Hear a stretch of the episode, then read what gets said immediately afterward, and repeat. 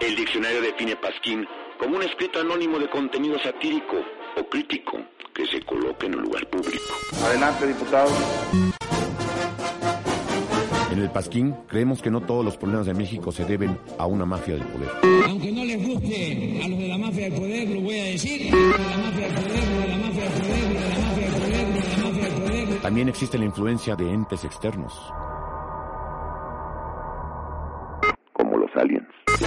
Convierto en marciano.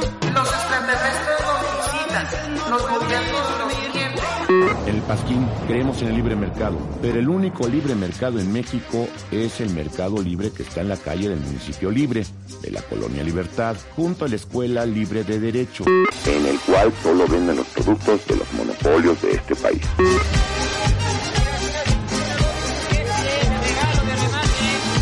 Hacemos ya realidad la nueva grandeza mexicana.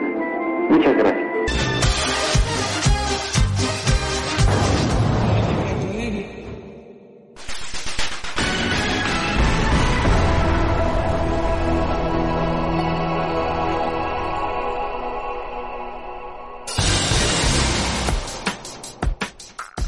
Esta semana en la Sinfonía del Caos llamada País ya regresó el COVID porque sí, nunca se fue, pero nos daba paz mental no pensar en él. Si estuvo en Puerto Vallarta la semana pasada podría tener viruela del mono y muy mal gusto en selección de playas. Condena de 16 años de cárcel al hermano Joaquín, líder de la luz del mundo y apóstol de Dios reconocido en la tierra. Y los fanáticos de la luz del mundo ya comenzaron el chilladero. El peje se pelea con los republicanos, se cae un puente en Cuernavaca en plena inauguración. El peje no va a la cumbre de las Américas y Samuel García se queja de que lo culpen de todo. Dice que es solo el gobernador.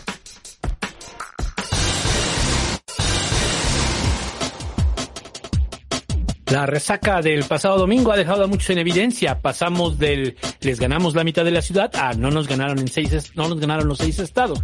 La realidad es que en tan solo cuatro años Morena y la 4T les han quitado 22 entidades de 30 posibles.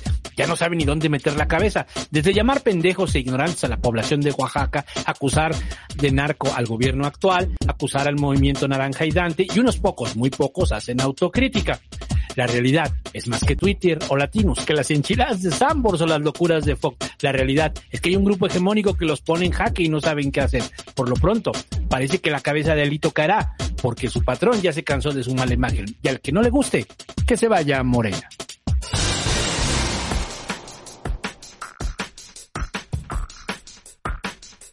Más escándalos acuden a Lito. Ya pare, señora Laida Sansores. ¿Qué? ¿No es, no, no, no es de Laida Sansores? ¿Es de Mexicanos contra la Corrupción? Ya sabe, la ONG vinculada a Claudio X González. Tenemos la primera mexicana en ser enviado al espacio. Lástima que es a costa del depredador de la Tierra, Jeff Bezos. El SAT va a dar prórroga luego de que no se dan abasto. Movimiento Ciudadano dice que irá solo en el 2024. Y reviven a Juan Cepeda para que se haga pasar como chavo banda. Llega otra caravana migrante y ya está atenta la Guardia Nacional. Extraditan a César Duarte a México y no sabemos si es para ponerlo en libertad. A Santiago Krill se le olvida que el PRI ahora son sus aliados y Porfirio Muñoz Ledo y el Peje se pelean. Venga, peleas de la tercera edad. Esas que nos gustan.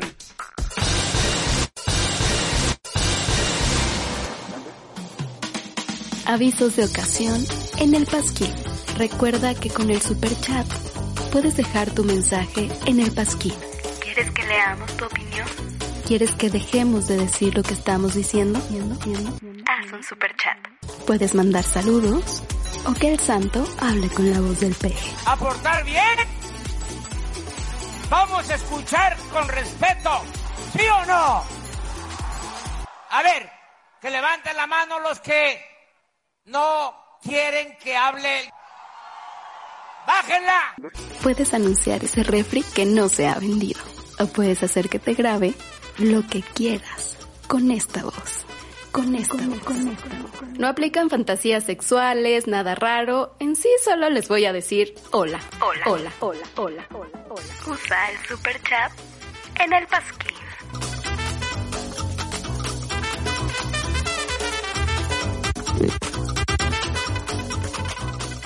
Todos ustedes son mis fans. Santo, no voy a decir esto. Es un empate. Va a terminar me canso ganso.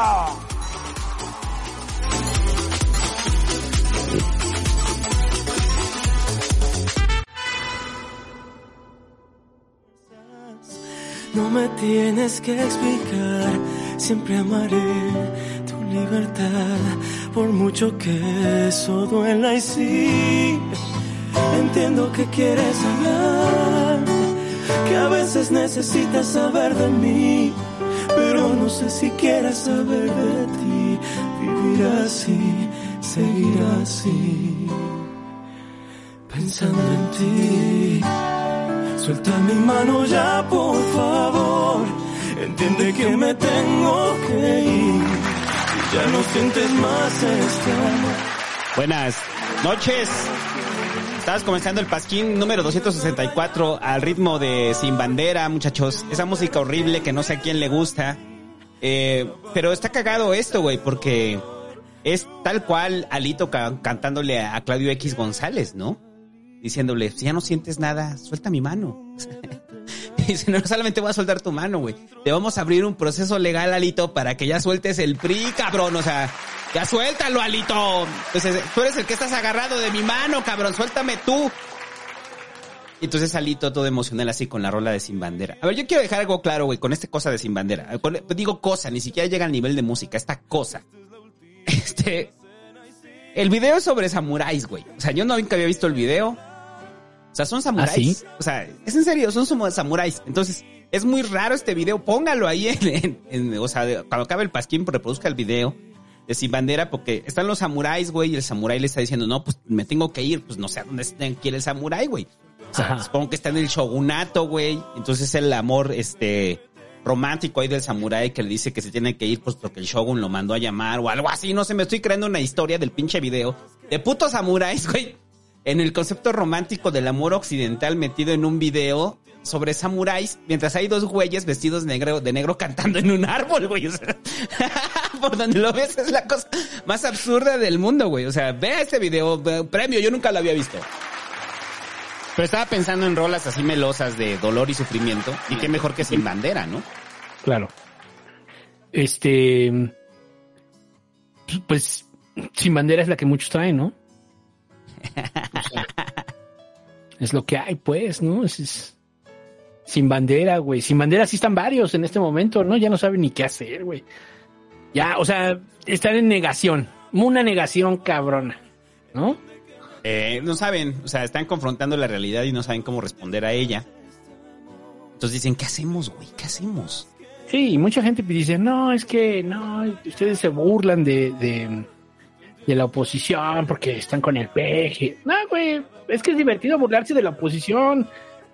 Le invitamos a que practique este, este bonito ejercicio de burlar- burlarse de la oposición y verá qué divertido es, ¿no? No necesitamos burlarnos de ellos, ellos mismos se burlan de sí mismos, como Krill, güey. O sea, ahorita que hablemos del pedo de Krill, ¿no? O sea, este pedo de Krill de, sí, con los peores tiempos del PRI y que de repente como que recapacita el güey dice, ah, que ahora son nuestros aliados, o sea, y dices, güey, o sea, o sea, no necesitamos hacer mucho por este la oposición, muchachos, más que ponerle rolas de sin bandera. Ahí nada más, yo, a ver, ¿a usted le gusta sin bandera? Esa es como una de mis preguntas el día de hoy. ¿A usted le gusta sin bandera? ¿Conoce a alguien que le guste sin bandera? Yo toda la gente que conozco que le gusta sin bandera es muy rara, güey. O sea, muy rara, pero no rara chido. Sino rara onda acá, Ramiro Ramírez, güey. Porque aparte esos güeyes sufren todo el tiempo en el video. Perdón, estoy obsesionado con el video de Sin Bandera, güey. Es que sufren de un nivel, güey. O sea, neta, los ves ahí y está Marcos, eh, Marco Cortés, güey, y Alito, güey, vestidos de negro cantando como los de Sin Bandera. Mire, ve. Escucha estos lamentos. Sientes más este amor, no tengo nada más que decir. No digas nada ya, por favor. Es que es muy raro, güey, tener a dos güeyes vestidos de negro ahí lamentándose en un árbol, güey. Es muy raro. Así como Marco Cortés y Alito, muchachos. Jesús Zambrano ni siquiera lo contamos, ¿no? Es como parte de la utilería ahí del fondo, ¿no? Pinche remora, qué vergüenza. Qué vergüenza. Qué vergüenza, güey. no, no, no. Ay, no sé. Pinche remora, güey. O sea, de su chingada, ese pinche de Zambrano. ¿Te acuerdas que yo estaba haciendo la reflexión y dije, ah, chinga, ¿quién no Zambrano dijo que le iban a dar el partido ya a las nuevas generaciones? Y le dije, ay, sí, este pinche güey fosilizándose, el hijo de la chingada. O sea, este, no, no, no, no, qué puta vergüenza. Ya van a desaparecer esos güeyes. Eh, Ya van a desaparecer, este, están a dos, a dos de desaparecer. Y como ya hemos dicho, es una lástima porque, bueno, pues el partido, el PRD tiene el registro original del Partido Comunista Mexicano, pero pues no, no les importa. No, está cabrón. Y ya ahorita vamos a hablar de todo el proceso electoral. No se vaya, muchachos, este pasquín va para largo, pero largo, así cabrón. Como Y- les gusta. Así como les encanta. Y, no- y no necesitamos del Hobbit para que el día de hoy sea larguísimo este pasquín. ¿Lo quieren largo? Sí, ¿no? Todo el mundo lo quiere largo. Pues está bien. Y el Pasquín 264 es traído gracias a sus maravillosas donaciones. Done en el pasquín.com. Es traído gracias a Raf Durán que dice, escucharlos hizo mi pandemia más ligera. Saludos desde Zapopan, los TQM. También te queremos mucho. Es traído gracias al Eder Gerardo Díaz Fernández que dice, saludos pasquinerdos, que Noroña mande a chingar a su madre al triple R. Pero la voz de Noroña es así, ¿no? Más como, de- sí, como, como medio impostadona, pero así, serizona. Pero ronca, pero ronca. ¿no? Sí. Que vaya usted a chingar a su madre. El ciudadano triple R. Ricardo Ramírez. Su padre es un cínico, un desvergonzado. un traidor a la patria. Ricardo Ramírez Cruz dice que el peje con bastón de mando declare la Zaragoza área natural protegida, criadero del pez caca. Saludos a los charalitos. La Zaragoza es área natural protegida de la especie endémica de la Ciudad de México, el pez caca. ¿Cómo se llama este último? Este Ricardo Ramírez Cruz. Ok. Desiderio Everia dice, Pasquines, hoy quiero darle un consejo a la oposique. No van a volver a conectar con el electorado sacando su clasismo a relucir, así que si alguien les dice que votó por Morena, traten de no llamarlo jodido o ignorante. Esto es mucho, muy importante. Ahorita que hablemos de ese pedo, güey. Ah, están de la vera. Postdata, ¿cómo le está yendo al primo del triple R, Gerardo Garz- Garza García? Con la sequía allá en Monterrey, anda con el ando con el pendiente ya que me dijeron que no pudo lavar su troca el fin pasado. Ni bañar a su perro el Sammy.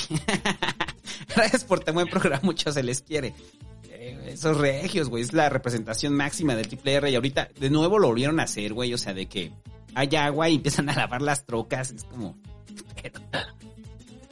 Eh, Víctor de León dice, apoyando el periodismo independiente, ¿cómo quedará el tiro para el 2024? Un pre que, un pre que Morena igual arrasará con todo. Sheinbaum también la culpable de la caída del puente de Cuernavaca. Buen programa, saludos. Ahorita vamos a hablar de eso.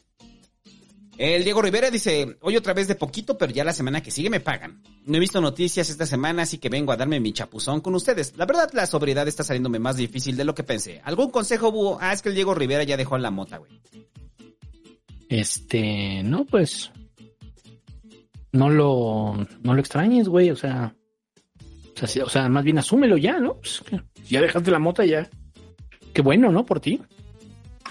Yo lo que le decía es que es más una adicción psicológica. O sea, adicción física, eh, sí hay un Sí, no. componente, pero es más psicológica. Entonces, la primera pregunta que tiene que hacer usted es, ¿para qué fumaba? Sí, pero en, re- en general es física, es psicológica, ¿no? La adicción a la moto, o sea. Sí, no sé, hay un componente químico, pero es muy leve, muy reducido. Sí. Sí. Muy, muy, muy, muy reducido. Igual que el tabaco, casi, casi. Por la estimulación. Pero bueno, entonces el rollo es, la pregunta es, pues, ¿por qué lo hacías, güey? Esa Es la pregunta base. Eh, Claro. El Jorge Todd dice, saludos, la noticia ya es de unas semanas, pero salió un reform, una reforma para convertir los hospitales psiquiátricos en generales y ya no internar a pacientes psiquiátricos para su manejo en domicilio. Sí, sí lo vi, sí lo vi, este, pero no traigo bien la nota. Prometo revisarla la siguiente semana y traerte bien la nota. Pero sí, la reforma de los hospitales psiquiátricos, este, es precisamente esto. O sea, se, se, se le está restando importancia al hospital psiquiátrico, que tampoco es como que siempre hubiera mucho presupuesto para los hospitales psiquiátricos, eso es un desmadre en, la- en el país. No se la otra- en la Ciudad de México. La pregunta es en qué condiciones están en los hospitales psiquiátricos, ¿no? Son muy pocos los que tienen condiciones dignas. Entre ellos el Juan Ramón. O sea, por ejemplo, yo siempre he dicho que si, si usted quiere llevar a un paciente aquí en la Ciudad de México y lo quiere llevar a un lugar con condiciones dignas, al Juan Ramón de la Fuente. O al, o al hospital de día en para menores de, de edad. Esos son hospitales, son contados los que tienen condiciones de calidad, ni siquiera de calidad, lo suficientemente necesarios. Eh, Jorge Martínez, saludos al programucho número uno de la televisión humorística sobre Sin Bandera. Son esas rolas que te pegan cuando andas bien depre y tienes menos de 20 años. ah, pues sí, ¿no? Es como de ese Por ahí, por ahí- por ahí hicieron el meme, ¿eh? De programucho. programucho. Saludos al Latro, güey. Sabemos que lo dijo en broma. Este, Pero nunca se lo perdonaremos. pero nunca se lo perdonaremos. Saludos a los inmamables. Escuche a los inmamables. Y por supuesto que hoy vamos a hacer qué están haciendo los inmamables para ver que nos salgan otra vez que estamos en el programucho. Para que nos digan programucho otra vez. Este. Y ya, recuerde que si usted quiere saber todo de la cultura pop, anime, videojuegos y demás, escuche los inmamables. Lo que hacíamos en Nerdos Live, ellos lo siguen haciendo. Ajá. Y sus conocimientos ñoños están bien recios. Entonces, escúchelos. Exacto, son, eso sí, son mejores que los nuestros. Exacto. Porque nosotros somos. Y además- A veces y además somos ñoños posers. Además hablan de contabilidad y virus, cosas que nosotros no, no sabemos, ellos sí. Exacto. Y ya, ahora sí, lo que le interesa, muchachos. COVID. ¿Qué pedo, güey? ¿Cuánto duramos sin que arrancara el pasquín con COVID, güey? ¿Cuánto duramos? ¿Un mes? Como dos programas, pero bueno. Ahí se aplica la de cuánto duraron sin humillarse pasquines. ¿Un mes? Exacto.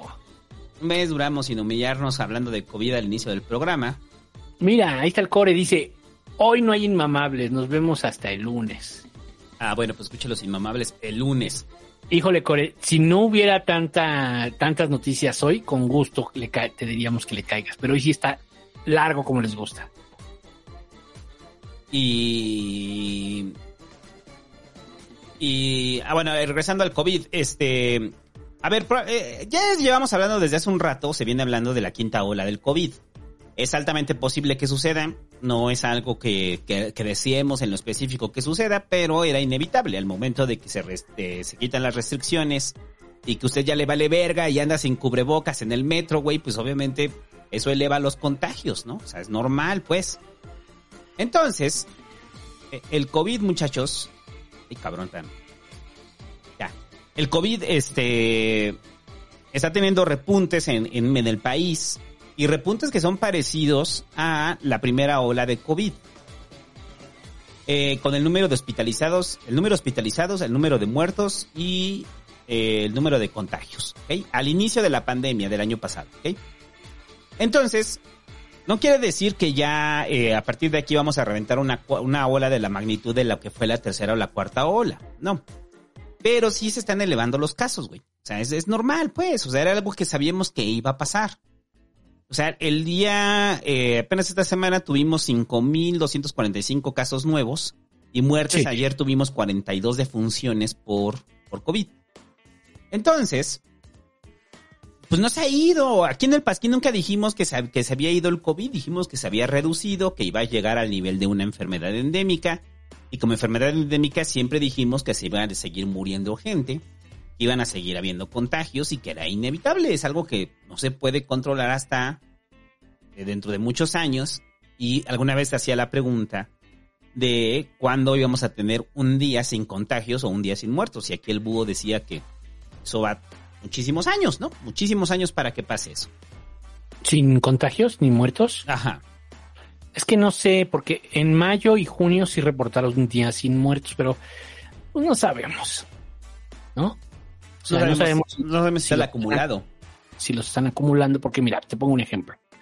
El, el 23 de mayo reportaron 151 muertos, pero un día antes reportaron cero, ¿no? Y luego el 25, el 27 de mayo, el 28, reportaron cero. Entonces no sabemos realmente. Sí creo que ha, ha habido días sin muertes, yo creo que sí, pero como no lo llevan bien, pues no sabemos.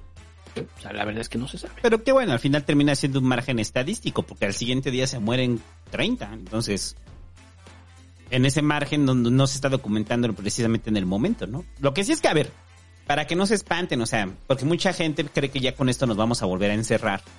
Esto ya no va a pasar. O sea, ya no va a pasar, ya no va a volver el encierro. Eh, van a seguir las medidas restrictivas, sí, y en caso de que se reviente muy cabrón, pues va a haber medidas restrictivas más grandes, ¿no? Sí, aún así sigue siendo bajo, ¿no? Y sobre todo el caso, los casos de, o sea, si revisamos primera, segunda, tercera, cuarta, la cuarta ola es la, la de más contagios y la de menos muertes. Esa es la cuarta, la de Omicron, ¿no? La- el, tuvo su punto más alto en, ¿qué fue? En enero, ¿no? Llegamos a tener, ah, el 19 de enero llegamos a reportar 60 mil contagios. 60 mil. Sin embargo, el número de muertes no es, no es consistente con las otras tendencias que había. Entonces, mm, pues yo digo que, o sea, sí hay que re- no, no relajarnos, pero sí como en el sentido de, ah, relajen las medidas, sino más bien relajen el estrés, ¿no? Ajá. Relajen su estrés, este, porque pues la verdad es que tampoco hay tantos casos, o sea, de muertes, pues. Sí hay gente que se está enfermando, pero ya tenemos, muchos tenemos triple vacuna, a muchos ya nos dio, entonces ya más o menos está como tranquilo, ¿no? O sea, sí, hay que andar al tiro, evitemos contagiarnos, evitemos contagiar, pero en general, pues está tranquilo, ¿no? Sí, la, y la, la vacunación está teniendo sus efectos. Eso no quiere decir que no haya gente enferma, aunque esté vacunada. Pues recuerden, la vacunación lo que hace es prevenir que usted se muera. Y, pero aún así, no es de la misma magnitud. En eso es lo que tenemos que guardar la calma. O sea, no es la de la misma magnitud. Sigue habiendo muertos, claro que sigue habiendo muertos. Y si usted no se ha puesto su tercera dosis, recuerda una vez más, hashtag, este, ponte tu tercera dosis, Hobbit. Saludos al Hobbit que se ponga su tercera dosis, güey. Si usted no y se por la- cierto, saludos a la banda del Proyecto Migala, que el domingo se juntaron ahí en el Monumento a la Revolución. Y ahí bien chidas las fotos y todo. Y al día siguiente alguien les dijo, salí positivo. Entonces todo el mundo se, así, se puso nervioso, se encerró. Digo, "Don, al aire libre. O sea, no mames, güey. O sea, ha habido orgías más de riesgo y no dicen nada. Ajá, sí, en las orgías todavía se puede contagiar más. El Hobbit también andaba con el rollo de que probablemente tenía COVID. Y así de, sí, pero ponte tu refuerzo, güey. Eso sí, güey, no mames, pinche hobby. Ya, ponte el refuerzo. Póngase el refuerzo. Ah, que por cierto, feliz cumpleaños al Hobbit. Hoy es su cumpleaños. Le mandamos un abrazo y un saludo al Hobbit. Hoy es su Ah, feliz cumpleaños. Vaya ahí a decirle a feliz cumpleaños al Hobbit en arroba revista Migala, donde se apropió de la cuenta de Twitter porque no quiere sacar su cuenta personal. Entonces, arroba revista Migala, deseenle un buen cumpleaños al Hobbit, güey, y que ya se Pero sí tenía, ¿no? dosis. Sí tenía cuenta personal, ¿no? ¿no? Sí, pero luego se la robaron y ya no la recuperó y pues ya, a partir de ahí va a Twitter a decir que cierren Twitter desde Twitter. Chale. Esa es la función del Hobbit en el Twitter. Pero bueno, el punto es que relax, este, relax con la pandemia, no vamos a regresar a esos niveles otra vez. Entonces, tranquilos. Y lo que sí es que ya regresaron las conferencias diarias. Ya regresaron. Gatel vuelve a tener protagonismo, ¿no? Sobre el COVID, dices tú. Ajá, ya regresaron las conferencias diarias de COVID. Ujú. Entonces, pues ya nadie las ve, ¿no? O sea, el reporte diario de COVID como que ya no tiene como mucho sentido estarlo viendo, ¿no? A diferencia de hace dos años, que cuando estado, todos estábamos al pendiente del reporte diario del COVID, ¿no? Y cuando. Gatel brillaba y cuando tenían que rellenar la programación, leía, le- ya saben, este sentimiento que teníamos al inicio de la pandemia, todos viendo las noticias, güey, que decías, no mames, hoy van a traer a la enfermera, güey. y todos aterrados, así, llenos de miedo, güey, ahí viendo un pinche reporte diario de la pandemia. Y ahorita pues ya regresó y ahorita pues quién lo va a ver, ¿no? O sea, como que para qué regresa, o sea, yo nunca entendí el rollo del reporte diario cuando todos los países se manejó como un reporte semanal. O sea, el reporte diario, creo que, no sé, ahí desmiéntanme, creo que en México fue el único país que hizo un reporte diario al nivel de la conferencia que daba Gatel. Casi todos los países daban reportes semanales. Además, es uno de los análisis que hacía Latro, ¿no? O sea, dice, pues, él decía, es que hay una sobreexposición, ¿no? O sea, eso de que estén informando diario, pues termina choteándose, terminas no poniendo atención y terminas haciéndole caso a Javier La Torre cuando dice, ya no le haga caso a Gatel. Así. Ajá. Sí, entonces, ahorita el regreso de las conferencias diarias es como, ah, como que para qué, ¿no? O sea, no- yo no le veo sentido. Probablemente Gatel recuerda con añoranza las épocas de la pandemia, y, o sea, de los inicios de la pandemia, y siente culpa de desear que ojalá que regresara otra pandemia para que le volvieran a dar protagonismo y atención a Gatel, ¿no? O sea, Entonces se volvió rockstar. Ajá, entonces Gatel yo creo que va a hacer un viaje a China, güey. Y de repente les van a estar enseñando, sí, doctor Gatel, este es nuestro laboratorio con los virus más peligrosos. Y dice que puedo este liberarlo a la humanidad. Sí. ¡Ja! Y lo rompe así. ¡pah! y dice, a huevo, voy a tener mañanera otra vez. Reporte diario otra vez. Gatel, te has vuelto loco. De hecho, de hecho. Todo para estar en el reflector diario otra vez, Gatel. Pero bueno, ahorita en este caso ya no le veo sentido, ¿eh? Ya no le veo sentido a la, al reporte diario. O sea, como que para qué, ¿no? Sí, no tiene sentido. Es alarmista, es alarmista para la población. Totalmente. Y ya, bueno, algo más del COVID. Este, no, pues tranquilos, ¿no? Tranquilas. O sea, yo creo que está bajo control, ¿no? Yo creo que está bajo control, ya saben. Espacios cerrados, cubrebocas, no se peguen, no se anden ahí, busquen ventilar siempre. Este, es increíble cómo hay edificios y lugares que nunca tuvieron ventilación y hasta que llegó el COVID se dieron cuenta y que. ¿qué, güey? ¿No ha habido gripe todos estos putos meses, años? O sea, ahora ya nos damos cuenta de eso, ahora ya somos más conscientes. Af- Afortunadamente, la viruela del mono pues, no se transmite por el aire, sino más bien por el recto. Y ya, ¿no? Pero Este- para eso tiene usted Rectón, ahora con su nueva fórmula antimono. con la nueva fórmula antimono de Rectón, cúrese del recto con Rectón. Ah, otro chiste que nos robó el David, güey. O sea, también, güey. Ya le hemos dicho muchas veces, el David se robó nuestro chiste de Rectón y ahora el Rectón de mono, Nos antimono. quiere robar la cucaracha y nos quiere robar el pescaca. Así es, David, ¿eh? Cuidado, cuidado, ¿eh?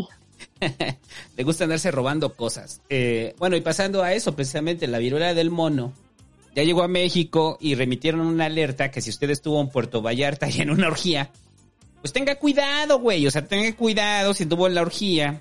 Este. Ah, no fue orgía, fue un vacacionista gringo, ¿no? Vacacionista gringo o canadiense, no vi. Eh, que no hizo caso de las indicaciones, el güey tenía viruela del mono, se fue a vacacionar a Puerto Vallarta y el güey, pues, tenía viruela del mono y al parecer se pudo haber dado contagios ahí en Puerto Vallarta, que también creo que es una exageración, ¿no? No vino una orgía el güey, simplemente anduvo como por ahí paseando, ¿no? Es que no es el COVID, o sea, es donde sí sería más grave, ¿no? Que además el COVID al principio ni sabíamos bien qué pedo, ¿no? Sí, No, era un misterio. Es que el virus puede sobrevivir en el plástico, en el aluminio, en el vidrio, en todos lados. ¿No? Era así. Y ahora ya sabemos que, pues sí, güey, sí sobrevive ahí, pero pues necesitas muchos para contagiarte. O sea, Ajá. relájense. Se desconfíe de su primo, de su hermano, de su mascota. Recuerde, cuchillo en mano y saludo de cortesía. Saludo de cortesía, que es aquel que hemos dicho. ¿Cuál es el saludo de cortesía que damos? No se cae, es el hombro. El de Drácula. Ah, no, ese es el estornudo, ¿no? Ah, sí, el estornudo. Ah, saludo de cortesía es el japonés. Saludo de cortesía es el japonés, o nada más levantamos la mano, o el puño, que sí, como que sí ya se quedó, ¿eh? El del puño. Eh, El del puño ya. A mí me cuesta trabajo cuando me despido de gente. Sí. Porque ya estoy acostumbrado al puño, güey. Entonces de repente la banda como que se le va el pedo y te quiere saludar de beso. O te Ah, el beso, mano, güey. El beso, ¿no? Como Así que te como- friqueas, güey, y dices, no, güey, ya adquirimos nuevas reglas. Las nuevas reglas es puño, puñito. Sí. Este. El beso, sí, qué raro, ¿no? ¿Te acuerdan cuando nos saludábamos de beso? Qué tiempos aquellos. Pero bueno, ¿qué más? Eh, la viruela Ah, del... viruela del mono, ¿no? Entonces, la- el, el rollo es que la viruela del mono en México, pues ya hay casos de la viruela del mono, pero pues no es a nivel de pandemia, son casos aislados, güey. O sea, para todos aquellos que estábamos pensando que, que la viruela del mono podría ser el siguiente apocalipsis, pues si tú no estuvo en esa orgía en Canarias, pues no tiene como mucho de qué preocuparse, güey. Pues la pregunta... Nos, la mató, ¿no? Nos la mató.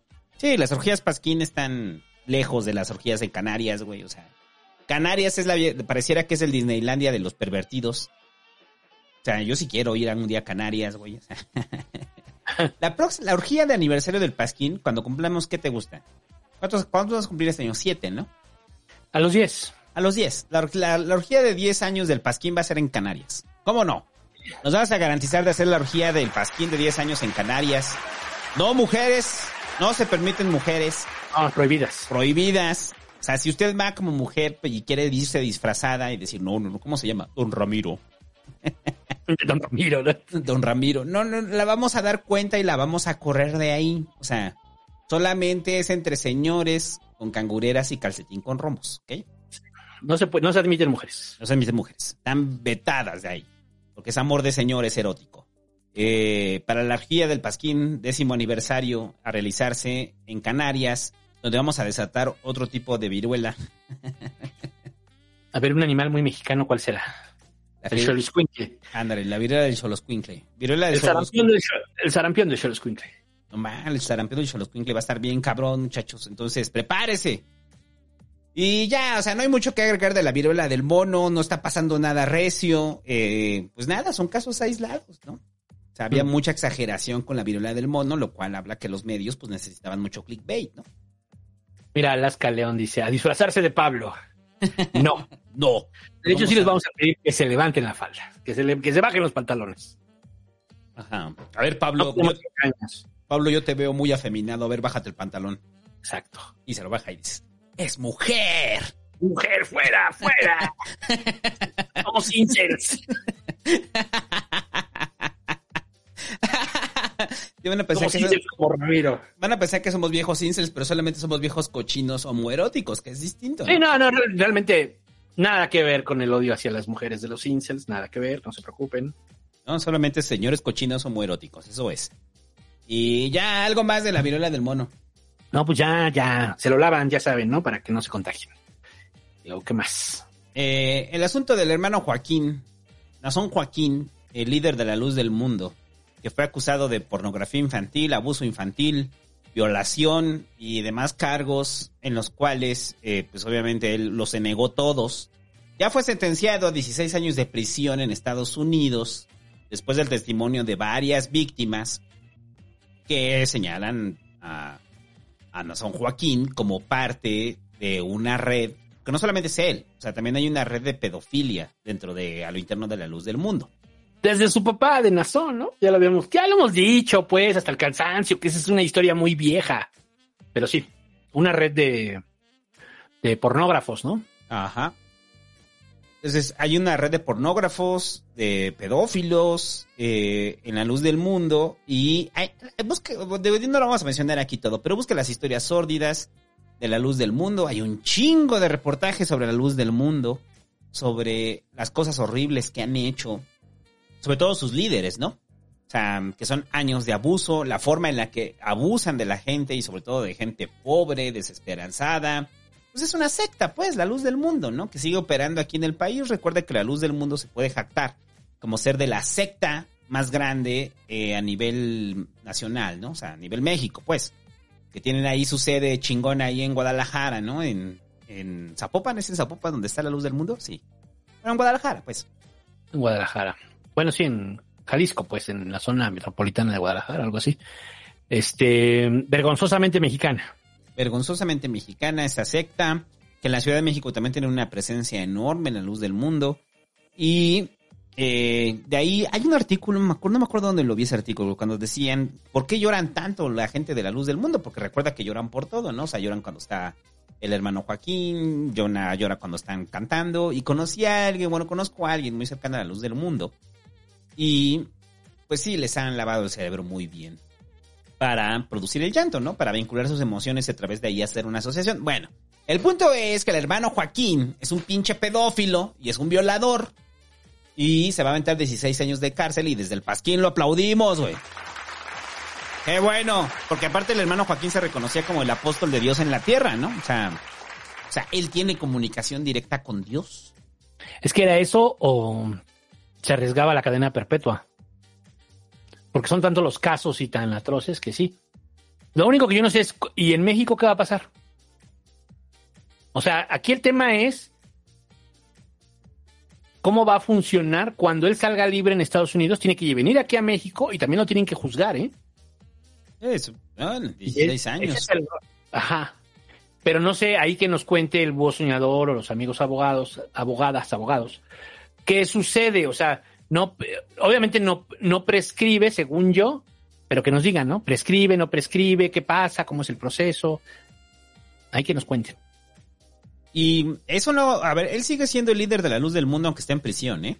Porque obviamente la gente, o sea, yo eh, preguntándole a una persona que está vinculada a la luz del mundo, pues están convencidos de que esto es parte de un reto que Dios le impuso al hermano Joaquín y a la iglesia de la luz del mundo para superarlos y para probar su fe. Es el discurso que les han contado. Entonces el hermano Joaquín pues se sigue declarando inocente, aunque está asumiendo los cargos, dice que es inocente, para decir que es un reto. Es un reto casi como se lo puso a Job, ¿no? Es una prueba de Job. Nada más que con el hermano Joaquín en el reclu, bueno, en Estados en una casa de Estados Unidos. Y la luz del mundo va a seguir ahí. Y además hay un vínculo, este también en muchos artículos sobre eso, búsquelo, del vínculo de la política en Jalisco con la luz del mundo. Es muy cabrón. Muy, muy cabrón. Porque obviamente el hermano Joaquín y para toda la población de la luz del mundo que viven en Jalisco, pues siempre han sido capital político para los caciques. Entonces, ¿por qué permiten tanto el funcionamiento de la luz del mundo en Jalisco, donde prácticamente tienen una mini ciudad? Pues porque están vinculados con el poder político en Jalisco. Ya van tres gobernadores, por lo menos desde lo que yo tengo memoria, o sea que es Etilio, Aristóteles y ahora Alfaro, que no se han metido con la luz del mundo, ¿eh? No. A pesar de los escándalos, a pesar de lo que es una secta, a pesar de todo, no se meten con la luz del mundo como que todos tienen que pasar por ahí, ¿no? Todos los, todos los que aspiren a gobernar, este. Sí, esa sería la expresión. Todo aquel que quiera gobernar Jalisco tiene que tiene o tenía que pasar por ahí, ¿no? Sí, tienen que negociar. Es una, una cuantiosa suma de votos. Sí. Y, y salió, ¿no? Un documental que era, este, apenas, ¿no? O sea, lo que quiero decir es, no es solo la luz del mundo, ya sabemos cómo se la gastan los católicos. Ha habido, pues ha habido otros casos, ¿no? También, este, similares. Entonces, híjole, pues ahí que, que toca, ¿no? Este, y ahorita precisamente se acaba de estrenar una serie de documentales que se llama, este, Sé dócil, oración y obediencia. Y es un documental chiquito de, bueno, una serie de cuatro, una miniserie. Este, no, no es documental, creo que es, no, sí es documental. En Netflix se, estrenó sobre los mormones, ¿no? Sobre los mormones.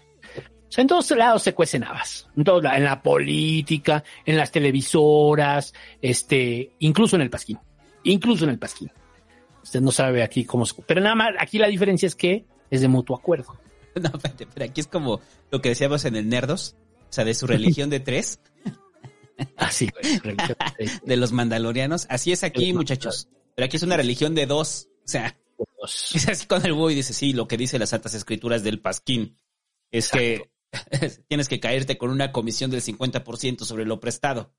Y el búho dice, sí, pero de acuerdo a las escrituras tienes que caerte con una comisión del 60% de lo prestado. Y ya es nuestra fe de los dos así no la llevamos, ¿no? Incluso hasta para el sometimiento sexual eh, después de las 12 de la noche. Lo mismo. De acuerdo a las escrituras me lo tienes que chupar. Sí, pero de acuerdo a las escrituras me lo tienes que chupar tú primero. 69, 69.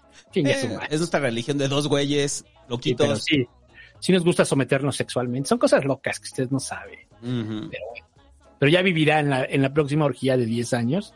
Por cierto, la pregunta que decía, este, que si al, a hombres trans vamos a aceptar, este, sí, pero tienen que, tienen que tener al menos un par de años, ¿no? En, o sea, demostrables, pues que. Ajá, sí, sí, sí. No llegue alguien así y diga, ah, yo soy trans. No, no. no, somos, sí. Y somos medio terskin, o sea, sí. todo para eso. Sí, es que no, es cualquier cosa, no es para exigir sus derechos o su reconocimiento, no es para la orgía. O sea, esto es para la orgía, son requisitos para entrar a la orgía. Eh, y ya, bueno, algo más del hermano Joaquín. Mm. No, me da mucho gusto. Ah, Adoro los finales felices. yo también. Adoro los finales felices, pero pues sí necesitamos saber qué va a pasar. O sea, ¿lo van a juzgar después aquí? Ese es el tema. ¿Lo van a juzgar aquí? Cuando después de esos 16 años va a venir aquí, lo van a juzgar, porque, o sea, aquí la pregunta es que aquí no hizo nada, pues aquí lo hizo todo, casi todo muchas cosas hizo, ¿no? Entonces. Eh, en este caso es porque tiene mucha presencia la luz del mundo en Estados Unidos, de muchas familias migrantes, tienen mucha presencia allá. Y es obvio que también los quieren frenar, por supuesto. Son competencia, por supuesto. Pero bueno. Vamos a ver cómo le va en la cárcel, ¿no? También del hermano Joaquín, porque. Muy barata la condena, sí, pues sí, parece que. Por, por mucha influencia que tengas, 16 años es mucho tiempo. Sí, no, y se van a debilitar económicamente, obviamente. Eso es lo más importante, que se debiliten económicamente. Pero bueno. Y ya, el asunto de los republicanos contra el presidente. A ver, esto surge a partir del asunto de la cumbre de las Américas. Entonces, eh, porque van vinculados, creo que lo, lo, extendimos. Bueno, ya lo metemos en el, mismo, en el mismo tema. Recuerde que el presidente no fue a la cumbre de las Américas este, para entender primero como por qué se están peleando. Llevábamos un mes con el peje diciendo, no, he voy, no voy, no voy, he voy. Ay, no, ya me dio flojera, mejor vamos a ver una película. Entonces ya llega con Beatriz y le dice, no, pues vamos a ver una película. ¿Cuál? Un documental sobre Silvio Rodríguez. Andrés, pero ya vimos esas cinco veces. Pero pues, hay que ponerla de nuevo. Pues ahí está ahí el Chocoflan, güey, que no lo dejan pararse. El, el Chocoflan quiere saber un anime y ahí está viendo a Silvio Rodríguez. o de Rubén Blades, ¿no? Pero bueno, entonces el punto es que el presidente llevaba un rato diciendo que no iba a ir a la Cumbre de las Américas y al final dijo, no voy.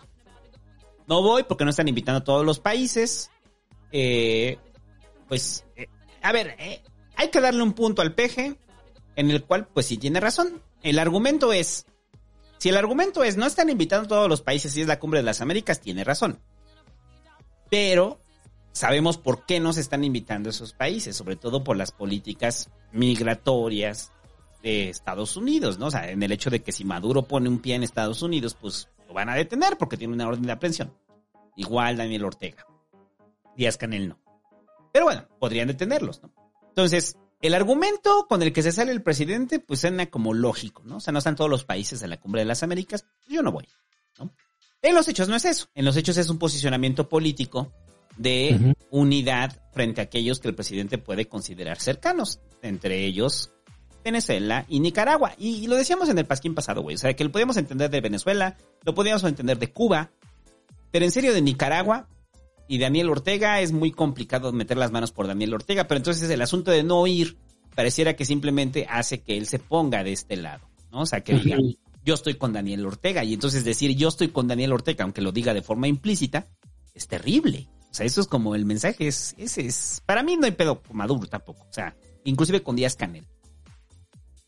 Pero, ¿neta Daniel Ortega? Sí, lo de Ortega es imperdonable, ¿no?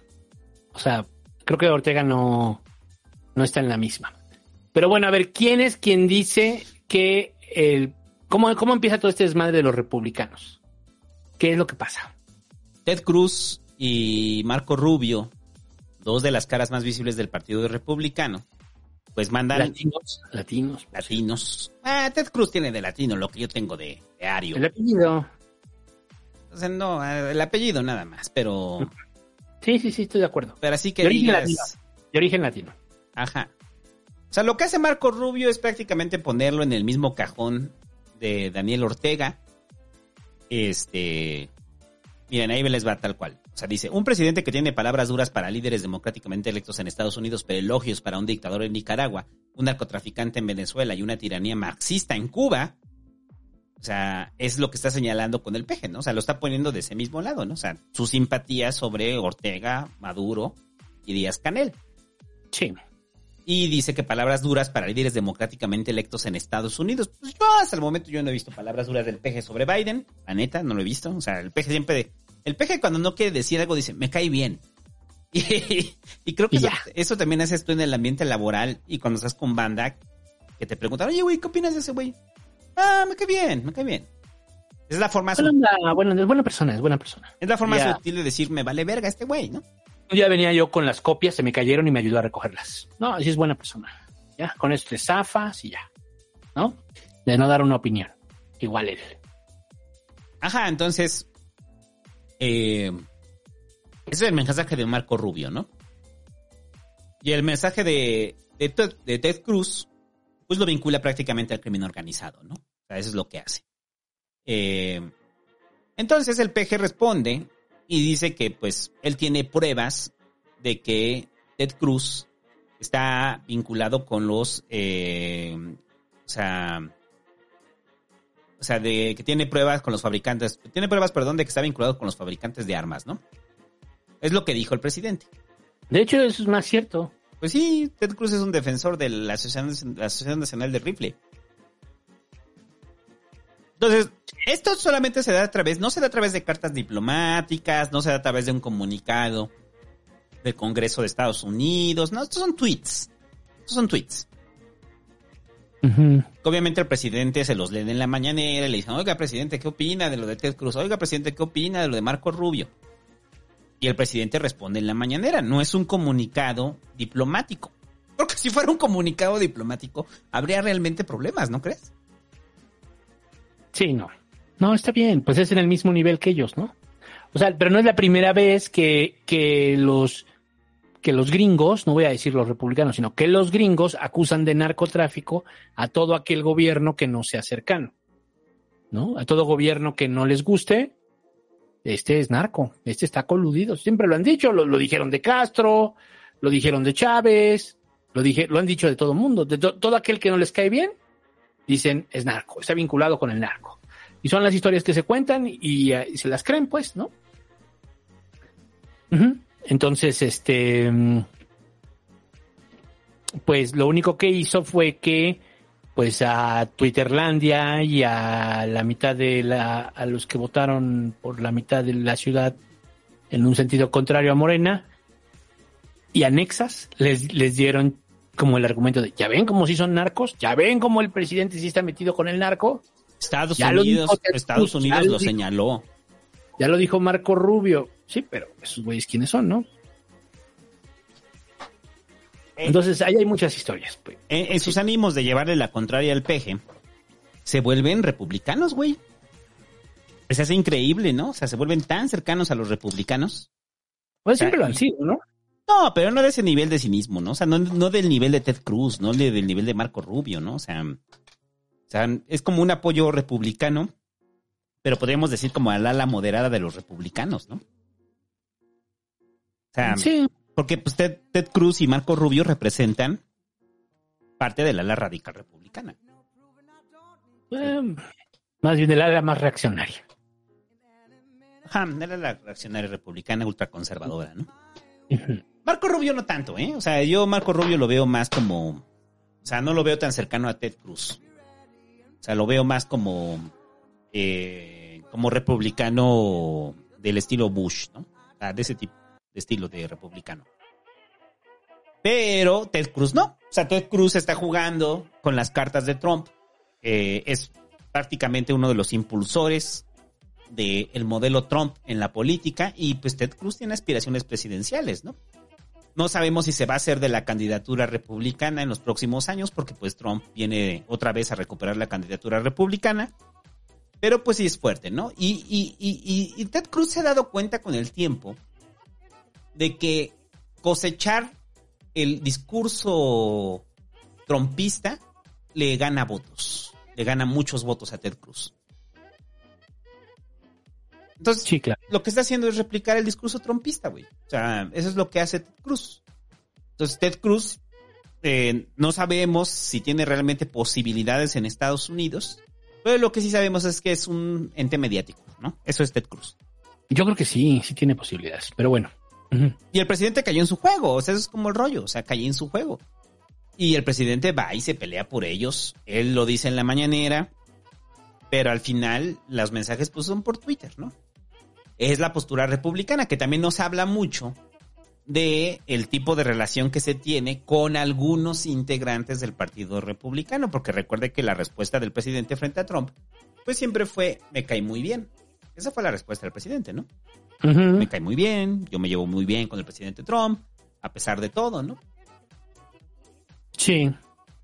Lo que, lo que es un hecho es que mm, el presidente mm, también ya se está dando, o sea, les mandó un mensaje de a los latinos de allá, cuidado con estos güeyes, ¿eh? Porque eso fue lo que dijo, ¿no? A la gente, a los latinos por allá, pues hay que tener cuidado ahí, ¿no? O sea, sí les está diciendo aguas, güey, ¿no? Porque tú eres de, tú eres de Florida y tú eres de Texas y allá hay mucho latino, ¿eh? no es como Massachusetts, una cosa así, no, son lugares donde sí hay mucha migración latina y que bueno, pues este, hay que, hay que recordar que ya es la, que es la segunda minoría, ¿no? Ajá. Sí, la Entonces- tienes ya la segunda minoría. Y pronto será la primera. Entonces, pues sí, ahí hay que tener, hay que tener este, eh, en claro eso, ¿no? Vamos a ver. A mí, en lo personal, yo creo que cualquier de Chairo que diga, ya ves que Ted Cruz o este, o cómo se llama, Marco Rubio. Marco Rubio, este, pues yo creo que cualquier persona que los vea como un modelo o porque lo dicen y lo vamos a creer, pues yo tendría mis dudas, pues. Pero en fin, ¿no? Y creo que lo que dice el peje es real. O sea, esos güeyes sí los financian los fabricantes de armas, eso sí es cierto, ¿no? Eso, es- eso, eso, es- eso es real, pues. Y no es nuevo, es de mucho tiempo. Y no solo a ellos, como lo hemos dicho.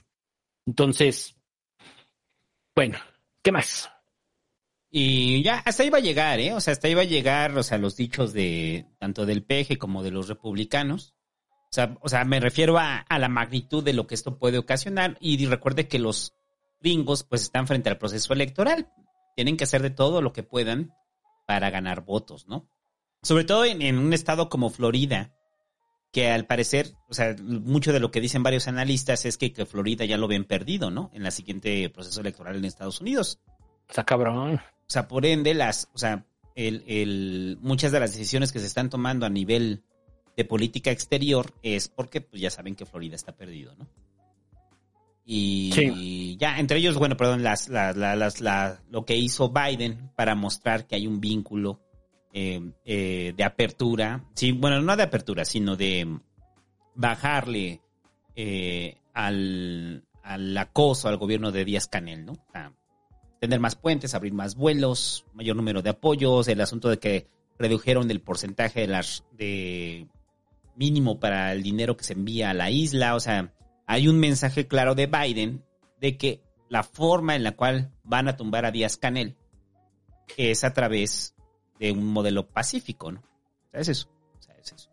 Y en el caso de Venezuela ya lo dijimos, de Biden, que quitó los quitó las, las restricciones para eh, que las empresas gringas pudieran operar en Venezuela. Entonces hay un doble discurso ahí que pareciera que responde mucho al proceso electoral gringo. Y ya. Eh, el asunto del puente de Cuernavaca. A ver. Primero, a ver, antes de empezar con, con de ponerme jocoso, ¿no? Primero, una, una, nuestro pésame a toda la gente que salió herida, salió lastimada del puente. O sea, porque si fue un putazo, güey, o sea, está feo el putazo. Oye, perdón, ya no vamos a hablar de Cumbre de las Américas, ya no. No, pues ya entró ahí, ¿o sí? Ya nada más Por eso rápido, ¿no? O sea, pero los temas, ¿no? O me quedé con eso. Si quieres hablemos del puente y ahorita regresamos, ¿no? A lo de... O sea, lo que dijo Marcelo y lo que dijo Fern- este... ¿Cómo se llama? Fernández, ¿no? El de Argentina, este... Dale, dale, de una vez, de una vez, vamos, de una vez, para terminar. Pues básicamente, o sea, Marcelo vuelve a tocar el tema en su exposición. Dice, esto es muy respetuoso. Dice, mm, la, la- la no asistencia del presidente eh, es una protesta con mucho respeto, pero creemos que deben de estar todos, ¿no? Creemos que deben de estar, que no, no hay que excluir a nadie, pues, mismo rollo. Y Alberto Fernández, pues también en el mismo sentido, dijo, ¿no? Este, nosotros lamentamos mucho que no estén todos, bla, bla, bla. O sea, sí hay un, una pequeña mención, pues, ¿no? Si lo quieres ver así, pero el único que no va, pues es el peje. Es el único que no va. Ahora, ahorita hay una pregunta de que si el peje jala o no, más allá de latinos, mexicanos. Pues es igual que aquí. Es la misma proporción. Vean los datos de, votación de mexicanos en el extranjero. Es la misma proporción. No lo digo yo, ¿eh? Ahí están los datos. No es mi opinión, ahí están los datos. Entonces, o sea, que si, que si mueve a los mexicanos que viven en Estados Unidos, vean los datos de cómo le fue en la elección presidencial. Son los mismos, es la misma proporción. No es así de que, ay, vivo en Estados Unidos y, y me caga el peje. Pues sí, hay un porcentaje que es como que anda por ahí del 40% que no, no simpatiza con el peje y hay como un de ese, como la mitad, lo odia, ¿no? Es antipeje, es pejefóbico. Pero de ahí hay un 60% más o menos que está a favor de él. Entonces sí influye, o sea, o que no vieron todas estas manifestaciones de apoyo que hubo cuando fue a Nueva York y ese rollo. O ahí también dan programas sociales. O hay quien los movió. ¿Quiénes fueron los acarreados? ¿O los narcos fueron y operaron? ¿O cómo? O sea, pues es que a mí se me hace como esta realidad de Estados Unidos como que no la estamos todavía asimilando, ¿no? Pero en realidad, vean los votos de los mexicanos en el extranjero y están en la misma proporción.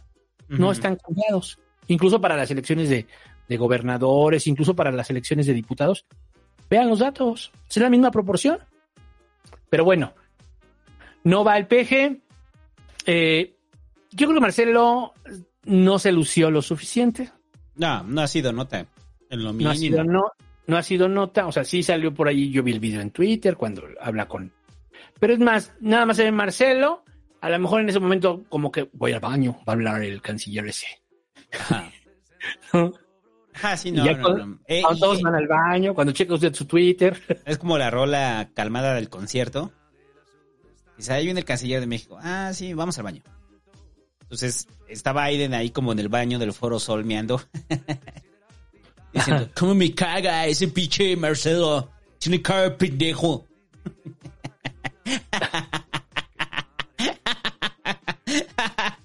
Ajá. Y entra este Fernández, ¿no? Así, no, lo sé, che, a mí me cae muy bien. Creo que es muy agradable. Pero bueno, entonces, a ver, nada más rápido, lo de la cumbre, güey. O sea, la cumbre, o sea, pareciera que muchos derechairos también están como en este rollo de que la cumbre podía ser un espacio para negociar y tener una toma de decisiones realista sobre Latinoamérica desde Estados Unidos. O sea, como si la presencia del presidente fuera completamente a cambiar eh, eh, eh, el discurso a nivel migratorio de Biden. ¿Qué iba Sí. a cambiar? Es un acto de relumbrón, de colofón, es eso. O sea, es Biden mostrándose a sí mismo como líder de América frente a un proceso electoral. Y siempre son las mismas promesas. Vamos a invertir dinero, vamos a invertir en dinero en, la, en, en Centroamérica para que los migrantes no vengan. Vamos a establecer un- una migración ordenada. eh, lo mismo que llevamos los últimos 15, 20 años en, en Latinoamérica, ¿no? No va a haber un cambio sustancial. Entonces mucha gente dice que se perdió la posibilidad de hacer un cambio sustancial en la cumbre de las Américas. Ah. ¿Es en serio? ¿Ustedes creen que así funciona? O sea, de que va el peje y da una lectura y todos son muy felices y Biden se enternece y cambia. No. Un asunto de política exterior y la política exterior siempre tiene como objetivo la política interior. Es eso. Y hay que tenerlo claro. ¿No? Y en este Sí. caso la política interior en Estados Unidos tiene primacía por el proceso electoral. Y ya, todo lo que se diga en la cumbre, chido. ¿Cuántos, cuántas reuniones que hemos tenido eh, eh, de estados de, de- de América se han materializado realmente en decisiones que afecten o que hayan cambiado el panorama de Latinoamérica? Díganme, o sea, ahí sí los...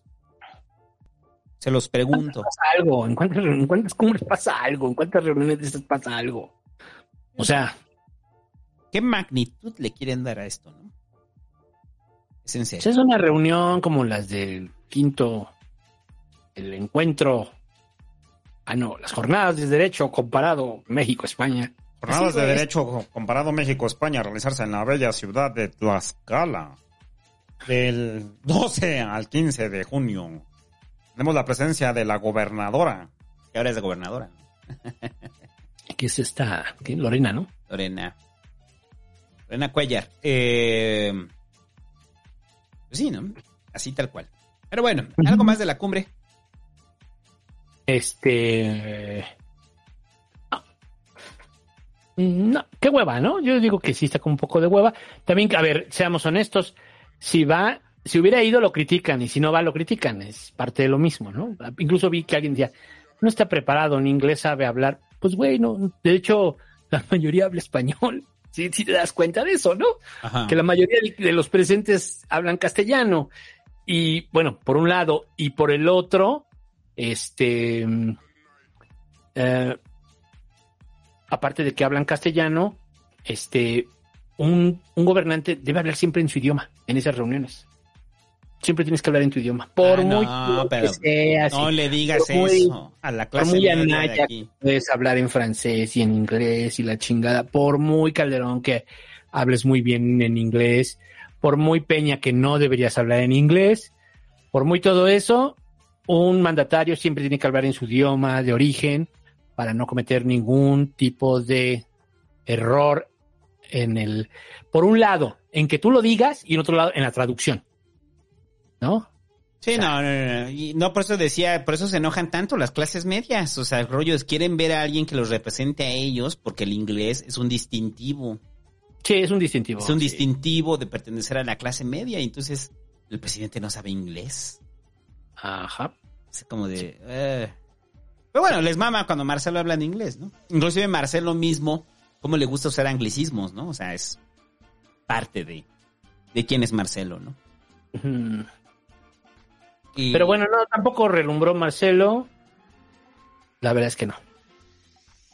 Pero bueno, este. ¿Qué más? Y ahora sí, el puente. Ah, es rápido lo del puente. A ver, lo del puente es, están inaugurando un puente en Cuernavaca, que es una zona este, ecológica. Y pues de repente va ahí el presidente municipal de Cuernavaca, va en el puente y entonces hay unos pinches asesores castrosos que se ponen a mover el puente, güey, para decir, ah, si aguanta, jefe, si aguanta, líder, y pum, güey, se cae el pinche puente. Y el güey este que lo estaba, porque está ahí en el video, güey, el güey que lo está moviendo, güey, se queda colgado ahí. Como diciendo, híjole, me van a correr. Todo, pero es bien aterradora la escena porque todos están en abajo en el puente y se escuchan los güeyes. "Ah", Y están los güeyes así. "Ah, ah". Obviamente no hubo fallecidos, muchachos, no hay enfermos de gra no hay de daña, este, con daños de gravedad. O sea, aunque fueron hospitalizados. Pero el rollo es que estás inaugurando una obra. Y lo que estás inaugurando, güey, se cae. O sea, está, está, es cabrón. Pero ya salieron a decir que fue por exceso de peso. O sea, y porque agitaron el puente, ¿no? O sea, No, pero sí hay imágenes donde sí se ve así que. No estaba como muy bien hecho, ¿eh? ah, no, esa es la forma en la que lo están justificando. O sea, de no, no, no, pues no estaba hecho para 20 personas. ¿Para qué se suben 20? No, el otro güey, ¿para qué los angolotea? Güey, y si- Oye, pero la, la esposa del, del este mm, del alcalde, ¿no? Fue a dar al hospital, la tuvieron que intervenir quirúrgicamente, a otra regidora también. O sea, si fue corrupción por parte del actual gobierno, híjole, es un karma muy gacho. Em, Es un karma muy gacho, ¿no? Corrupción o ineptitud. Pues es que ineptitud también es corrupción. ajá. Pero, pues, Pero no, bueno, o sea, el, alcalde mismo no, no puede llegar ahí y antes de eso revisar ahí si está bueno o no el puente, ¿no? O sea, No, pues él no, pero obviamente, o sea, O sea, en teoría confías en, en la gente que lo está construyendo. Aquí confiaron en Ica, Carso. Y vean lo que pasó, muchachos. O sea, aquí es un puente que, pues, muchos estaban muy felices por el rollo de que haya sido el alcalde en sí mismo el que lo haya experimentado, ¿no? O sea, de Sí. qué bueno, ¿no? Y aparte es el alcalde de Morena, ¿no? sí perdió el pie la directora del DIF. No, ¿sí? No sé, güey, dice Guevara, güey. Yo sí vi que estaba muy gacho, pero ¿lo perdió? Sí, lo perdió. No, eso sí no lo vi, ¿eh? Mm, No, no lo Pero visto, bueno. no. Ajá. o sea, sí está muy fea la imagen. Sí hay una imagen. ¿No viste esa imagen de la de esta mujer que tiene el pie prácticamente trozado? Ajá. ¿Lo viste? No. No, no lo vi. Sí, es muy fuerte. Muy fuerte esa. O sea, yo la puse pero difuminada, que no se vea, pues, ¿no? El rato va a salir. Entonces, este... Ah, no, encuentro lo del pie, ni siquiera está confirmado, ¿eh? Uh... No, no, no, no, no, no, no, no está confirmado lo del pie. No, ¿verdad? No. No, es que según yo fue la regidora. Se llama Patricia. Ay, y ahí dice el core que, que es con, dice, no perdió el pie, pero tiene fractura expuesta. Ah, sí. Eh, pues se le salió, pero no perdió el pie, ¿no? Pat- Patricia Torres. La- Según yo. Sí, es ella, es Patricia Torres, es regidora, es regidora. Mm. Híjole. Mm. Bueno, ¿qué más? Y ya, eso es lo, pues que además queda en lo anecdótico, ¿no? Ujú. O sea, queda lo anecdótico de que salió, que se cayó el puente en la mera inauguración. Y obviamente ahí también se lo quiere encargar a todo Morena y demás. Pues no, o sea, simplemente es parte de la alcaldía de Cuernavaca. Y pues ahí saludos a toda la gente de Morelos. No vaya a ese parque, yo no iría. O sea, después de esto, ¿a ti te darían ganas de ir al parque? Este. Saber el mm, puente que lo hayan reconstruido. ¿Pasarías ahí con confianza?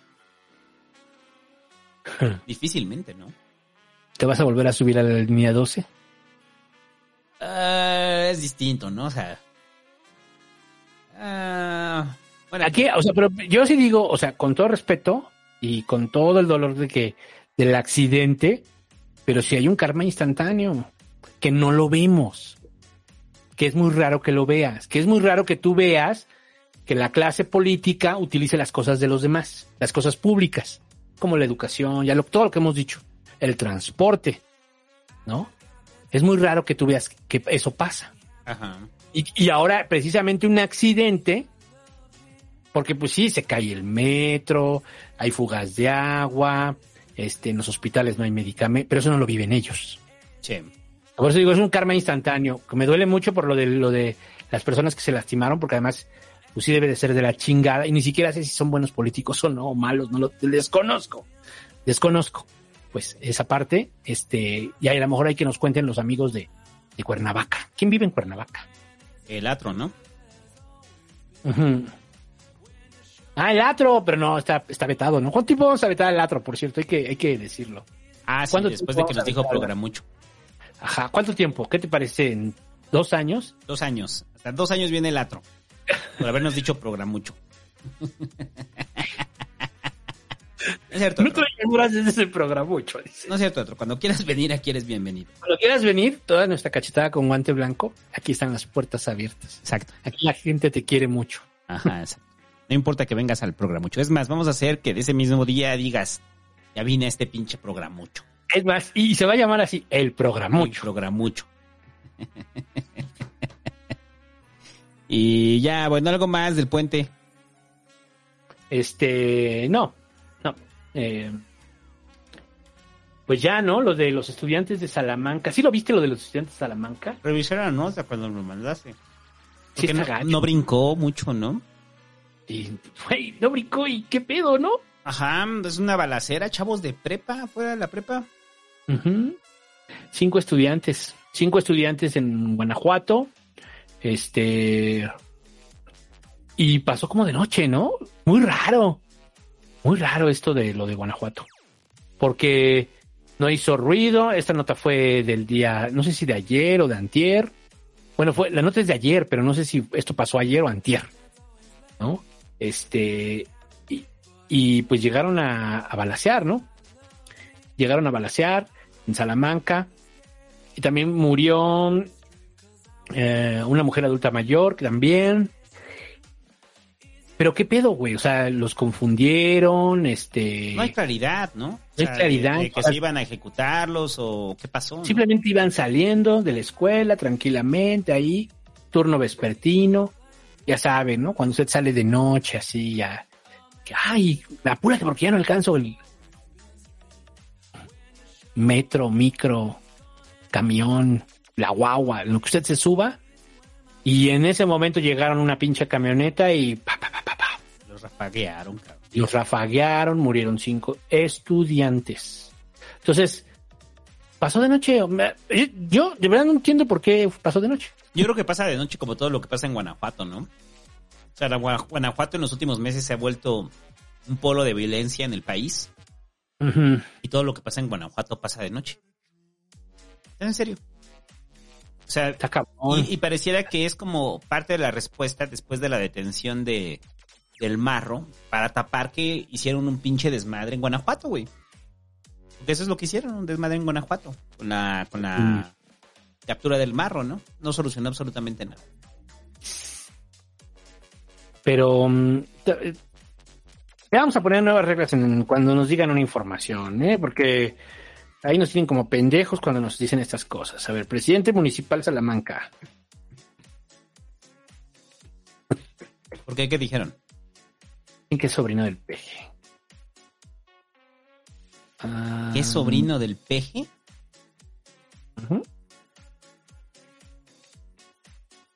Ah, no, pues si gobierna el PAN, ¿no? Ah, no, Morena, pero es mujer. Ay, no sé. Hay que nos cuenten. A la gente que es de Guanajuato. Este. ¿Y qué más? Bueno, pues a ver, a ver qué más información sale durante la semana, ¿no? A lo mejor esto toma más vuelo, pues, porque pues hay otras cosas que de repente como que se nos va el pedo, no sé. O sea, si esto hubiera sido en Guerrero, pues en una, en una normal, pues no les quiero decir ni lo que estaríamos diciendo, o aquí en CU, en Ciudad Universitaria, ¿no? Ajá. Hubiera sido en donde te gusta. Otro lado, aquí pasó como de noche. Sí, no, o sea. Pero es lo que decía, o sea, con el rollo de, de Guanajuato. O sea, Guanajuato sí pareciera que hay como una intención de que no se sepa el desmadre, güey. O sea, que no se sepa el desmadre de que sucede en Guanajuato, porque si es un desmadre, pues. El presidente municipal de Salamanca es Julio César Ernesto Prieto Gallardo, que no sé, eh, o sea, obviamente es de Morena, pero no sé por qué dicen que es sobrino del peje, ¿no? Pues porque alguien lo dijo. mm, no, no veo la relación de ¿Cuál? que sea sobrino, sobrino del peje, ¿no? Ahora te nos van a decir, no, es que es hijo de una prima política del peje. Mm, sí, no, no, no, no, no se ve que esté vinculado para nada con López Obrador. Eh, digo, digo, para desmentir el rollo de lo que les encanta señalar, ¿no? O sea, a huevo tienen que encontrar vínculos porque el personaje visible, pues, es el presidente, ¿no? Pues sí, o sea, entonces, no, no, no es un primo lejano de López Obrador. Ah. Usted no me diga que no tiene familiares que odia, güey, y que no le gustaría que llevaran su apellido. Este güey ni lo lleva. no. Dicen que es primo, es, es primo del hobbit, eso sí lo creo. Ah, sí. Eso sí lo creo. Probablemente sí. Sí, porque si no se vacuna es corrupto. Sí, no, no, no, no, no- no se ve por donde sea, sobrino. O sea, lo que voy es que, pero ¿por qué siempre vincularlo con el peje, no? Ok, supongamos, güey, que fuera su sobrino, sí. ¿Neta usted mete las manos al fuego por todos sus sobrinos? Por todos sus familiares, güey, todos sus familiares son familia de honor y rectitud. Si el presidente No, no, pero, puede... pero el, el argumento que estaban dando ahorita es que como es sobrino del peje, este, que cosa que no indica que es falso, que como es sobrino del peje, eh, por eso se minimizó la noticia, ¿no? O sea, se cayó en todo. Ah, eso- eso no, pues, Es como hace rato estaba, estaba, estaba leyendo eso, ¿no? De que no, no, si hay pruebas de que el peje está coludido con el narco. ¿Ok? Pues preséntalas, güey, no mames. no pues, mames, va a ser noticia mames, nacional. Llévaselas a, a este Gustavo de Hoyos, güey, o a Claudio X, o a esos güeyes, vas a ver que no mames. La sacan mañana en Latinus, güey. Van a dar un chingo de varo, güey. Dice, el chairisquín. Está bien, güey. No, pero a ver, el rollo es, a ver, aquí es los hechos. Ya lo hemos dicho muchas veces. Aquí son los hechos. En los hechos hay información que pueda probar este dicho. No, no la hay. Entonces no lo es, güey. Dejen de señalar de acuerdo a lo que creen. Sí. Ahora, pues ese es el sesgo, ¿no? Y usted a lo mejor lo puede creer o no. Cuando fue lo de Peña, te, puta, se dijeron, me estaba acordando hace rato, ¿te acuerdas que dijeron que Peña tenía cáncer? Ah, sí, sí, cierto. que ya se estaba muriendo. Y sabes, y, o sea, te sí te acuerdas de esas mamadas, ¿no? O que tenía un amante gay. Tenemos, el- ahorita lo vamos a poner el del Chairo de que, de que golpeaba a Angélica Rivera, ¿no? Que gol- golpeaba a Angélica Rivera. Sí. O sea, son historias que se cuentan, pues, ¿no? O sea, no importa. Pues con Calderón lo del alcoholismo, pues mucho tiempo lo cuestionamos, ¿no? Yo todavía lo cuestiono un poco, aunque, después de lo del Ajá. Chico Pérez está cabrón cuestionarlo. aunque ya después de lo del Checo Pérez, pues quién sabe, ¿no? Pero, pero ya no es presidente. Ya no es presidente, ¿no? En fin, este, digamos, yo nunca vi a Calderón pedo cuando era presidente. ¿Tú alguna vez recuerdas así que acá, acá, o volviera el estómago, ¿no? A lo mejor sí es bien pedote, eso sí, todo indica que sí. Pero es un gran chiste también, por supuesto que sí. Es un chiste que le hemos sacado mucha carnita aquí en el Pasquín durante años, muchachos. Y ya el asunto de Salamanca. Eh, a ver, los amigos regios, eh, pues su gobernador, pues muy enojado, Samuel García, ¿no? O sea, muy, muy, muy, muy enojado, güey. O sea, es como el pinche pedo, güey. O sea, cuando, a ver, déjalo voy a poner, a ver si lo escuchas. Muy enojado Samuel, güey, con el pedo de, no, ya está hasta la verga de todo, güey.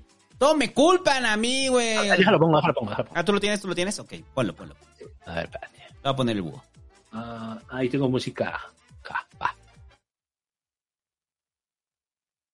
Ah, pero trae anuncio, güey. 12 minutos. Ah, no, salta el anuncio ya. Ay, está en Entonces- silencio, güey. Sí lo vamos a hacer nosotros. Va, ahí va. que lo que no hicieron en 25 años, sí lo vamos a hacer nosotros. Y sin duda, sin duda, este, aguantamos vara. Por eso nos metimos al gobierno. Pero aguantamos vara seria. Aguantamos críticas constructivas. Ayer me mandan en redes Se enganchó. Primero sin agua y ahora sin luz. Y no les quiero mostrar la siguiente historia porque me mentan la madre, pero sabroso.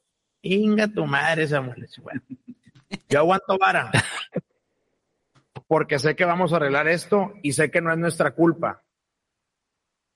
Ahí está el bronco. Ahí está el que le deben de mentar la madre. Pero no pasa nada, aguantamos vara. Pero es bien importante, muy importante, que la ciudadanía haga su parte. Y si va a señalar, que señale bien. Porque ahora resulta que también es mi culpa que no hay luz. Ahora, la mentada de madre también me llega porque no hay luz. Como si yo manejo CFE. Y ahora resulta que la mentada de madre es porque no hay agua, como si a mí me toca el abasto del agua. Pues no, señores. El abasto del agua le toca con agua. El abasto de luz le toca a la CFE. Agua y drenaje le toca organizar con los alcaldes la distribución. Pero ¿qué distribuye si no hay? ¿Qué distribuye agua y drenaje si no hay agua? Esto es real, ¿eh? En parte. O sea, en su defensa voy a decir que es real. Que normalmente culpamos al que no debe ser, ¿no? Pero también... Pero para, podría- eso, para eso eres gobernador. Tienes Pero que agilizar esos procesos, tienes que negociar esos procesos, tienes que ver que si no hay agua en tu estado, aunque dependa de Conagua como gobernador, pues comunícame a los culeros de Conagua. Vamos a ver qué verga está pasando y qué podemos hacer desde el estado para resolver este pedo. O sea, pero es el rollo de como de ah, no, no, no es que es completamente este facultad de Conagua, eso es una mamada, ¿no? O sea, o sea, tú- pues, ¿tú qué haces, güey? O sea, eso es como el pedo, ¿no? O sea, pues No, o sea, ver- gobernador, o sea, para eso estamos en un estado federado, cabrón. O sea, con agua sí tiene mucho control sobre el tema del agua y si es federal. Este tiene control sobre las cuencas en general, tiene control sobre los ríos, tiene control sobre mm, este, en efecto, o sea, sí tiene control sobre todo eso. Pero, y lo que dice también es cierto, a mí me toca las redes internas, la distribución. Pero también puedes, puedes invertir en captación. Porque la pregunta sería, ¿cuánta del agua que, que, que, que tienes la estás echando por el drenaje? Que es la pregunta de todas las ciudades, o sea, no solo del pobre cabrón este. Sí, ¿no? sí, sí. No, yo la verdad me dio risa porque aguantamos vara, pero me están chingando. Aguantamos vara, pero me mientan la madre. Aguantamos vara, pero me culpan de la luz. Aguantamos vara, pero esto es culpa del bronco. Aguantamos vara, pero es culpa de Conagua. O sea, pues como que no aguanta vara. Ah, estaba enchilado, ¿no? Pero sí son, Está enchilado, está enchilado. a ver, sí son competencias del gobierno de Nuevo León, güey. O sea, aunque con agua controle, el gobierno de Nuevo León, pues para eso está, para No, negociar. tienes que gestionarlo, tienes que gestionarlo. Ah, te tienes que sí. acercar y decir, a ver, sí. cabrón, ayúdame, ayúdame, traigo un desmadre aquí, ¿no? Entonces, eso es parte de lo que les ayuda a los gobernadores a posicionarse con aquellos que gobiernan. Y puede perforar pozos, ¿eh?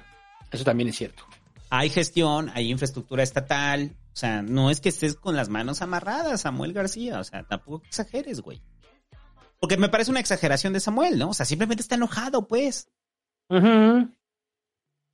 Eh, digo, y, y es que es que me quedé pensando, no, no desconozco cuánta agua haya en, Mon- en, en Nuevo León, en, en este, o sea, para hacer pozos.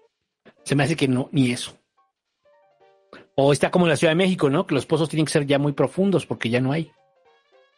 Y entonces eso lo vuelve muy caro. Bueno, Y sigue la crisis hídrica en, en, en Monterrey, sobre todo en la zona metropolitana de Monterrey. Eh, para los regios, güey, hay muchos memes de los regios. O sea, perdón, de los regios que están No. este, dosificando el agua para bañarse, güey. y Que llega un güey mugroso y que dice el regio más limpio de Nuevo León. O sea, Quiero humillar a un regio, ¿no? Ajá, o sea, sí está cabrón el pedo, pero el consumo del agua sigue existiendo. Mucha gente quiere argumentar de que la gente salió a comprar tinacos, salió a comprar para acaparar agua. Pues sí, un porcentaje. Pero hay otro porcentaje que siguen en su vida cotidiana con el propio desperdicio, que eso involucra entre ello Mariana Rodríguez. O sea, Mariana Rodríguez pues Mariana Rodríguez se baña a diario, ¿eh? Y no solamente eso, le alcanza para llenar su alberca y tomarse un- una foto con el outfit.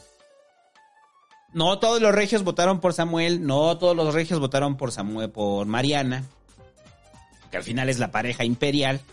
Pero sabemos que un gran porcentaje de los regios lo hicieron. Pues sí, ahí está su gobernador y su... Es que no es primera dama, ¿no? Bueno, la pareja imperial que gobierna Nuevo León, ¿no? Su, su, su esposa, su pareja. Ja, los gobiernos de White Chickens que gobiernan Nuevo León, pues ahí están, güey. Ahí Sí. están. Ese es el resultado de elegir chistes. Ese es el resulta- el resultado de que los chistes los gobiernen. Enten- ¿Entenderán los regios después de esto? ¿Después del Bronco? ¿Después de Samuel? Ah. ¿Quién sabe? Sí, pues es que es un hecho, ellos no sufren de agua. O sea, no. No, pues o sea, si no tienes agua, pides pipa y ya, la pagas. Entonces la vida es muy distinta cuando eres rico y cuando no. Cuando vivir O sea, una no burbuja. sí, no está para saberlo, pero, pero si usted no tiene agua, podría pagar por una pipa, claro, si tiene el dinero suficiente, ¿no? Si no, pues no. ¿Cuántas pipas? No, pues pídeme cinco, pídeme cinco. Pues cinco, porque a mí la alberca al quinto día ya no me gusta esa agua. Ah, está muy enlamada, hay que cambiarla, nueva. Y Mariana se enoja y dice, ah, que huele feo el agua. Y le digo, ah, pues le cambiamos, chingán. Puro, ponte nuevo, ponte león. Sí, güey. Regiolandia, otro país que yo no entiendo. Un país completamente ajeno a la realidad de quienes vivimos en el centro. Solamente en Regiolandia. Ya voy a ir ya voy a Regiolandia. Este, lo prometo fehacientemente. Este año voy a ir a, a Monterrey para que me den mi tour ahí de Regiolandia.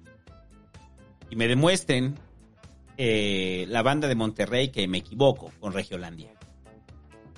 De plano. Ajá, sí, sí voy a ir. O sea, sí voy a ir. Quiero ir nada más así como decir, voy para Monterrey, ¿qué pedo? A ver, denme el tour. Pero denme el tour por la zona popular, no me vayan a dar, o sea, güey, te voy a llevar a San Pedro, Guarza, güey. Vas a conocer unas plazas comerciales. Los comerciales, güey, que es poca madre, güey. O sea, no, lléveme a la zona popular de Monterrey, no mames. Eh, no, no, qué horror. Eh, Sí, me lo imaginé, güey, que te, te llevan a las plazas comerciales.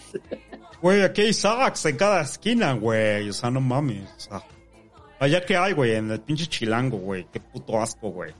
ah, no, pero no es así. Puto asco, compa. Oh, a la verga, güey. Aquí matamos al venado y te lo comes luego, luego. Mira, todo está calambrín. Dale una mordida. Está calambrín, está, está bramando de que le duele. Bueno, ya voy a hacer mi viaje a Monterrey y lo voy a documentar todo para Chilango, este chilangocentrista, viaja a Monterrey a conocer las tradiciones de un país que le resulta ajeno. Sea, es Nuevo León. y ya, bueno, algo más de, de Samuel, güey. Mm, no. Y ya, vamos a un corte, muchachos, y regresamos con la elección. Oye, pero espérame, corte ya tan rápido. Sí, porque tenemos que regresar con la elección y las breves. No, no adelantamos superchats.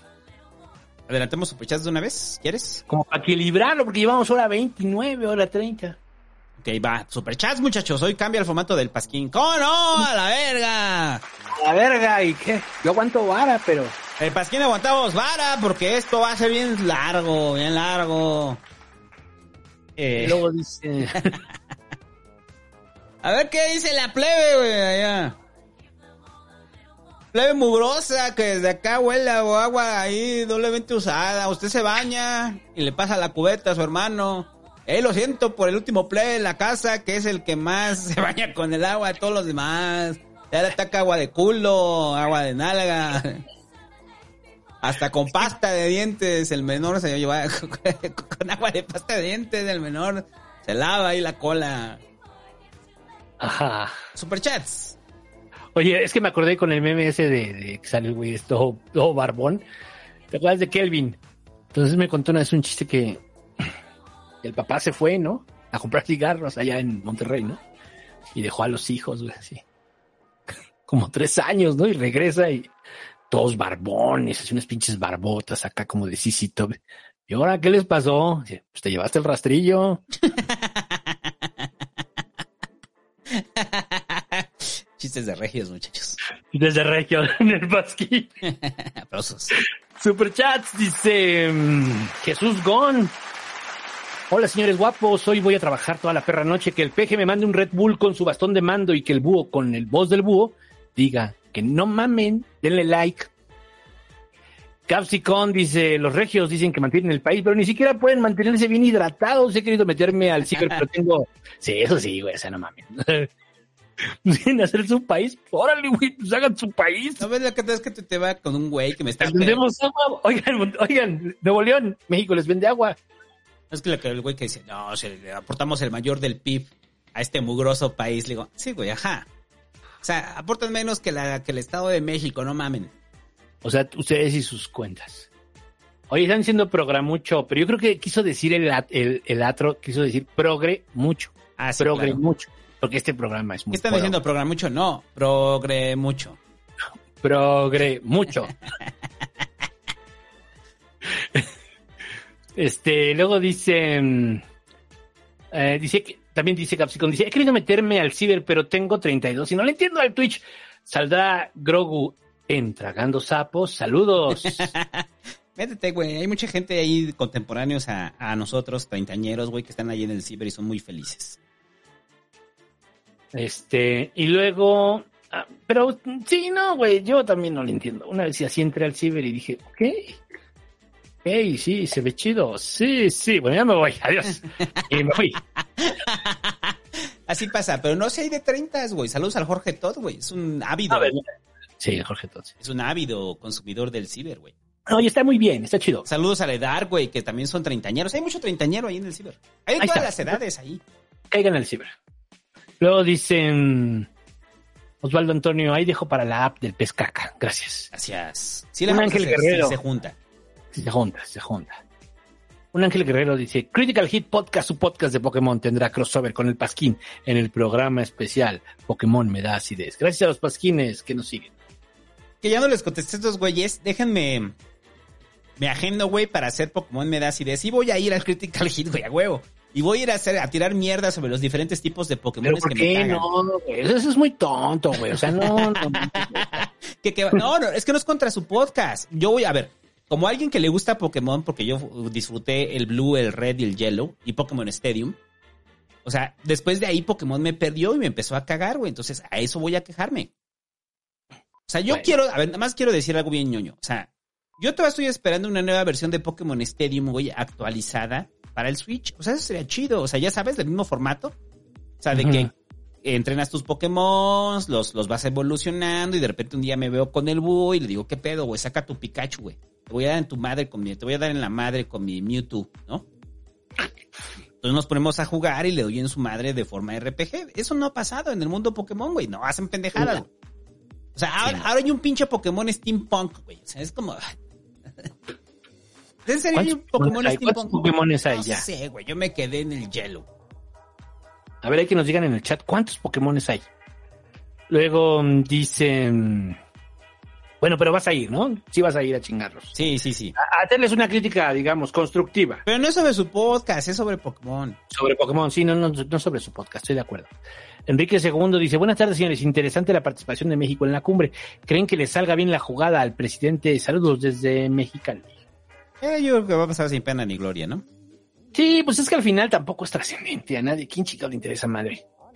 O sea, la mayoría, o sea, usted pregunte ahí en el mercado, ahora que vaya a buscar el mercado y vaya a comprar el jitomate, pregúntele a la persona que le vende el jitomate, oye, ¿qué opinas de la de que el de que el presidente no fue a la cumbre de las Américas? O ahora que usted se suba al camión, pregúntele ahí al, con el que se siente al lado, pregúntele, oye, ¿tú qué, qué opinas de que el presidente no fue a la cumbre de las Américas? ¿La cumbre de las qué? Está en Ecatepec, ¿no? Es que no va para esa colonia, pues ahí no entran ni el camión. Ah, está en la línea B, ¿no? Hay una torta bien buena ahí en, los, en la cumbre de las Américas. Oh, es como el güey cuando vas así perdido ahí en circuito, caminando, de- saliendo del metro y le preguntas, oye, este, ¿sabes para dónde está la Nueva Aragón? "Ah, no. y que dices, güey, por lo menos dame referencia, si no te corta de un putazo. No, no, no sé. Ay, sí, eso sí es cierto. Bueno, este, entonces usted pregunte ahí con la gente, pregunte ahí en su familia, así entre, entre su familia, no se haga bolas. Pregúntele, ¿no? Este, ¿qué opinas de que el presidente no fue a la cumbre de las Américas? Para que usted vea la, la respuesta y deje de estarse preocupando por qué vayan a pensar los gringos. Este, Julio Abadía dice que el triple R le cante un tiro a mi amigo Rodrigo. Vamos a rompernos la madre, Rodrigo. Giovanni Villalobos dice, quisieron replicar la liberación de, de axolotes en Cuernavaca, pero ahí fueron servidores públicos. Lo malo es que el ambiente es, era muy hostil. no manches. Chiste culero, güey. Sí. Inspector Federal de Bubis dice, hola Pasquín, para el pez caca, go. Gracias. El Patas Locas dice, excelente noche, caballeros. El Pajas Locas. Es el Pajas Locas. Excelente noche, caballeros. Dice, saludos desde Tabasco. Saludos. Tabasqueño. Saludos a Tabasco. Eh, Alan Gallegos dice, saludos a los dos, ambos a la par. Saludos. Misael del Pilar dice, soy solo yo en la publicidad del concierto de Silvio Rodríguez. Pareciera que el don te está pasando un cuadro de bandera cubana. No lo sé. No lo he visto, no he visto la publicidad. Pero el viernes toca Silvio aquí en el Zócalo, ¿eh? O sea, pero aquí el tema es, ¿vamos a ir a ver a Silvio? Yo sí quiero ir a ver a Silvio, pero... Yo sí quiero, Pero no. pero eh, el, mon- el mensaje hiperchairo me causa pedos. Y ya lo vi, o sea, yo ya vi a Silvio en su momento, ya lo decía, ¿no? O sea, cuando estaba Fernando Delgadillo y que estaba tocando Fernando, Fernando Delgadillo y le decían, ¡Ya cállate! y de ¿En repente ya sí, güey, ya cuando ya terminó de tocar Fernando Delgadillo, ya fue así, no, pues les presento al, o sea, una persona que ha influenciado en mí, Fernando Delgadillo. ¡Él sí toca bien! Ya sabes, o sea, hay como, así como los fans de Metallica y Megadeth, güey, hace rato que tuiteaba de Oasis o Blur, hay banda que también es fan de Silvio y desprecia a Fernando Delgadillo, ¿no? Solo los fans de Silvio pueden despreciar a Fernando Delgadillo. Eh, sí, claro, claro. O sea, los no fans no podemos despreciar a Fernando Delgadillo. No. No tenemos argumentos, ok. Luego mm, dice... um, Raúl Bustamante, Mendevil, deja su superchat, muchas gracias. Gapsicón dice, qué fácil es reírnos de las desgracias que le pasan a los políticos como el alcalde de Cuernavaca, ya que no los humanizamos. Dice, ¿Ya vieron Triple R en Netflix? El búho que estaba recomendando bien cabrón, yo no lo he visto. Véanla. Este, está bien divertida. Está bien chida. Sí, sí está chida. Sí está chida. La verdad es que cuando la analizas, y si una película te deja pensando, sí, sí está chida. Me gustó mucho. Este, creo que no ha habido ninguna de Marvel en los últimos años, así que me guste como esta pinche película, güey. Y bueno, eh, véanla, está en Netflix, RRR. No tiene nada que ver con Rodrigo, con Ramiro, Ricardo Ramiro Ramírez. Este, no tiene nada que ver, simplemente es una coincidencia. Eh, no se preocupen, puede usted ver la película. Eh, Ramiro Ramírez los quiere demandar, anda viendo eso, pero no va a pasar. Y ya. Eh, a, Aleiva dice, con bastón de mando. Golden State en 7 y Curry MVP. MVP. No sé qué me ponen a decir. Jorge Betancourt dice, ahí les va un tostón nomás porque el PRI perdió Hidalgo. Un saludote para toda la banda del posgrado en ciencias físicas de la UNAM. Saludos. Kevin Ramírez dice que el peje con bastón de mando de la orden 66. Ejecute la orden 66. Ejecute la orden 66. Ahí está. Ya habíamos, ese chi- habíamos hecho ese chiste ya. ¿no? Ya lo hemos hecho, sí, cierto. Kevin Ramírez dice que el peje con... Ah, ya. Este, eh, Eli Uh, David Nava dice, ¿qué pedo, Ruco? Los amo. Oigan, ¿alguna vez han tenido un secreto de la política bien oscuro que nunca han revelado ni revelarán? Saludos y que chingues maldito. Muchos. Sí, pues, obvio- Pues, obviamente sí, no podemos decirlo. Lo diré ya cuando esté muriendo. Este, Mariano Álvarez dice, se va a subir primero este podcast al Evox que el de Migala sobre los animales. Díganle al Hobbit que ya pasaron dos semanas. Saludos desde Guadalajara. Hobbit sube el podcast. O sea, se le va el pedo y no lo sube. Ajá. Chale. Ángel García dice, ¿por qué Visual Politic le tira tanto a AMLO? Porque son de derecha. Porque son de derecha, porque trabajan con el PP. Por eso. Pablo César Céspedes Pérez deja su superchat. Luis Mesa, lo mismo, muchas gracias. El Aspen 17. No había podido donar, pero ya me pondré al corriente. Gracias. Bueno, al corriente, pero te voy a dar dos letras más. Eh, Juan Serrano dice, me hice Patreon para escuchar el Nerdos de Star Wars y para ñoñar a gusto me puse a armar un Lego de Star Wars. Mientras los escuchaba, les quedó bien chido. Pues yo creo que sí da tiempo, güey. O sea, ese pinche programa, te, te compras tu Lego y mientras lo estás escuchando te pones a armar. Fueron cuatro horas de pura pinche ñoñez. Sí, sí te da tiempo. Emilio Iván Esparza dice, gracias a ustedes, mi hermano y yo, ahora nos decimos, ahí está tu ideólogo. Ah, Gracias. que el triple R le diga algo a mi hermano Gael. Besos. Ahí está tu ideólogo, Gael. Ahí está Cuadri, güey. Hazle caso, güey. Es tu ideólogo. Pero sí es el mío.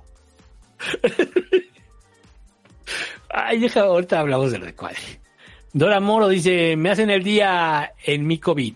Dora los adora. Saludos a Doña Dora. Pues qué bueno que, que te- esperemos que estés bien. Ricardo Gutiérrez, yo creo que sí, ¿no? Porque aquí está, pues, si no estaría diciendo, me siento de la chingada, no sé qué, no. Ricardo Gutiérrez dice, saludos Pasquín, estoy feliz. Que Berserk va a continuar, ya lo confirmaron. El mejor amigo de Miura y los asistentes lo van a continuar. Cómpralo, Santo. Eh, sí, ya dijeron que están con ese pedo de que va a continuar Berserk. Berserk.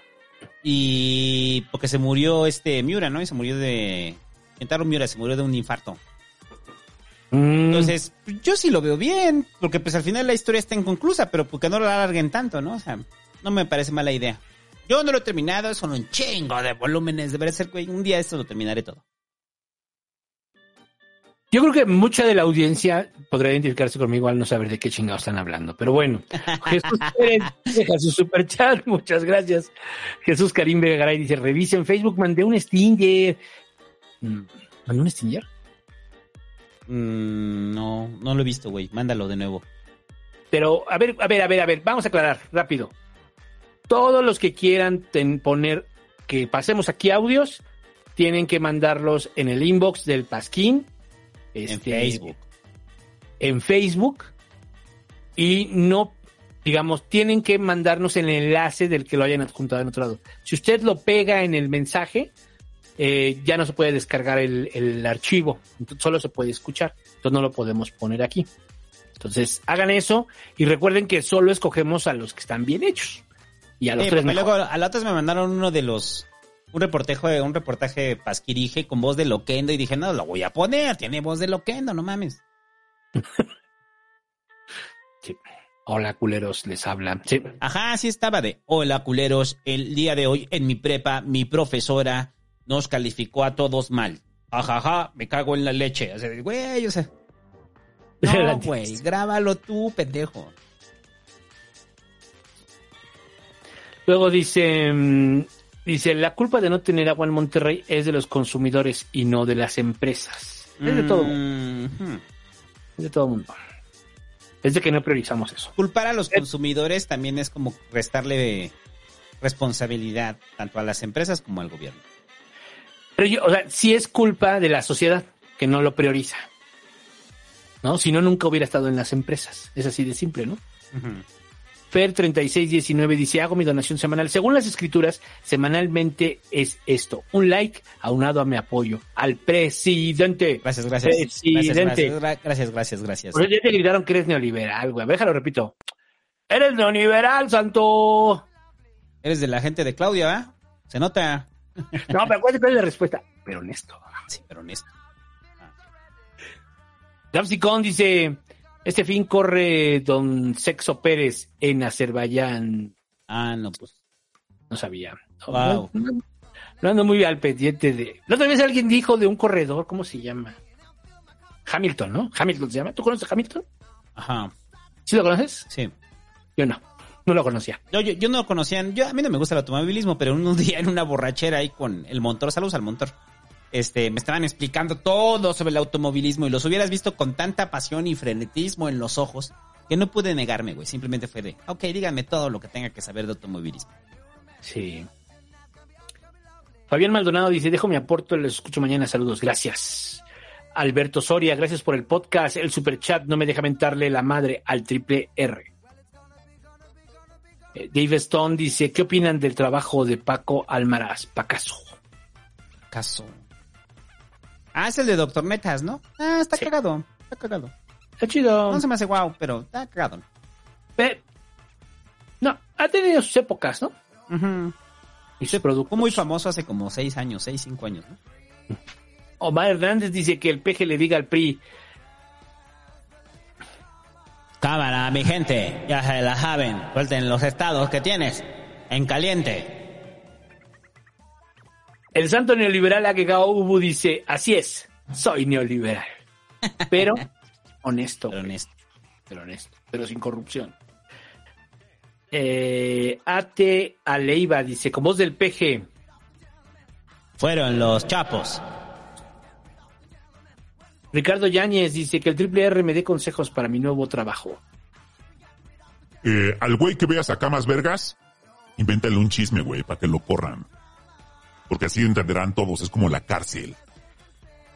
Y mientras que un güey acá que es el más vergas, güey, no mames, y todo el mundo va a saber que fuiste tú y te van a respetar. No digas mamá, pinche Ramiro, güey, porque... Bueno, luego dice, este... la memoria con porno viajero del búho. Hace años que no sabes ese concepto. Ese es desde Ah, nerdos. Ese lo vamos a traer, porno viajero. Ese es de. Según yo, es del Nerdos Live. Pero no me. Creo que es de los últimos. Creo que es el último. No me acuerdo. Pregunta, eh, pregunta señor Búho: ¿Usted se parece al búho de Sekiro? Pues nada más en la edad, ¿no? Ah, tú eres más grande, ese búho. ¿Es más grande ese búho? Ajá. O por eso, pero así me siento ya, güey. Lo veo y digo, sí, güey. Si te dejaras la barba, güey, porque al búho sí le sale, entonces, si te dejaras la barba, sí te parecerías al búho de ese. No, ya estoy bien canoso, ¿eh? Ya, ya, ya, ya, canas a mí, ¿eh? Ahora sí ya. Pues normal, yo lo analizo con mi jefe y dije, sí, a huevo, o sea, mi jefe a los 40 empezaron las canas y la calvicie, o sea que sí voy a ser calvo. Pero todavía le Ay, falta. Pero el malvado no está calvo. Bueno, pero tiene ya, no tiene, sí, ahorita sí ya. Tiene entradas, pero no está calvo. Tiene entradas, tiene entradas fuertes, así como salidas de emergencia, pero sí. Luego dicen, Mazapán dice, saludos. Julio Cons Calderón dice, una pregunta desde la inexperiencia. Quisiera probar por todas las drogas, pero... ¿Qué? Quisiera probar todas las drogas, pero no sé si sea conveniente, supongo que dice. ¿Cuáles sí y cuáles no? Escúchate el, escúchate el podcast de mi gala de estados alterados de conciencia y hablamos completamente de eso. Y como diría el Hobbit, aquí citando al Hobbit, o sea, si no tienes nada que ofrecer, no te drogues, güey. O sea, no te drogues, o sea. Escucha ese podcast, ahí aclararás tus dudas. Mm, César Bucio dice, en- lo vas a mandar a escuchar un podcast de cuatro horas, güey. Pero bueno, Ah, escucha. sí, y sin drogarse, escúchalo sin drogarte para que escuches ahí lo que hablamos. Es un amigo que es pastor, así me dijo. Dice, haz oración. Cuando estaba lo, de la- lo del COVID. Le digo, yo, pues siendo amable, le dije, sí, sí, voy a hacer oración, ¿no? O sea, como diciendo, está bien, güey, o sea, te voy a decir que sí, ¿no?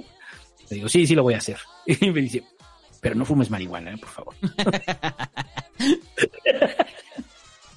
Ah, les estaría chido pacheco y fumando, ¿no?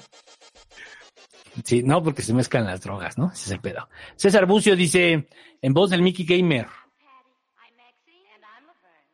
Un saludo para Daniel Pisil, que escucha el pasquín y que como yo le mama a la oreja de Van Gogh. a mí sí me gusta la oreja de Van Gogh, güey. Es como rock progresivo, güey. Qué chingón. Eh, Galate Malate dice Samuel aplicando la de AMLO. En teoría no tienen la culpa en muchas cosas, pero tienen autoridad para negociar y agilizar. Lo que ¿Y decía. responsabilidad? O sea, no culpa, pero sí responsabilidad. O sea, responsabilidad es de responder. Ellos son, los- son las personas que tienen que responder. Así de simple.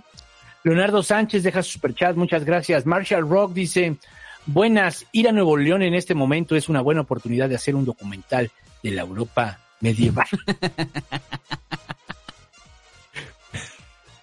Urbano González Patiño dice, dejo mi aporte y los escucho luego. Mi rey de Tianguis dice, dejando de guachicolear, saludos, se les quiere. Gracias. Brian David Méndez Mancha dice, lean PayPal, please, recaí en la depresión. A ver, ahorita lo lees, ¿no? Te lo leemos. Melissa Paredes Requena dice, "Mm, muchos saludos, gracias por hacerme reír siempre. Ah, saludos, es Melisa. Saludos a Melisa, güey. Este, es compa ahí de los migalos. Este, y sigan a Mel, ay, no me acuerdo su cuenta de Twitter, de Instagram. Es que tiene unos cómics bien chidos, Melisa, güey. Yo soy muy fan, o sea, así súper azotadísimos. O sea, A ver si ambientados el con chat- rolas de Radiohead, o que los ponga ahí Melisa, güey, si nos está escuchando. En el chat nos diga cómo la sigan. Es Mel Dibujos Paredes, pero no me acuerdo porque tiene como guion o algo. Pero bueno, que lo ponga ahí, güey, para que te sigan en Instagram a la Melisa, güey. Y ahorita lo, lo- lo volvemos a poner aquí. Es bien chido su rollo de la Melisa. A mí me gusta mucho. Un periodista dice, en Nuevo León redujeron las horas de clase, así se llama su nick, un periodista. En Nuevo León redujeron las horas de clase y le piden a los niños llevar su propia agua. No mames, güey. ¿eh? Antes era así como traigan su lonche y ahora traigan su propia agua. Después va a salir traigan su propio cuchillo. traigan su escopeta, niños. Hoy vamos a hacer una... El que saque la, la, varita más corta le va a disparar a los demás, güey, para probarle su agua. Yo digo que si los regios son tan chingones, pero tan chingones, sí deberían inventar unos trajes como en Dune. Así que que reciclen toda su agua, este, para que después la vuelvan a no, güey, porque van a traer acá el de dónde iba a ser. A la verga, compa, ya no vuelvo a tomar tecate. Está bien culera la miada. Sale bien culera la miada, el agua de miada, güey. A la verga, güey. Eh, espérate, no, no lo leí todo. Dice, mm, eh, señor presidente, digo, señor Santo, ¿cómo resolverá el problema del agua? Con voluntad y fuerza. Y sobre todo, gestionando frente a Conagua para que desvíen y la exploración de nuevos pozos. Y no se les olvide, el sacrificio a Tlaloc es el más importante. Val Cortés deja ahí su superchat. Muchas gracias con su sticker que nos. Bueno, su sticker. Eh, Cholo Tumbado dice: Nicaragua, país donde se esconde el expresidente de El Salvador, que se riñó 185 millones con lo que apoya al Faro.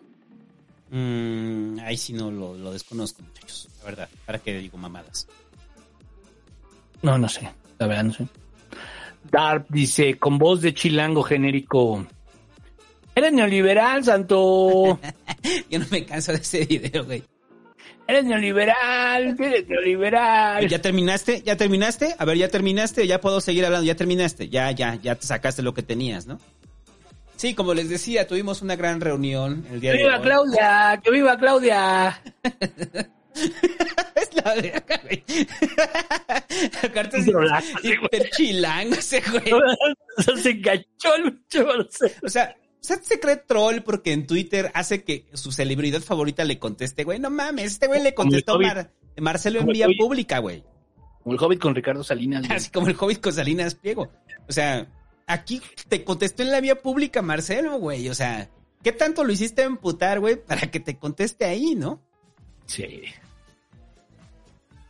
Luego dice, el Mura dice, sobre la cumbre de las Américas, acá una gringa dice, más vale que tengan una buena razón, porque suena a una reunión importante. Suena a una reunión importante. Suena que es importante, ¿eh? ¿Y qué opinas de que el presidente no ha ido a la, a la cumbre de las Américas? No sé, pero suena que, suena que era importante. ¿Por qué los deja así? Eh, Zoe Fire, bueno, Shoe Fire dice, recuerden a Calderón pedo en Guadalajara 2011. Ven la inauguración de los Panamericanos en su discurso y díganme si no Ah, está. ese ya sé cuál es. Ese Pero- pelosita en ese. Ah, nah. Inauguración Juegos Panamericanos. ¿Qué año? ¿2011? Ajá. Sí, no, ya sé cuál es. O sea, siempre lo sacan para el rollo de que está pedo. ¿Pedo o no? Ah, no está pedo. Es- Es una sugestión, ¿no? Es más bien un sesgo. Ajá. Ok. Arturo Solís dice, larga vida al Pasquín. Mi novia quiere que Triple R le diga qué opina de que la ciencia es una construcción social que busca verdades absolutas. La ciencia es una construcción social construida a través de su propio lenguaje, en la cual solamente un sector privilegiado de la sociedad tiene acceso a él. No podemos acceder completamente a la realidad porque la ciencia nos ha sesgado por completo a través de sus modelos matemáticos, güey. Sus modelos matemáticos que solamente explican una cara de la realidad. La realidad es intangible. Y la aproximación que hacemos a través de los números solo es una forma en la cual nos acercamos a una posible realidad. Y eso lo aprendí en un video de mi galá. Y ahí pensé que era del esquizo. Ay, del esquizo también, güey. Siga el esquizo y a mi gala, güey. Yo ya me estoy enterando de todo ese pedo, güey. Y ya, güey, es que eso ni lo entiendo, güey. Nomás me lo escribió el Mickey. Pero que tú crees y crees en la decadencia de mi gala, güey. Huevo, ya el hobby desde que se pelea con Salinas Pliego. Está en decadencia, joven. No te pelees con los tiburones. Te comemos en el mar. Te arrancamos las piernas. Y después de eso, eh, vas a quedar embarazado de un tiburón, güey.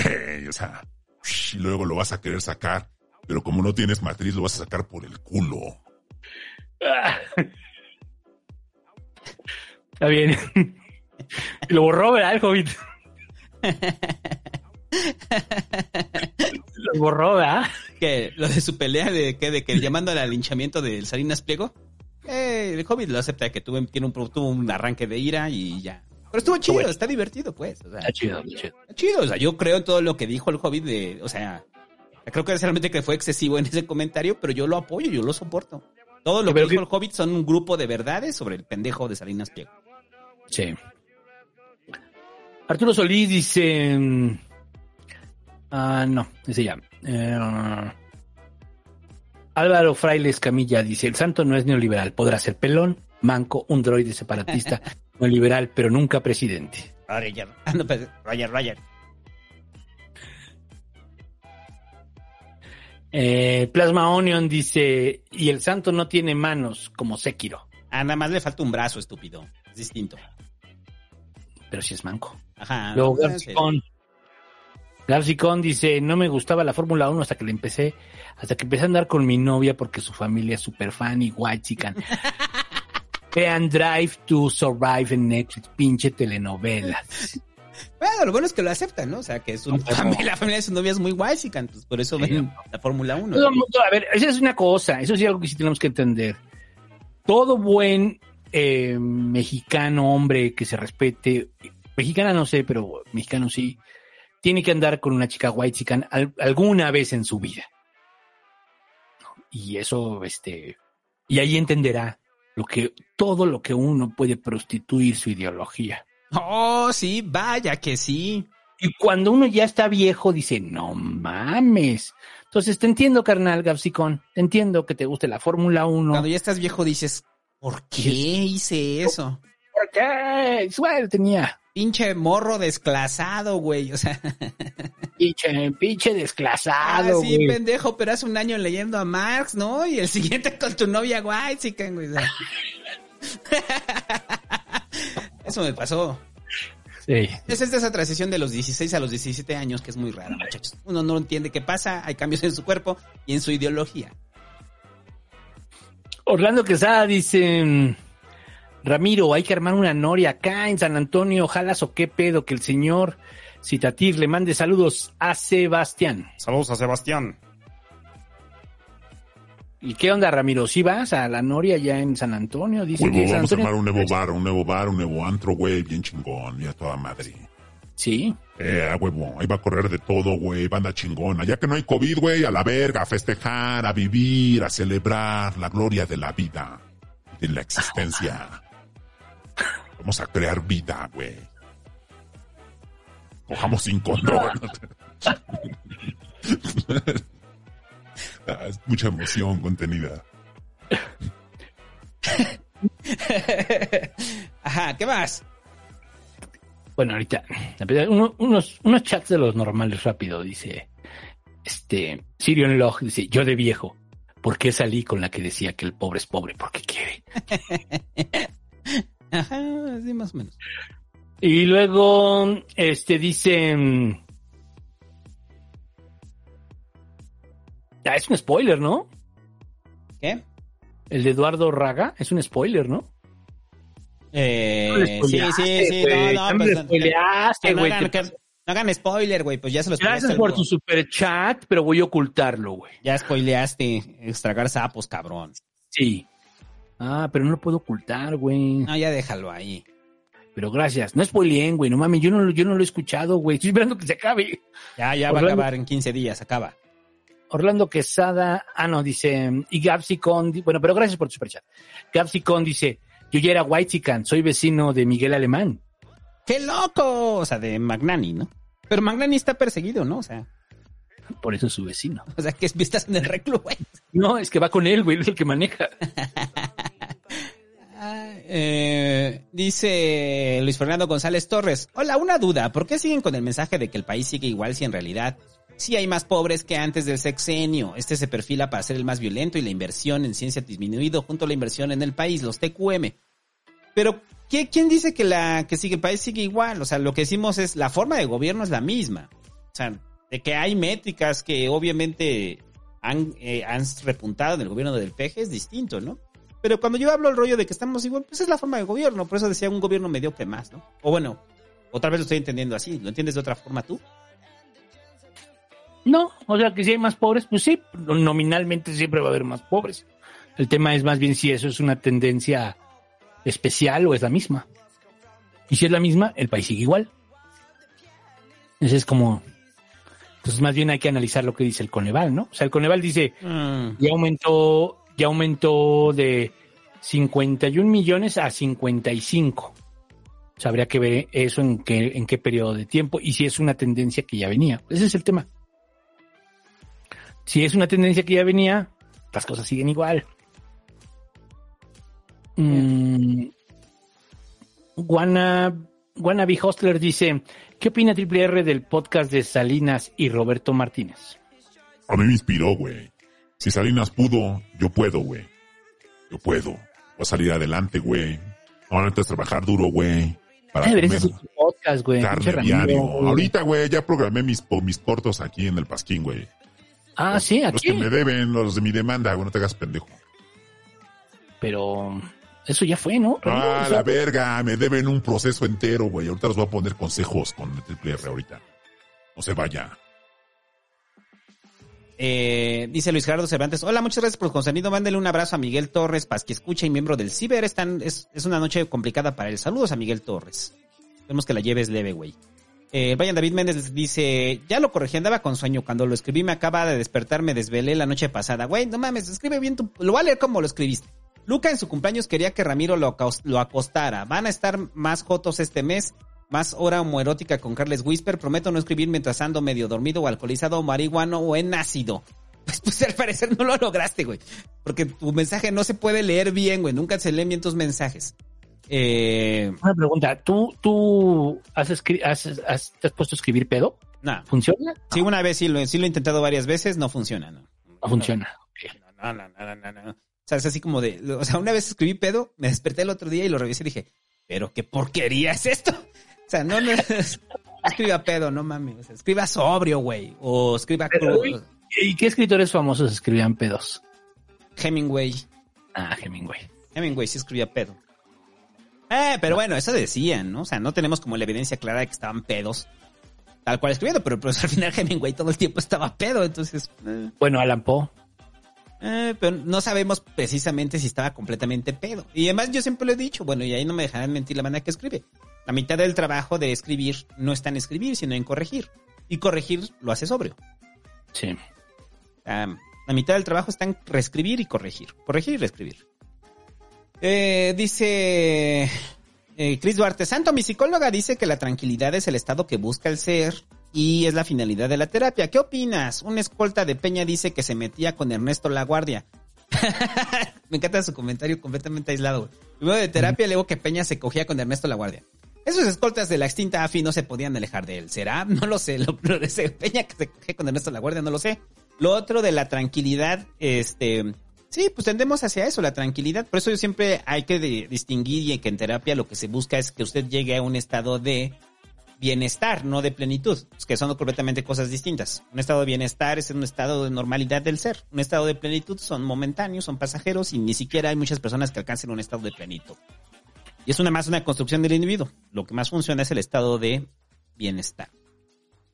Y ya, este... Más superchats. Ajá. Dice mm,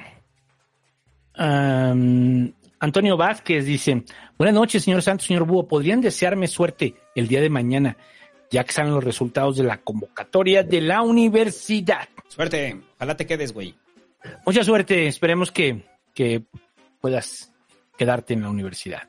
Em, luego, Fer González dice, ayúdenme a convencer a mi novio White Chicken de que escuche tragar sapos o de que la calvicie no tiene cura para que ya se rape cualquiera de las dos. Escucha tragar sapos, güey, y la calvicie no tiene cura. Soy el claro ejemplo de eso. No, Jeff Bezos es el mejor ejemplo. Ah, sí, cierto. Jeff Bezos. Jeff- o sea, ¿usted cree que Jeff Bezos le gusta ser calvo? Obvio no. ¿Tiene hombre- cura? Es el hombre más rico del mundo. Se podría poner cabello, güey. Ah, yo que Jeff Bezos ya no le importa ser calvo, güey. O sea, eh, eh, eres Jeff Bezos, ¿no? O sea, O tiene razón el Hobbit y es Lex Luthor, pero esa es otra historia. es Lex Luthor. Yo digo que es Lex Luthor. Acéptese como pelón, güey. No le queda de otra. Es, Eh. es parte del... Escuche ser pelón me da acidez. Es parte de la senda del dolor del pelón hasta que llega al nivel de aceptación. O sea, es como chido. Sí, sí, eso sí. Además, los chistes, pues, llega un momento que se acaban. El primer momento, el primer hecho, el primer momento en el que te rapas sí es traumático. Ese sí es muy traumático. Pero después ya te habitúas. Sí, y, o sea, yo sé que pues, la carrilla y eso, pero llega un momento que ya la carrilla se acaba. Cuando Ah, te mueres, cuando te mueres, huevos. Es, es eterna, güey. No, que no. Llega un momento en el que ya es el mismo chiste, güey. Ya no hay chistes. Ah, eso sí, eso sí ya es el mismo chiste. Yo, al de, ah, de, de estar pelón, no en ese momento que ya está pelón, sino cuando se estaba quedando sea, eso es peor. Porque entonces lo, lo Ah, llevaba sí, yo- estabas en la negación. está en la negación y yo diciéndole, Santo, ya, ya valiste, güey, ya valiste, estás calvo, güey. Con carrilla, por supuesto, no así de buena onda. ¿no? Ah, pues Entonces, que los sí. nerdos live están llenos de eso. Sí, son nerdos. Ajá, es la transición, pero a lo que voy es Sí. que llega un momento donde ya los es como los, de repente llega un chingo de banda así con el pedo de, ¿qué pedo tobogán de piojos? Eh, ya lo dijeron como 100 veces, güey. O sea, Muy bien. el último que me dijeron y que dije, ese fue un gran chiste de pelones, fue cuando dijeron, ¿qué pedo mi cotonete? Dije, ah, ah, no me habían dicho cotonete, güey. O sea, tienes tu aplauso, güey, por haberme dicho cotonete, güey. Chingón. Entonces ya tienes como diferentes tipos de cotonetes, ¿no? Está chido, o sea. Pero la mayoría no se esmera, güey. Ya es como los mismos, exactamente igual. Luego dice, Gapsicon dice, su casa está en la misma casa que la mía aquí en Ciudad Satélite. El que esté prófugo explica por qué su helicóptero ya no me despierta en las mañanas. Arturo Solís dice que el señor Citatir le mande saludos a Alexandra Castellán, inaugurando los trabajos del gobernador del estado. ¿Y qué opina el Triple R de la pelea del hobby? A ver, uno o el otro, güey. ¿Triple R o el Citatir? Saludos Alexandra Castellán. Te esperamos en nuestra reunión anual, eh, donde tenemos la presencia del gobernador del estado. Citatir, CTM. Ya, nomás la alcanzó para eso. Miltry dice, dejando mi superchat y queriendo saber cuán, cuándo me falta. ¿Cuánto supongo? Mañana los escucho, besos en el nudo del globo y extrañaré la parte homoerótica. Yo sí vamos a llegar, ¿eh? Eh, yo creo Bueno, que sí. no, la elección, no hemos ido a la pausa, güey. Este... Eduardo Raga dice que el triple R me la miente por spoilear. Vas. Chinga tu madre, pendejo. No estés spoileando tragar sapos. Mejor suscríbanse, pendejos.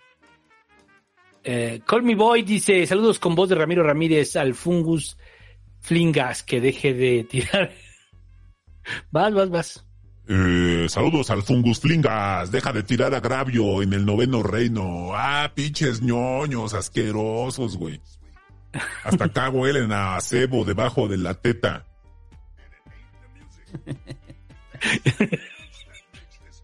Este estuvo muy teto.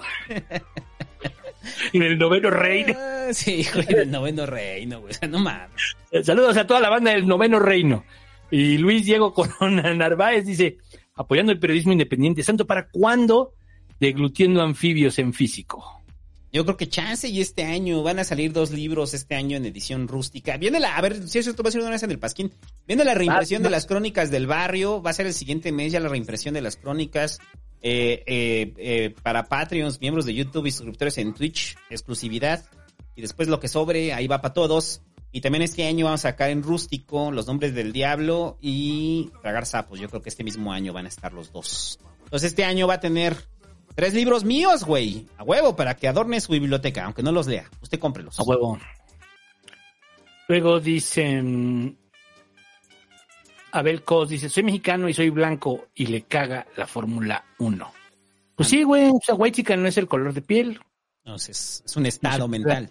Es un estado, es un- una forma de vida. O sea, el mejor ejemplo ya lo habíamos dicho, ¿no? Es Palazuelos. Mm. Eh, Josué González dice: eh, Con voz del peje. Um, eh, señora, deje salir a su hijo. Es buen muchacho. Ajá, se gastó sus 20 varitos de contestar encuesta. Para que llegue así. Mira, mamá. espérate, espérate, lo puedo hacer. Mira, jefa, los güeyes del Pasquín dicen que soy bien a toda madre, mamá. Bien a toda madre, ayúdame, déjame salir. Ahí está. Así lo vimos.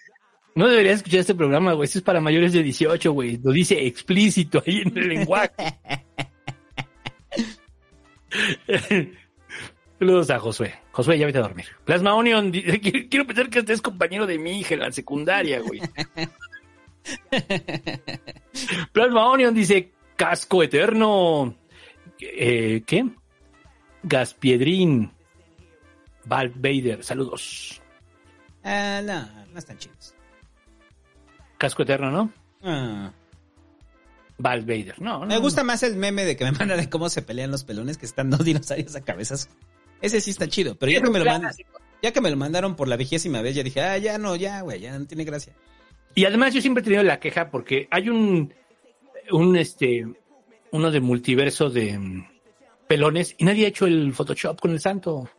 Sí es cierto, ¿eh? No me han puesto. Ah, no mames, cabrones. o sea, Sí, sí, sí. Qué no, ese, sí- madre. ese sí lo deben de hacer, güey. Ese sí lo deben de hacer ahí todos los pelones que hay Sí, en sí. multiversos. Sí, claro, Eh, sí, sí, me, me vuelve irrelevante como pelón, no mamen. claro. Luego dice, Mildred dice que el peje le diga a mi amiga, a mi amiga Carla. Felicidades por la nueva chamba. Eres una chingona. Vendrán más y mejores cosas. Hugo. Ahí está. José Manuel Hernández dice, Santo, ¿habrá más capítulos de Tragar Sapos? Sí, pues viene el 17, el 16 y el 17. El 16 es la siguiente semana y el 17 es el final. El ¿Acaba en el 17? Acaba en el 17. Ok. Arturo Solís dice que el Citatiri diga, ¿Qué pedo mi cabeza de cotonete? Y Sí, ya. sí. Eh, Luis Gerardo Cervantes dice, hola, muchas gracias por su contenido. Mándenle un abrazo a Miguel Torres. Ah, sí, ya lo había dicho, ¿no? Este, y dice Jorge Martínez, los monjes son pelones, la calvicie es irreversible. Aceptar la calvicie es aceptar lo que no se puede cambiar. Entonces los pelones están en un estado superior de conciencia, así es. El, pues es como el rollo, güey, por eso los pelones son supervillanos. Somos supervillanos. Sí, güey, son supervillanos. No mames. Mira, yo nomás les digo, tengan cuidado de los pelones, somos almas resentidas y eso nos ha llevado a generar herramientas diferentes como eh, eh, herramientas este, mentales eh, para hacer cosas malvadas, muchachos. Entonces tengan cuidado. Ya lo dije todo eso en Ser Pelón Me da Acidez, vaya y escúchelo. Para todos los que tengan crisis porque se han quedado pelones, vaya y escuche Ser Pelón Me da Acidez, güey. Es la mejor guía para entrar a la calvicie. Aún así, sigo pensando que hay más pelones guapos que los que dijiste. Y ya dije que Zidane y Pep Guardiola son de la lista. Sí, hay más, ¿no? Zidane, Zidane. sí, Zidane sí, sí. ¿Sabes, qué, ¿sabes, sabes también quién? ¿Sabes qué pelón sí es feo, güey? Y es un gran futbolista, pero es un pelón muy feo. Arjen Robben. Sí, güey. Y Robben ni con cabello se veía guapo, güey. O sea, porque alguna vez busqué fotos de Robben con cabello. No, güey, Robben siempre ha estado bien culero. Ah, ahí te va el otro, André Agassi. André Agassi también es guapetón. No, pero ¿te acuerdas de Agassi cuando traía la mega greña? Es que él fue greñudo, guapo, y luego fue pelón guapo, güey. Ahí para toda la banda que piensa que no se va a quedar pelona, vea fotos de André Agassi. Es increíble su cabello de Andrea Gassi. Y ya, vamos a un corte, güey, porque si no, no vamos a acabar este pasquín. Estamos joteando, pero cabrón, güey. Todavía no son las 12. Eh, eh, Órale. Ahorita Ahí hay un último, a ver, último, rápido. El Hecha dice, llegué tarde, pero aquí apoyando al presidente, presidente. William Cache dice, saquen de las tortas de migajón, saludos, tomen agua y vámonos, pausa. Pausa, ahorita venimos. Se quedan con reporteros pasquijes.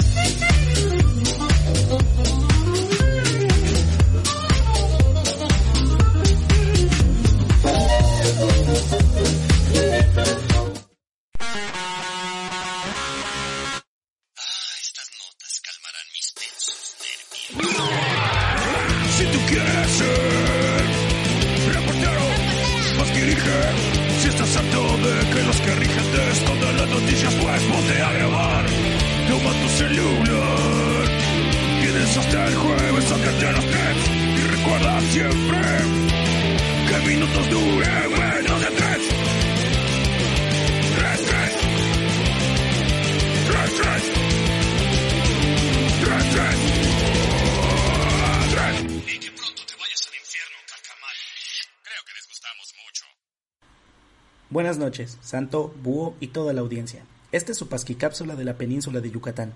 En la península existe la creencia de que nadie puede hacer las cosas peor que un campechano, y parece que Alito hizo la profecía autocumplida y el honor a esa afirmación, pues logró lo que nadie creía después del 2018, dejar peor al PRI. Aunque la fuente mágica de audios estúpidos de Alito ya se cerró, Laida Sansores aprovechó la transmisión del martes de Jaguar para sentarse en su sillón y cosechar sus frutos, burlándose de Alito y dedicándole un funeral simbólico a su carrera política, donde medios nacionales ya reportan disidencias menores dentro de la estructura partidista para sacar al exgobernador campechano de su puesto. Porque lo que priistas, panistas y compañía no entienden es que quejarse de los jodidos y nacos que siguen votando por Morena no los ayudará a dejar de ser una oposición de papel. Mientras tanto, en Yucatán hace una semana un juez decidió aprobar la suspensión de la construcción en el tramo 5 del tren Maya por un amparo promovido por organizaciones ambientalistas, entre ellas las que hicieron el video de los famosos en contra de la obra. De acuerdo con el juez Adrián Novelo, el hecho de que el informe de impacto ambiental no haya sido compartido es razón suficiente para aprobar esta medida, como es obvio, aunque esto no fue más que tinta desperdiciada en los periódicos, porque más tardaron en publicarlo los medios que la COFES en admitir que se pasarían por los huevos la citada decisión y que ellos seguirían construyendo, mientras AMLO afirmaba lo mismo en la mañana siguiente. Por tanto, los famosos que ya festejaban desde la Riviera Maya, que según ellos sí es Maya, por la cancelación del tren Maya, que no es Maya, tendrán que repensar su estrategia y tal vez graben otro video. Ahora vamos a Quintana Roo. En este lugar se vivió una masacre, y no una de las usuales, como los asesinatos multitudinarios que se dan mensualmente en bares en Cancún, sino con la victoria arrasante de Morena en la elección para la gubernatura del estado. Mara Lezama obtuvo más del 50% del voto, algo que no sorprende a nadie sabiendo que tiene el arrastre que conlleva ser del partido de AMLO en el sureste de México. Lo impresionante aquí son los resultados del PRI, partido que, de confirmarse las cuentas oficiales, perdería el registro en el estado, un estado que fue gobernado por 81 años seguidos por este mismo partido. Pues en esta elección decidieron ir solos, apostaron todo a sí mismos y perdieron humillantemente. No lo digo yo, lo dicen los datos, pues la cuenta final del PREP ubicaba al PRI con el 2.96%, menos del 3% necesario. Debieron aceptar la invitación de Va por México. Por el otro lado, Mara Lezama y Morena tienen cuentas pendientes con Joaquín. Veremos si termina acompañando a Borges en prisión, siendo el segundo gobernador consecutivo del estado que termina de esa forma. Desde la tierra de Armando Manzanero, y sin más que agregar, yo soy Marcos Guillén y nos escuchamos la próxima semana. Este es un mensaje de Óxido Comunicación. Debido a que perdimos la reciente demanda de Ramiro Ramírez por usar su nombre, estamos obligados a presentar un minuto de reflexiones con Ramiro Ramírez. Las opiniones vertidas en el siguiente minuto no reflejan el pensamiento ni los gustos futbolísticos de los conductores del Pasquín, ni nadie de los que integra Óxido Comunicación, Óxido Capacitación, ni ninguna de sus filiales, anexas y convexas.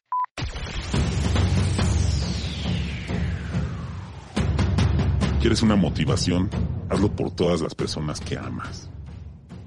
Como mis perros, como Azul y Oro, mis hijos, este Ramiro pequeño, el hermano de Ramiro pequeño y la niña, está Ana, se llama Ana, Ana.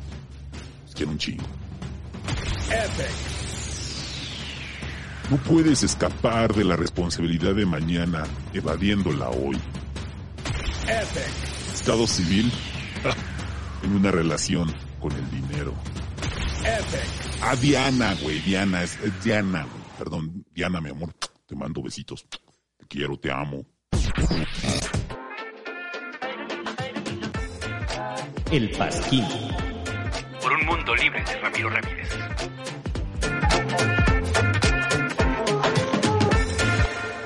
El único noticiero que le trae los éxitos de los noventas, de los dos miles, para demostrar la hipótesis del búho. La hipótesis es, es que hay tantas canciones estúpidas que nosotros podemos seguir este modelo eternamente. El único noticiero que grita, ¡ay la culebra, muchachos! El único noticiero que tiene una bolita que le sube y le baja, muchachos. El único noticiero rumba, samba, mambo. El único noticiero que se le antoja a la niña fresa. El único noticiero que tiene una vaca. La misma vaca. Noticiero Guatanegui con su lupi pati lupi pati wuli wuli wargana. Único noticiero que con mi camote se ve bien bueno. El único noticiero que es la bandota, bien rock and rollero y se le nota con tremenda matota.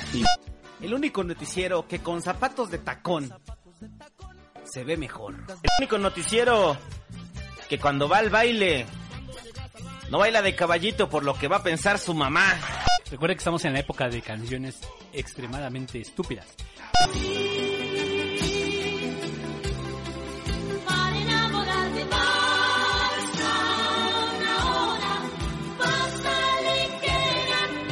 Pasquín. Porque amamos los noventas.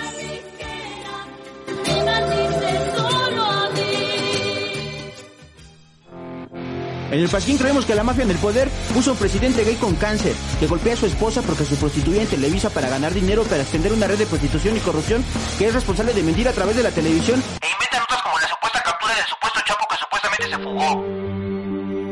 Todo esto es una cortina de humo para ocultar la privatización de Pemex, que a su vez es una cortina de humo para ocultar la privatización del ISTE, que a su vez es una cortina de humo para ocultar la privatización de la... No, suéltenme, suéltenme, que a su vez es una cortina... Suéltenme de humo para ocultar el aumento de los impuestos, que a su vez es una... Suelten, es una cortina de humo para ocultar la privatización de... Sálgase.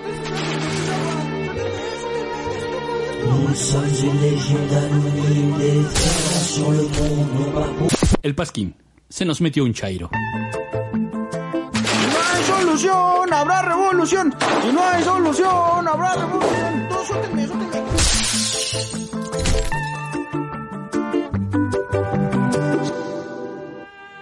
Hay una especie que plaga la Ciudad de México. Es una especie en peligro de extinción. Esta especie es conocida como el pez caca. El pez caca inicia su trayectoria en las casas de la gente. Es ahí cuando el pez caca se encuentra con otros peces caca. Es la danza de los peces caca. Uno de los fenómenos más hermosos que podemos observar. Pero últimamente los peces caca han sido amenazados por el hombre. Las lluvias constantes en la Ciudad de México que colapsan las cañerías, su hábitat natural, hacen que estos peces caca afloren hacia la ciudad.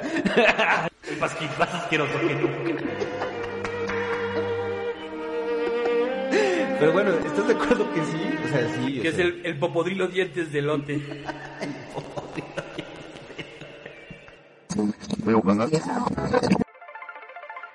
Dona al pasquín. Recuerda que si no estás donando al pasquín, estás guachicoleando el pasquín. Estás guachicoleando el. Estás guachicoleando, pinche rata. Dona, no guachicolees el pasquín. Pinche rata, pinche rata, pinche rata. Dona, no guachicolees el pasquín. Pinche rata. Estamos de vuelta en el Pasquín y como puede darse cuenta, ya regresó el Stinger del pez caca porque las primeras lluvias en la ciudad ya se están sintiendo. Y es bonito, a mí la rato me mandaron el mensaje de que ya también hay avistamientos del pez globo. Que en este forma característica del pez globo, eh, que es transparente, flota, es largo y hay una parte del pez globo que tiene como una especie de babosa en la punta. Entonces, si usted ve un pez globo, es, es bonito ver el pez globo. Es un fenómeno hermoso. Y ahora ya que este, ya estamos en el avistamiento del pez caca, eh, ya vamos a repetir de, de nuevo el stinger del pez caca, güey. ¿Ya cuántos años llevamos con ese pinche stinger? O sea, la vida del pasquín, ¿no? La vida del pasquín. O sea, desde que empezó el pasquín es el pez caca. Para ahí, para el David, güey, que dice que él lo inventó. Según David inventó todo, güey. O sea, Que David ni había nacido, güey. David toma estaba ahí. No pudiste haberlo inventado, güey. No sabes hablar. Y ya, ahora sí, lo que le interesa a usted, eh, la elección, güey. La elección. La elección. Ahora sí, güey, híjole, qué Andábamos, feo. ¿no? andábamos muy activos en Twitter el día de la elección y estaba a dos de decirle al pues ya vamos a aprender pasquín, güey, ya, ya. Estamos bien pendejos, güey. ¿Por qué no lo hicimos, güey? Pero así calientes los dos, pues ya vamos a coger, o sea. Pues ya, qué chingados, ya sabemos. ¿Qué importa lo que diga la gente? No, yo la neta estaba con en un pedo familiar, por eso ya no te dije. Este, porque terminó bien tarde, güey. Entonces, como terminó bien tarde, ya no, ya, ya no te dije, ¿no? Pero sí dije, si acaba temprano, le voy a decir a este güey, chinga, vamos a conectar pasquín, ¿no? A Este, las 10 lo hubiéramos hecho. pum. Ajá, y este pedo acabó hasta las diez y media, entonces ya no, ya no me dio chance. Está Este, bien. pero bueno, el punto es que estábamos ahí el Búho y yo viendo todos los resultados electorales. Íbamos punteando primero estado por estado, ¿te parece? Sí, vamos viendo estado por estado. Entonces, usted ya sabe lo que pasó el día domingo, hubo elecciones en seis estados, y estas elecciones eran importantes para medir las fuerzas de Morena, eh, y medir qué tanto la oposición le iba a, arrebatar eh, votos a Morena. Y pues ya tenemos resultados, ¿no? Entonces, de esos resultados, primero, primero tenemos Tamaulipas que va para Morena, ¿no? O sea que también ya está, ya estaba cantado, ¿no? Ya lo teníamos muy cantado. Ujú. O sea, ya como que el triunfo de Américo Villarreal era indiscutible, o sea, ahí no teníamos dudas, o sea, o- en algún momento se llegó a especular que iba a estar cerrado Tamaulipas, pero creo que ahí no teníamos como, como duda, ¿no? De lo que iba a Se pasar. había visto, pues acababa de elegirse el Congreso, Ujú. que se lo llevó Morena. Sí, creo que un año antes, ¿no? Creo que El Congreso se eligió un año antes. El porcentaje le sacó cinco puntos, más o menos, a Américo Villarreal, ¿no? Aproximadamente. Eh, Sí, fuera de cualquier margen de, de, de maniobra, ¿no? Como para un- una posible impugnación. Ajá. O sea, no, no se puede, no se va a tumbar, no se va a cerrar lo suficiente. Eh, segundo, eh, Durango, muchachos, que Durango, yo lo tuiteaba el domingo, junto con la voto del valedor y de la carnala, de que pues es algo que estuvimos hablando aquí en el Pasquín, de que, ah, de que Durango podía estar cerrada, pero llegó el día de la elección y no se cerró. Entonces, no sé, a ver, aquí yo sí quería platicar contigo de este tema. Creo que hubo una cargada mediática con la cual muchos nos fuimos sobre que Durango se iba a cerrar. Porque muchos, o sea, no solamente nosotros, hubo varios medios especializados que también hablaban de que Durango se estaba cerrando, ¿no? Y, que tenía posibilidades Morena de, de arrebatarles Durango, ¿no? Sí, sí, sí. O sea, no, no fue como nada más nuestro pronóstico o nuestro sentir, ¿no? O sea, había un sentir de que había, iba a haber competencia, ¿no? Pero pues llegó el día de la elección y el día de la elección, pues no. O sea, Durango, eh, la- el, bloque, el bloque opositor, que en general, pues es el PRI. O sea, es el PRI. Ujú. Es el PRI de Durango, logran salvar este Durango y el margen es amplio. O sea, el margen, o sea, no se cerró. No fue una elección propiamente cerrada, ¿no? La- las encuestas fallan en los dos, en Tamaulipas y en Durango. En Tamaulipas las encuestas más o menos te decían que eh, la, la- la diferencia iba a ser hasta de veintitantos puntos. Terminó siendo de seis. Mientras que en Durango, al revés, te decían que la diferencia era más o menos de tres o cuatro puntos, lo cual te decías, está en el margen de error o está muy cerca, ¿no? Ajá. Este. Y, y alejado completamente, ¿no? La diferencia fue como de 14 puntos, ¿no? Muy grande. Es una Sí. diferencia muy, muy grande. O sea, entonces, ¿qué fallan, güey? ¿Fallan las encuestas? ¿Quisieron cargarlo? Ca- ¿Quisieron cargar la sensación de que sí podían con Durango? Porque, a ver, es que no solamente se queda en la sensación de que podían cargar, este, ganar Durango, sino también en lo operativo. En lo operativo llegó toda la operación de Morena a Durango, güey. Llegaron operadores locales, este, llegaron líderes cercanos del norte de Morena. Pues se, se sintió la mega operación de Morena para ganar Durango, ¿no? Y no les dio. No les dio. Entonces creo que eso también ayuda a desmitificar el rollo de la elección de Estado, ¿no? O sea, porque dices, ah, ok, una elección de Estado, ¿qué quiere decir? Que todas las fuerzas del Estado se cargó hacia el partido, o sea, incluyendo las fuerzas federales, se cargaron para que ganaran Durango. ¡Ah! Eso es todo lo que tiene la elección de Estado, pues entonces tampoco es como que esté tan consolidado, ¿no? O sea, o sea, porque muchos, o sea, ese es uno de los argumentos de la oposición, ¿no? Con todo y la, la operación del Estado, con todo y el gobierno federal, les arrebatamos Durango. No, no les arrebataron, lo mantuvieron, que es distinto. Sí, sí. Hay una cosa distinta, entre arrebatar y mantener, ¿no? O sea, mantienen Durango, pero entonces creo que este, esta idea de que Durango y la intromisión del gobierno federal está decidiendo elecciones, pues no es cierto, ¿no? O sea, al final el corporativo priista en Durango se impuso, ¿no? Ujú. Pues el corporativo priista y... No, yo creo que también sí se ha generado un sentimiento anti-peje en Durango. Yo creo que es válido, pues. O sea, varios de estos estados que ganó el peje, pues también ha quedado claro que sí los ha ido perdiendo. No todos. No necesariamente los más poblados, pero sí los ha ido perdiendo. ¿no? Entonces, por un lado, Tamaulipas, con todo lo que pasó con Cabeza de Vaca, que ahora sí ya Cabeza de Vaca prácticamente está tomando un avión. Sí van por él, ¿eh? Porque van por él. Claro que van por él. Porque van por él. Vamos, Entonces, cabeza de vaca, güey. sí. Y mm, pues yo creo que también tenemos como la idea de que en Durango em, iba a operar muchos de los operadores de Marcelo y ahí estaba Espino, ¿no? Espino iba a ser candidato, ¿no?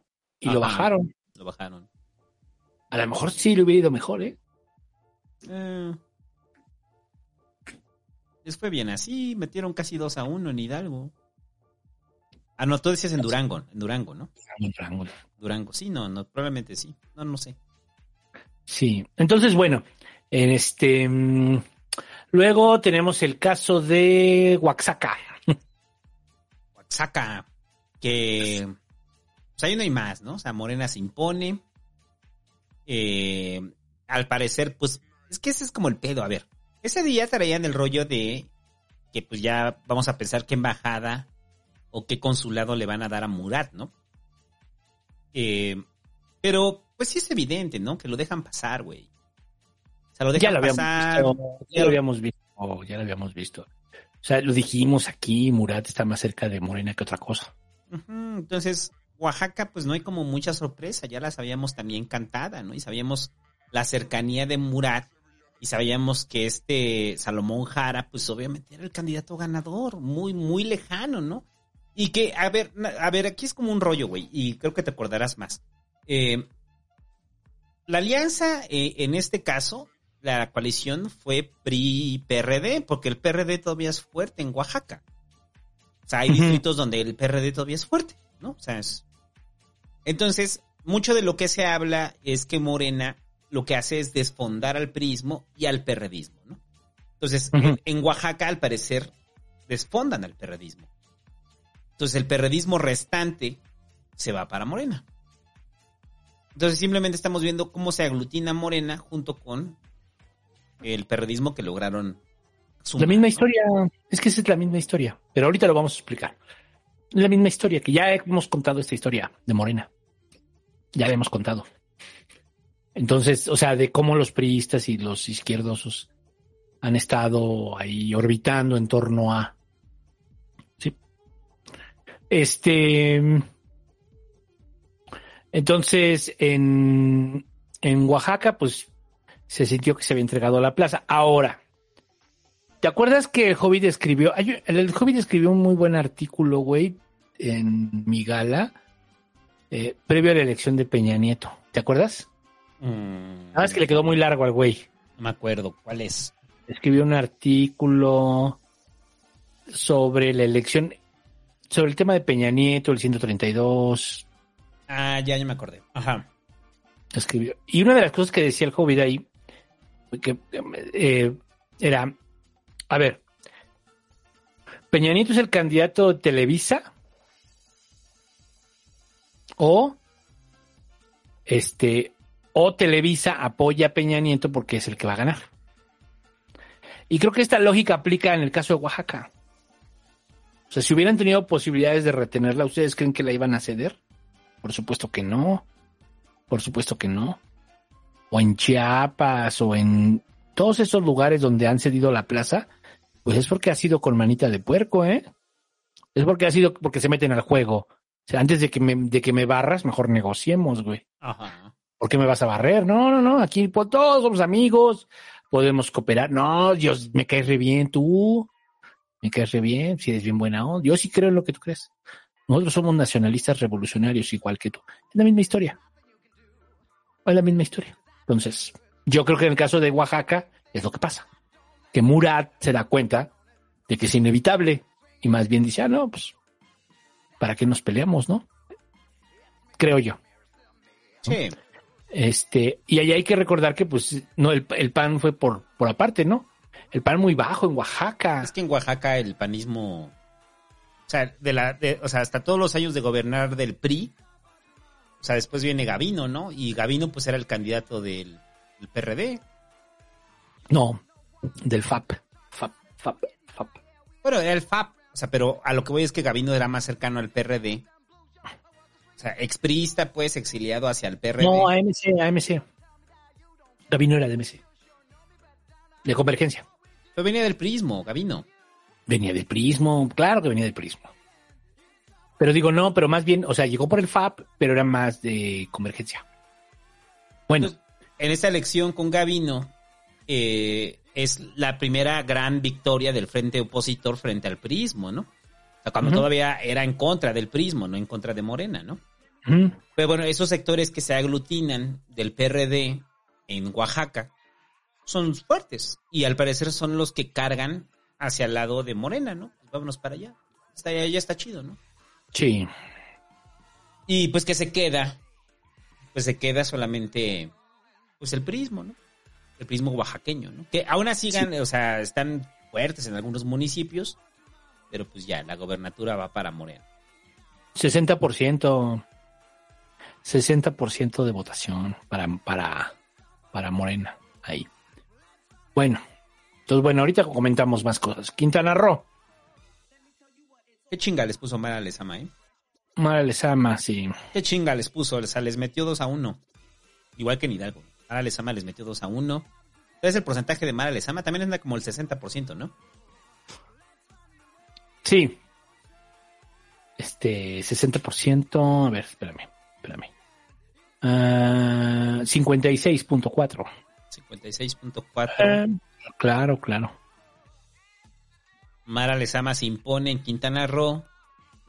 Ahí es cuando te pones a pensar que si Palazuelos hubiera sido realmente una buena opción. Porque ahí también fueron divididos. El PRI fue solo y la coalición nada más fue PAN y PRD, ¿no? Sí. Y un partido local ahí de Quintana Roo. Eh, pero pues Mara Lezama, pues al parecer, pues es una, fue una, es una candidata, perdón, eh, muy popular en lo personal, ¿no? O sea, también arrastra mucho la figura, ¿no? O sea, el fenómeno Morena, pero también arrastra mucho la figura de Mara Lezama, ¿no? Luego, pues Aguascalientes, que ya sabemos que, ahí ya sabíamos, ¿no? Era muy claro que, que lo iba a retener el PAN. Ahí realmente sí lo gana el PAN. Que, que se cumple el, perdón, se- lo que decía la semana pasada de que tenemos que estar atentos si era sobre dos dígitos la victoria del PAN en Aguascalientes, o sea, de que si hubiera sido cerrada hubiera sido como la hecatombe para el panismo, y no. No, no, también es muy amplia, ¿no? Sí. Y luego Hidalgo. Hidalgo.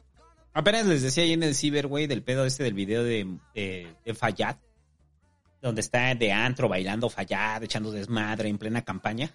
Que, o sea, Fayad ya le valía verga, güey. O sea, Fayad ya había cedido la plaza. Entonces, como ya la había cedido, pues andaba de fiesta. Entonces, que fue muy crítico del asunto de los priistas, de por qué el gobernador, en lugar de estar en campaña, pues andaba echando desmadre. Y lo que decía la semana pasada es que Fayad, a lo interno, trató de crear su propio grupo en Hidalgo y el grupo Hidalgo priista no lo dejó pasar. Entonces, al final, Fayad pareciera que simplemente no opera, güey. O sea, no, no, no opera Fayad. O sea, hay una diferencia entre cargar el, el voto y no operar. ¿No? O sea, porque o sea, el, o sea, el- el operar a favor de Morena, de Morena eh, puedes decir, pues no es comprobable, ¿no? Pero el hecho de que no hayas hecho nada y que hayas utiliz- no hayas utilizado la estructura del Estado, pues creo que eso sí fue muy notorio de Fayad, ¿no? O sea, pues no cargó con los priistas, güey. Y, y Carolina Villano, pues le meten dos a uno, ¿no? En Hidalgo. Este Julio Menchaca, ¿no? Julio Menchaca. El, el, el senador Julio Menchaca. Sí. Pues, pues sí. A, a ver, hasta ahí entonces, digamos, los resultados.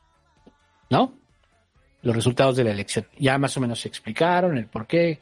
Ahora, vamos a ver esto como el global. ¿Cuál es el global? ¿No? O sea, o imaginemos que esto es una liga que se juega a varias jornadas. Entonces hemos tenido elección en 2018. Tuvimos elección en 2019, que fue cuando se repone la de Puebla. Tuvimos elección en 2020. Sí, tuvimos, ¿no? No, en 2020 no hubo. ¿No hubo? Luego 2021, Hubo fue la- presidencias municipales y así. Ajá. pero de gobernadores no. Sí hubo una, ¿no? En el 2020. Uh-uh. No, no, no. Sí, de ahí nos fuimos hasta el 21. Ajá. El 21. En el 21 fue cuando se eligieron, creo que 15 gobernaturas, una cosa así, ¿no? Y luego vino el 22, que es este año, ¿no? Que también hubo varias gobernaturas. Bueno, cinco. ¿Son cinco? Sí. ¿Cinco o seis? Seis. Seis. Seis, seis gobernaturas. Entonces, si hacemos el, el balance de qué chingados pasó en todo este tiempo, pues nos vamos a dar cuenta, pues, de que les han dado una madriza. Desde el año 2018 a la fecha, Morena junto o la 4T eh, han ganado 20 tienen- han ganado 22 entidades. Ahora, eso te habla ya de una hegemonía muy cabrona por parte principalmente del presidente. O sea, Del eso es lo López, que López, López Obradorismo. Sí, eso es lo que él representa, pues, ¿no? En este momento. O sea, traer 22 estados, faltan dos. Hay que recordar que en dos de esos, en- de esos 22 estados, ya él, eh, Morena ha competido eh, dos veces en, en dos, uno en Puebla, que- donde primero perdió y luego ganó, y el otro fue en Baja California, que las dos veces ha ganado. O sea, ha participado, pero además en este, en todo este rollo, este, eh, entonces ha ganado en 22 estados de 32, ¿no? De 30, porque todavía faltan dos, dos elecciones. Todavía faltan dos elecciones para cumplir el ciclo del sexenio, ¿no? Y en esas dos elecciones son eh, Coahuila y el Estado de México, que se disputan el 2023. Ok. Entonces, hasta ahí la historia pues es una hegemonía. ¿Estamos de acuerdo que es una hegemonía? Y una hegemonía rápida. Hegemonía rápida. En crecimiento, o sea que desde, dos- desde 2018 para acá, en menos de cuatro años, gobiernan más de la mitad del país. Sí. En cuatro años. Sí, sí, en cuatro años. Entonces, mm, pues sí está como, mm, pues no que ya se iban. Ok. Hay que decir que en este proceso, por supuesto, han jalado demasiados pristas. O sea, por- casi todos los que ganaron estuvieron en el PRI en la historia reciente. ¿No? No es así como Marcelo que dicen fue el PRI. Pues sí, güey, pues, en el, creo que en el 92, 90, no, en el 90 y... ¿Te refieres a perillistas de la última década? En, la- en la- en los últimos 10 años eran pristas, Ujú. varios de ellos, Sí, sí. ¿no? María Les- Mara Lezama, Julio Menchaca, casi todos los que ganaron prácticamente eran priistas. Sí. Pero es muy curioso cómo viene este rollo de que, pues es que no sí ganó el PRI, ¿no? O sea, te dicen, no ganó, este, no ganó Morena, ganó el PRI. Ujú. Y dices, ¿por quién votaste? Por el PRI. sí, ¿no? O sea, es Sí, así pero como por otro tipo de PRI. por otro tipo de PRI, que, que es lo que dice este eh, Santiago Krill. Pero ahorita hablamos de lo de Santiago. Pero el chiste de esto es que este es la historia de la izquierda, que ya lo hemos platicado aquí. Ya lo hemos platicado aquí. O sea, la historia de, de la izquierda empieza a obtener realmente avance cuando llega al PRD y es debido a que hubo un sector del PRI que estuvo ahí, la, fusión de la Revolución Mexicana y la Revolución Rusa se da ahí y vienen los izquierdosos y los priistas. Entonces, que me digan a mí, está lleno de priistas, es perfectamente normal. Hay algunos panís que también venían del PAN, sí, pero no tienen mucha jugada en esto. No tienen mucha jugada. La pregunta no es si eran priistas o no eran priistas, sino más bien la pregunta es, ¿son buenos políticos o no lo son? Esa debería ser la verdadera pregunta. ¿Y por qué la gente, sabiendo que es priista, porque la gente no es pendeja? Eso es algo que ustedes tienen que entender. O sea, no podemos seguir pendejeando a la gente. ¿Por qué la gente pensando esto decide votar de todos modos por Morena, por ese candidato? Podríamos hacer mil explicaciones, programas sociales, bla, bla, bla, ¿no? Entonces, mmm, esa es como una primera valoración. ¿Vienen del PRI? Sí. ¿Es muy pragmático el pedo? Sí, pero es la historia, es la historia del PRD, y de, o sea, desde que existía el PRD es la misma historia. Monreal lo hizo, a Monreal lo hicieron candidato así. O sea, Monreal venía de ser este priista, no le dieron la candidatura y se pasó al PRD y ganó. Y desde ahí empezó a militar en los partidos de izquierda. Y así fueron muchos casos. Sánchez Anaya en Tlaxcala, este, ¿cómo se llamaba? El, eh, en Nayarit también pasó. O sea, así fue en muchos casos. Priistas que acababan de salirse, se cambiaron. Chiapas. En, ah, en Chiapas, se cambiaron a la mera hora y ¡pum! ganaron. Fue la historia siempre. Entonces, ahora la pregunta es entonces, ¿es válido o no es válido? Pues más bien la pregunta es qué tipo de políticos son. ¿No? O sea, si Mara les ama, no, no las conozco, ¿eh? Ni siquiera es una defensa ni nada por el estilo. Más bien, ustedes que, que, conocen a estas personas, pues pregúntense, porque según yo, esto de que eran priistas y se cambiaron, pues todo el mundo lo sabe, ¿no? Sí, es no, obvio, no como... son, son, personas conocidas. Y si no lo saben, se enteraron en la campaña. Y con todo y eso, votaron. Entonces, ¿por qué? ¿Votaron por el PG? Pues yo creo que sí. Sí. En, una, en un gran porcentaje, yo creo que votaron por el PG. ¿no? Entonces, es bueno, algo de eso, de, de, de, que ganó el PRI. No, pues, es, o sea, como lo señalas, es eso. O sea, la, la mayoría de la. Eh, muchos de los candidatos que estuvieron en el PRI, eh, sabemos que Morena tiene esta forma de operar. Por eso decía hace rato de que Morena llega a desfondar al PRI y al PRD. Y no solamente es desfondarlos desde la militancia, los desfonda desde sus liderazgos. Y cuando dices desfondar es, llegan y logran hacer las candidaturas de los viejos liderazgos y a partir de ahí consolidarse. O sea, no es que esté surgiendo una nueva fuerza. Hay fuerzas políticas que se están sumando al proyecto López Obradorista. ¿Te acuerdas que de inicios del 2018 nos empezó a sorprender la diáspora de muchos que daban el brinco del PRD a Morena, ¿no? Y que ahí hacíamos el chiste, no me acuerdo, ahí era el Pasquín, ¿no? O sea, en el Pasquín ya hacíamos el chiste de que eh, ah, tenían este que se reservaban la entrada, ¿no? O sea, había gente que, que no podía entrar tan rápido, que tenían que estar ahí claro. en sala de espera, y había otros que entraban rápido, ¿no? O sea, hubo quienes desde el primer momento se cargaron a Morena porque tuvieron el olfato para eso. Entonces, muchos de los resultados que vemos el día de hoy es el oportunismo político de muchos líderes para poder estar en la boleta al lado de Andrés Manuel López Obrador. Y que también yo, yo sí creo esto, güey. O sea, la, elección se define a través de votar por López Obrador. O sea, es, nos guste o no, la figura presidencial es tan fuerte que ustedes, la gente salió a votar por López Obrador. Es una representación de López Obrador. O sea, no es morena. O sea, no es la 4T, es López Obrador. O sea, ya hemos hablado de los niveles de popularidad que tiene el presidente a nivel nacional. La gente se orienta por eso.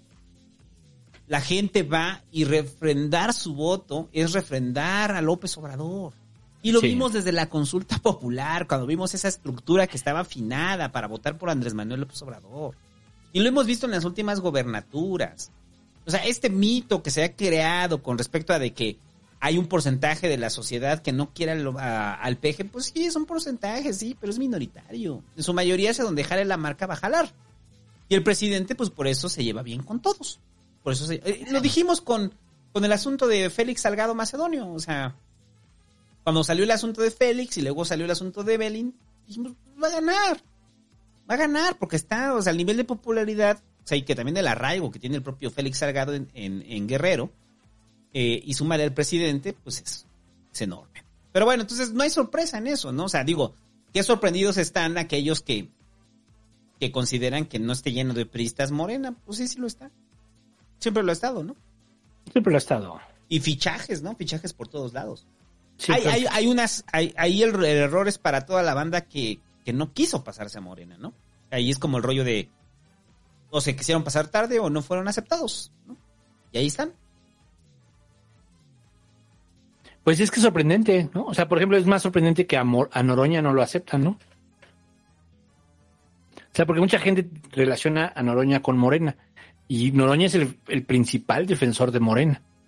Pero no lo aceptan. Él, él realmente está en el PT. Él, él realmente está en el PT. Y llega alguien del PRI y se mete.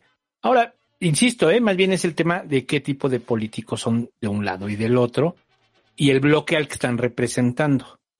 Los positivos del presidente son muy altos, pues ya lo habíamos dicho, ¿no? Que ya había recuperado el 62%. Entonces, o sea, los positivos del, del presidente son muy pinches altos. 61%. 61%. Cuando venía de él, de una caída de 58%, Después de lo de por su- ciento. después de lo de la Casa Gris, volvió a estar en 61%, que son, digamos, el nivel que tenía justo antes de la pandemia. Ajá. Justo antes de la pandemia. Entonces, mm, sigue siendo una aprobación muy alta, sí. Habrá quien diga, Cedillo tenía la misma, Salinas tenía la misma, no lo sabemos. ¿Quién lo medía? ¿Cómo se medía? No era igual de transparente. ¿No? No, no lo sabemos. no. Ahora ya te ponen la metodología, ahora ya empiezas, ya empiezas a conocer los nombres de las casas encuestadoras y ves qué tan fiables son y sí, antes no.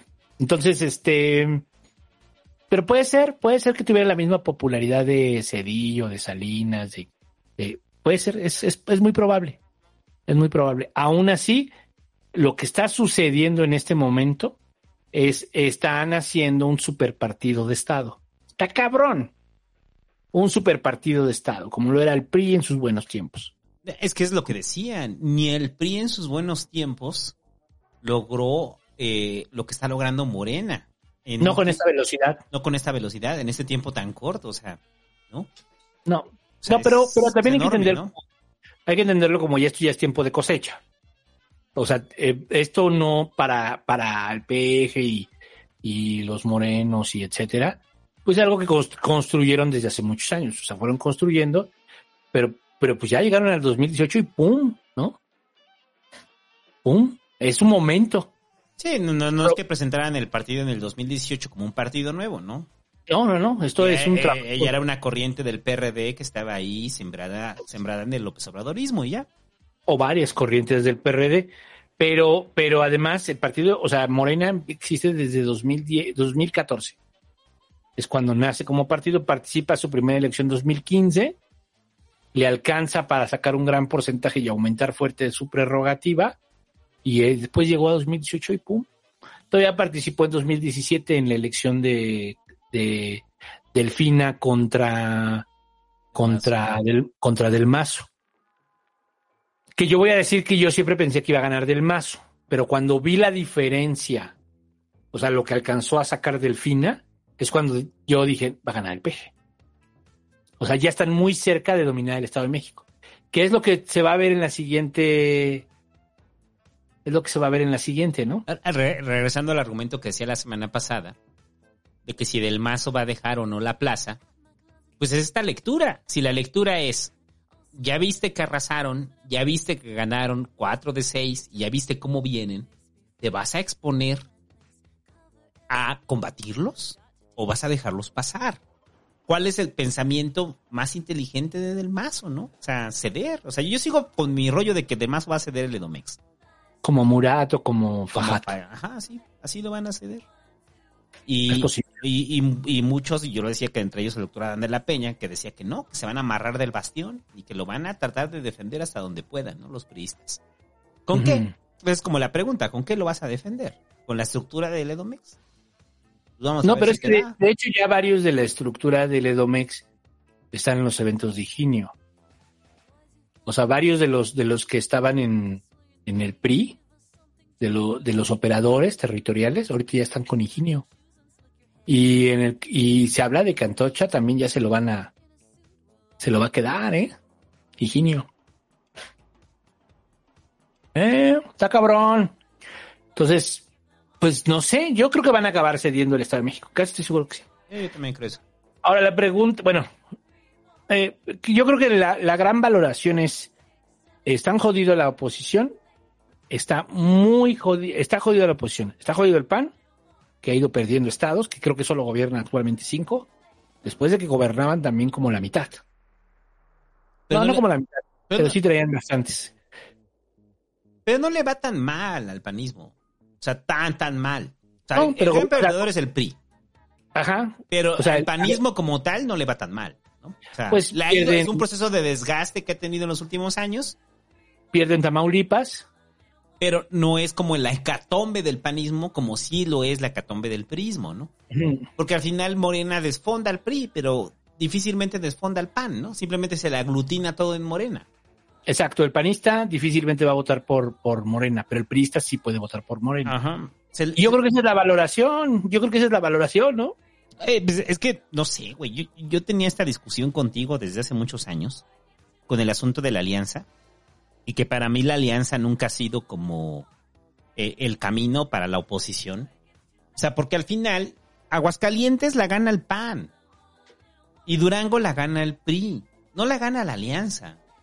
O sea, ese es como rollo, o sea, la alianza sí suma, suma un poquito, ¿no? Por ahí decían el pedo de que si MC se hubiera sumado, hubieran ganado. Pues no, tampoco, güey. Si se hubiera sumado MC, no hubieran ganado tampoco.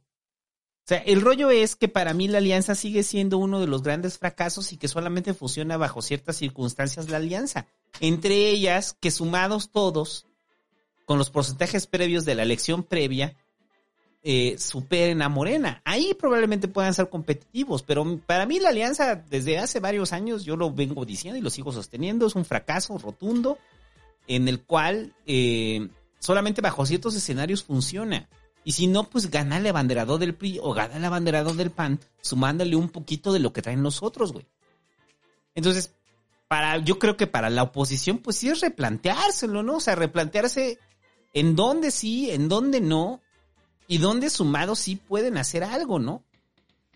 Es que yo no creo que sea exitosa, pero creo que es la única opción que tienen. Mm, a ver, el PAN solo en Aguascalientes gana.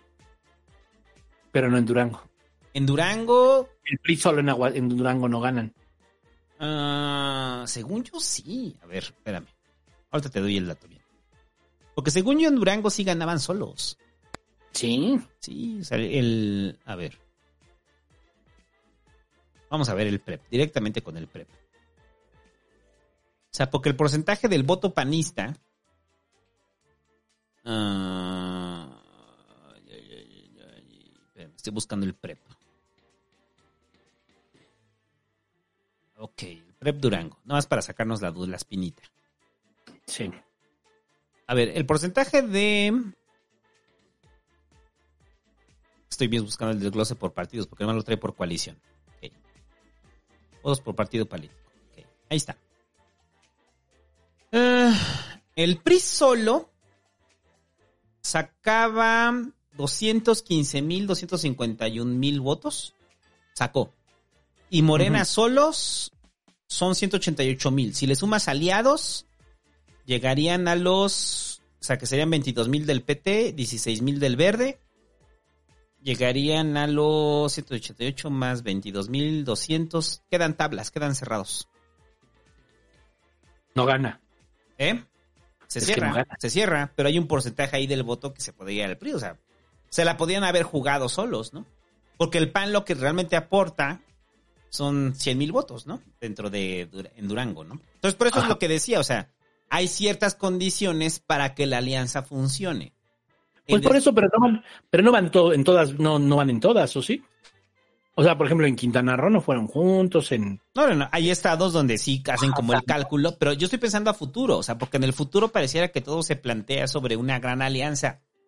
Todos con todos, o sea, todos en bloque, ¿no? Pues no. O sea, al final el PRI sigue siendo el PRI en Durango. Y Aguascalientes, pues sigue siendo el PAN. O sea, bien se la Ujú. podrían aventar solos. Entonces, este gran rollo de que, pues, ok, se juntan todos para, para retener, pues casi les dan en su madre. ¿eh? O sea, entonces, no sé, yo todavía soy como el rollo de que si probablemente es el último camino que les queda el asunto de la coalición, a nivel federal, hay que ver, ¿no? Todavía si esa coalición les va a funcionar. Es que es lo que yo digo, que, o sea... Que es la única opción que tienen. O sea, no es que sea la mejor opción, es que es la que tienen. Yo, yo hablaba de un voto, y, y llevo también años diciendo ese pedo, y si apenas se lo decía el doctor Adán de la Peña, ¿no? Que ese voto, que es voto ciudadano, o sea, voto del- de las personas que no son parte de las bases, sino que cuando vieron la coalición, muchos de ellos, pues no van a votar por el PRI, o muchos de ellos no van a votar por el PAN, y sobre todo los priistas, ¿no? Que terminan cargándose con Morena. O sea, si hay un voto ciudadano, que no sé cuánto sea ese porcentaje de voto ciudadano. Apenas acaba el dato, ¿no? O sea, de qué porcentaje del voto ciudadano se perdió desde que el PAN comenzó a hacer alianzas o empezó a hacer coaliciones independientemente del crecimiento del padrón electoral.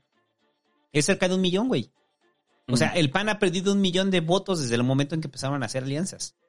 O sea, hay ¿Pero eso un- cómo se un- calculó? ¿Eso cómo- es eso millón. cómo se- Es el porcentaje de votación que han tenido desde que comenzaron las alianzas O sea, hasta. 2000 2021 para acá. Ajá. Porque las alianzas son del año pasado, ¿no? ¿O de cuándo son? No, desde el, desde el Frente Amplio, ¿no? O sea, desde que empezaron el PRD PAN, antes del PRI. O sea, hay un, Ah, sí, cierto, sí, cierto, claro, claro. hay un, 2010. porcen- hay un porcentaje de un millón de votos que probablemente no te representen mucho, pero hay un porcentaje de gente que dijo, cuando empezaron a hacer las alianzas, dijo, "Oh, yo no voy a hacer eso, ¿no? Yo soy panista, pues. Eh, entonces, no sé, yo todavía no estoy convencido de la alianza. Después de casi cinco años, yo sigo sin convencerme completamente de la alianza. Eh, y creo que ahí el rollo es cómo minimizas al, al- al partido que es más débil para posicionarte tú. Entonces, es como la crítica que yo haría a la oposición, ¿no? O sea, que- o sea, cómo yo resto esos votos en, en la propia campaña para no depender del otro partido, ¿no? Y eso es lo que vamos a ver como la ruta. Entonces, cuando tú dices que solamente les queda eso, no, no estoy tan seguro de eso. Yo no estoy tan seguro de que solamente sea la ruta, ¿no? O sea, ¿A quién? ¿Pero a quién? a la oposición, o sea, que la ruta les quede la coalición hablada a huevo, ¿no? Pues yo creo que sí. Pero bueno, o sea, por ejemplo, en la ciudad, solo así ganaron. O sea, si ya lo separas por partido, no ganan. A lo mejor el PAN vuelve a ganar en Benito Juárez y Miguel Hidalgo, pero en general no. Entonces, no sé. O sea, de- al final creo, o sea, más bien, cuando hablamos de la otra alianza, también eran, eran circunstancias distintas. El PRD gobernaba estados. Ahorita no gobierna ni su edificio. ¿No? Pero bueno, el PRI. ¿Qué onda con el PRI? El PRI, a ver, yo lo decía la semana pasada, no va a desaparecer, o sea, en lo inmediato, o sea, va- se va a reducir, partido pequeño, está perdiendo fuerza, pero no es como que ya después del 2024 digamos, ah, ya se acabó el prismo, ¿no? No, ahí va a estar. Ahí va a estar muy reducido, muy marginal y se va a ir muriendo, es una muerte terminal, este, lenta, ¿no? La que está teniendo el prismo. Y creo que se debe precisamente a la pérdida de la estructura, güey. O sea, más allá del, del- del- de la percepción ciudadana, es la pérdida de la estructura. Mucha estructura, pues sí, está en Morena. Dependes de esas estructuras. Entonces, los que se quedan ahí, pues esos son los que no son aceptados en Morena, ¿no? ¿Se, Sí. ¿Se podrá levantar el prismo como en el 2009 se levantó con Beatriz Paredes? Mm, No son las mismas condiciones, ¿no? No, es que yo creo que mm, el rollo fue que durante mucho tiempo el bloque de izquierda, dígase PRD Morena, no generó la suficiente confianza, ¿no? O sea, no la, no la, no la había generado. Por, por muchas razones, ¿no? Prejuicios, ignorancia y también la falta de, este, pues de trabajo en las comunidades. O sea, también hay que decirlo, es real. Entonces, más bien el rollo es el crédito que tienes ahorita y que tiene la oposición. Entonces, el PRI, su crédito está, pero jodido. Igual que el del PRD. Igual que el del PRD, ¿no? Está muy jodido su crédito. Sí. Entonces, yo creo que sí van a desaparecer. No sé si en 2024. Si no van en la alianza, el PRI desaparece. Mm, Ya no hay priistas, güey. no, está en Morena. Ya no, ya no es O así si no como se los- extinguieron. o ya se, ya se murieron, o ya están en otra cosa. Y ahora, el panista sí le cuesta trabajo votar por el priista, eso sí es cierto. Sí. Sí, O sea, que es la otra. ¿Qué dijo Santiago Krill? Ajá. No, sí, les cuesta trabajo asimilarlos. Pues son, son sus enemigos históricos. No es Desde fácil mil- para ellos, ¿no? Desde los años 30 son sus enemigos. Y así fue hasta que llegó Salinas. Ajá. Entonces, para mucho panista, sí. Sí, no, no votar por el PRI jamás. Y luego, este. ¿Cuál fue el otro? El PRD, pues jodido, ¿no? El PRD ya es una remora. No les da vergüenza, o ya son cínicos, ya. Más bien a Jesús Zambrano no le da vergüenza. Lo que te arrobaba en Twitter de... pues, se volvió realidad, ¿no? Nuestro Stinger, güey, de... De Don Chencho, ahora usted tiene la candidatura, ¿no? O sea, van a perder el registro local casi en todos los estados. Sí. Y ahí está el PRD. Ahí está el PRD. Y bueno, este, pues ya nada más muy rápido. La reacción, ¿no? A ver, primero el discurso de, ah, pero Morena no ganó los seis de seis. O sea, güey, de verdad, o sea, dan pena ajena, güey, dan pena ajena, no mamen, güey. Güey, les No, ganaron 4-2. Sí, pero ¿viste el pinche golazo que metimos, güey? Sí, güey, les Eh, ganaron. No, les ganaron 4-2 en tu casa. No, no es que les ganaran 4-2, es que les ganaron en tu casa. Te quitó cuatro estados que no tenían, te los quitaron. Gobiernas, ya no los gobiernas, ya no los vas a gobernar. Ya no vas a tener esos gobiernos, ya no tienes esos recursos, ya no tienes esa, esa- esa maquinaria política. Ese es el rollo. O sea, entre más te van quitando, ese es el rollo, ¿no? Por eso digo, el PAN también ha salido damnificado. Pues yo creo que sí les han quitado algunos, ¿no? Sí, sí, sí. Algunos históricos. Por eso decía como- que no es la catombe para el panismo como lo es para el prismo. O sea, el. PAN pierde, pero no lo arrasan como el PRI, ¿no? O sea, no lo desaparecen del mapa. No. No. Yo creo que se va a acabar cerrando a dos bloques. Los pocos de derecha que queden del PRI se van a pasar al PAN y el PRI va a desaparecer. Eh, y los del PRD, pues, serán una anécdota. Ajá, algunos, ¿no? Que, que probablemente... No, es que ya ahorita ya es muy tarde para brincar al barco. Para ningún lado. No, ya no pueden brincar. Ya no pueden brincar ni a MC. Algunos van a brincar a MC, como lo hizo en- ahorita Cepeda. Ah, pero ya algunos- peda desde hace 3, 4 años, güey, ya que Ya brincó. Hace tres o cuatro años, sí, claro. No, no brincó en este total. No, ahorita ya, brincar ahorita ya es las ratas, ¿no? O sea, las es que ratas oye, además, el- o sea, el PRD ya, o sea, cual- si tú dices en PRDista, te evalúas un 40-50% de que si no lo dices. Sí, si alguien llega y le dice, soy coordinador de, de algo del PRD, pues ese ya se ha devaluado, ¿no? Ya te evaluaste. Mejor, ¿qué, qué te dedicas? Vendo cosas. Eh, vendo Ya. playeras en un tianguis. Eh, no, sí. ¿No qué te dedicas? Este. Canto en el camión. Es de verdad. La gente te va a decir, qué chido, güey. Gente trabajadora. Y tú dices, no, pues soy coordinador del PRD. Puta madre. Sí. Están jodidos. Y. Este, y esto que pues, se ha mencionado muchas veces, ¿no? De que. De que. La desesperación en las redes, de que llevó a decir que los lugares con más analfabetismo, por eso gana Morena y la chinga. Pues sí, puede ser, pero a lo mejor no es por eso. A lo mejor no es por eso, sino más bien pregúntate por qué hay tanta analfabetismo, por qué hay tanta pobreza ahí, y a lo mejor por eso gana Morena, güey. Porque los otros que han gobernado, pues no. No, ahí no. A lo mejor Morena tampoco lo va a hacer bien. Eso también es una No, no, no, posibilidad. no. Una, una cosa es la narrativa, Otra- una cosa es la narrativa, pero lo, son los hechos. pero lo que se entiende en el momento, pues puedes entenderlo de una forma o de la otra. Y a mí me da la impresión de que, lo como dicen, la derecha iriza, la derecha iriza, La de Chariza en Twitterlandia. la, de- la derecha iriza en Twitterlandia genera demasiado, o sea, sí es muy obvio su desprecio por ciertas clases. Eh, se les ¿No? nota Sí, su clasismo a la distancia, ¿no? Es muy obvio su clasismo, la forma como entienden el mundo y entonces, pues así de, pues es que pinche Oaxaca, ¿no? Y pinche Hidalgo y pues es que están jodidos, es gente jodida, por eso votan por ese güey. Ah, oye, a lo mejor ya no votan por ti porque están jodidos. Esa es la pregunta que tendrías que hacerte. Es la forma en la que conciben el, eh, Sí. su burbuja. Es la forma en la que ellos ven el país a través de esta burbuja de las clases medias, clases media altas, que sabemos que han sido eh, despreciadas por, por López Obrador, ¿no?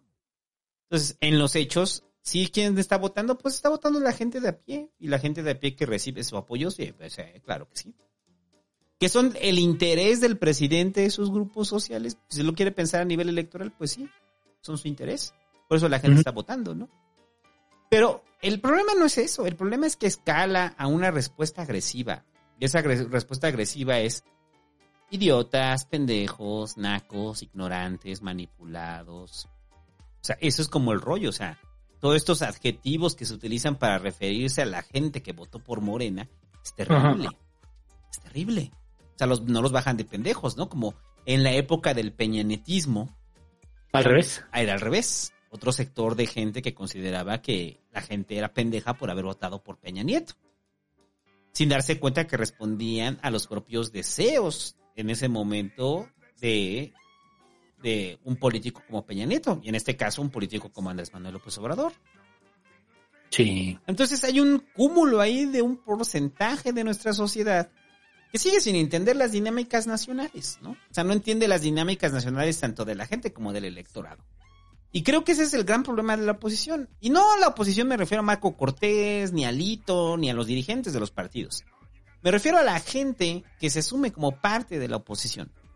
La gente que se asume como en contra del López Obradorismo. No hay un discurso, ni siquiera de las bases, de los simpatizantes, ni de la dirigencia, unificado más allá de odiamos a López Obrador. Y entonces, mientras no haya un discurso alternativo, mientras que proponga algo que les haga sentido a la gente, pues la gente va a seguir votando por Morena y por López Obrador. Ok, sí les hace sentido. No hay nada dentro de la oposición que les haga sentido más allá de insultos, desprecio, clasismo, eh, en contra de ellos. Entonces prácticamente es como si me parara y te dijera, a ver, pendejo naco, ¿que no entiendes, estúpido? Que te están manipulando, vota por nosotros. Así es. Ese es el discurso de la oposición, güey. No hay más, no hay nada más. Sí, y, claro. y yo creo que esa es la gran lección que se tienen que llevar. Y una de las preguntas que yo me hacía, güey, es, esperamos que la oposición aprenda algo de este proceso, más allá de las burlas que les podamos hacer. Pero no aprendieron nada del proceso del 18. Y no aprendieron nada del proceso del 21, güey. Y pareciera que no están aprendiendo nada de este proceso. Ese es el gran, el gran rollo. No hay un aprendizaje de la oposición. Siguen en el mismo discurso. Y al parecer, pues ya aglutinaron todo el antilopresadorismo que pudieron acumular. Y es hasta ahí les da. Hasta ahí llega. Porque el otro 60% trae un porcentaje de aprobación del presidente, ¿no? Y mientras siga trayendo ese 60% de, aprendiz- de ese porcentaje de aprobación del presidente, la estrategia de anti López Obrador no les va a funcionar. No tiene sentido. No tiene sentido. Porque además te, te radicaliza, ¿no? O sea, es que esa es la otra. Cuando tú ves a la, a la oposición e intentas decir, a ver, ¿qué hay interesante acá, no? O sea, ¿qué me puede convencer? Pues es que no hay nada. Y luego sus fans son peores. Porque ese es el tema, ¿no? O sea, los fans de la oposición o quienes Dicen, nosotros somos también la oposición. No, tú no eres la oposición. O sea, tú no. O sea, a lo mejor si te opones al gobierno, ¿no? En términos, digamos, este, literales, sí, me pongo al gobierno. Pero no es la oposición en términos políticos. Tú no eres la oposición. La oposición son estas personas que disputan el poder. Esos son los que son la oposición. Y esos, pues no. Y, tú que eres su fan, como Twitterlandia, Twitterlandia, pues sí. Pero también ya es mucha hueva el Twitterlandia porque pues ya la gente se habla al ombligo. O sea, a mí yo, de verdad, o sea, el nivel de derechairismo ya es enfermo, güey. Es igual de enfermo que los chairos. Ajá. Es que de verdad tú los ves y dices, güey, no mames, güey. Por ahí alguien incluso puso así una imagen y por ahí la tengo. Se me olvidó ponerle, pero te la voy a poner mañana en Twitter. Que donde ponen a Calderón, que lleva, viene de cuando era presidente, y pues el güey ya sabes que le encantaba estar ahí con el ejército, entonces viene en un caballo con una bandera, pues tal cual, como Iturbide, güey. Así viene así, y es una buena foto además. ¿A poco no lo que necesitamos es que este hombre sea quien? Eso lo puso Chumel. ¿Chumel lo puso? Ajá, tal cual, así lo puso. O sea, puso la imagen de Calderón añorando el, el calderonismo, ¿no? Mm. Ay, cabrón. Es un pedo de clase. Pues no era mesiánico el pedo con el PG. O sea, no es mesiánico. o sea, no entiendo. O sea, ¿Por que no me- tienen cuadros, güey? Es que no tienen cuadros, no hay es rollo. No, no tienen por dónde. Peor, MC tiene más cuadros, güey. Yo creo que sí tienen cuadros, pero, pero más bien la gente no les cree. O sea, ese- más bien, yo insisto, es un problema de credibilidad. Apelan a los mismos cuadros. Sí. Bueno, esa es también la otra. O sea, el rollo es lo que decía hace rato con Zambrano, ¿no? O sea, sí, una nueva generación, güey. ¿A ¿Dónde? ¿Estás tú? Eso dijo, eso dijo. Sí, por eso, estás tú. Y en el prisma. Vamos a dejar el partido a los jóvenes. Luego vino Claudio X y le dijo, no, aquí hay mucho dinero. Dijo, ay, mejor acá el dinero. Una, una nueva generación de, de, de- en el prismo. Ah, está Lito, güey. Están los Moreira, o sea. Está Rubén Moreira, una nueva generación en el PAN que podrías decir, ah, ok, son los más jóvenes.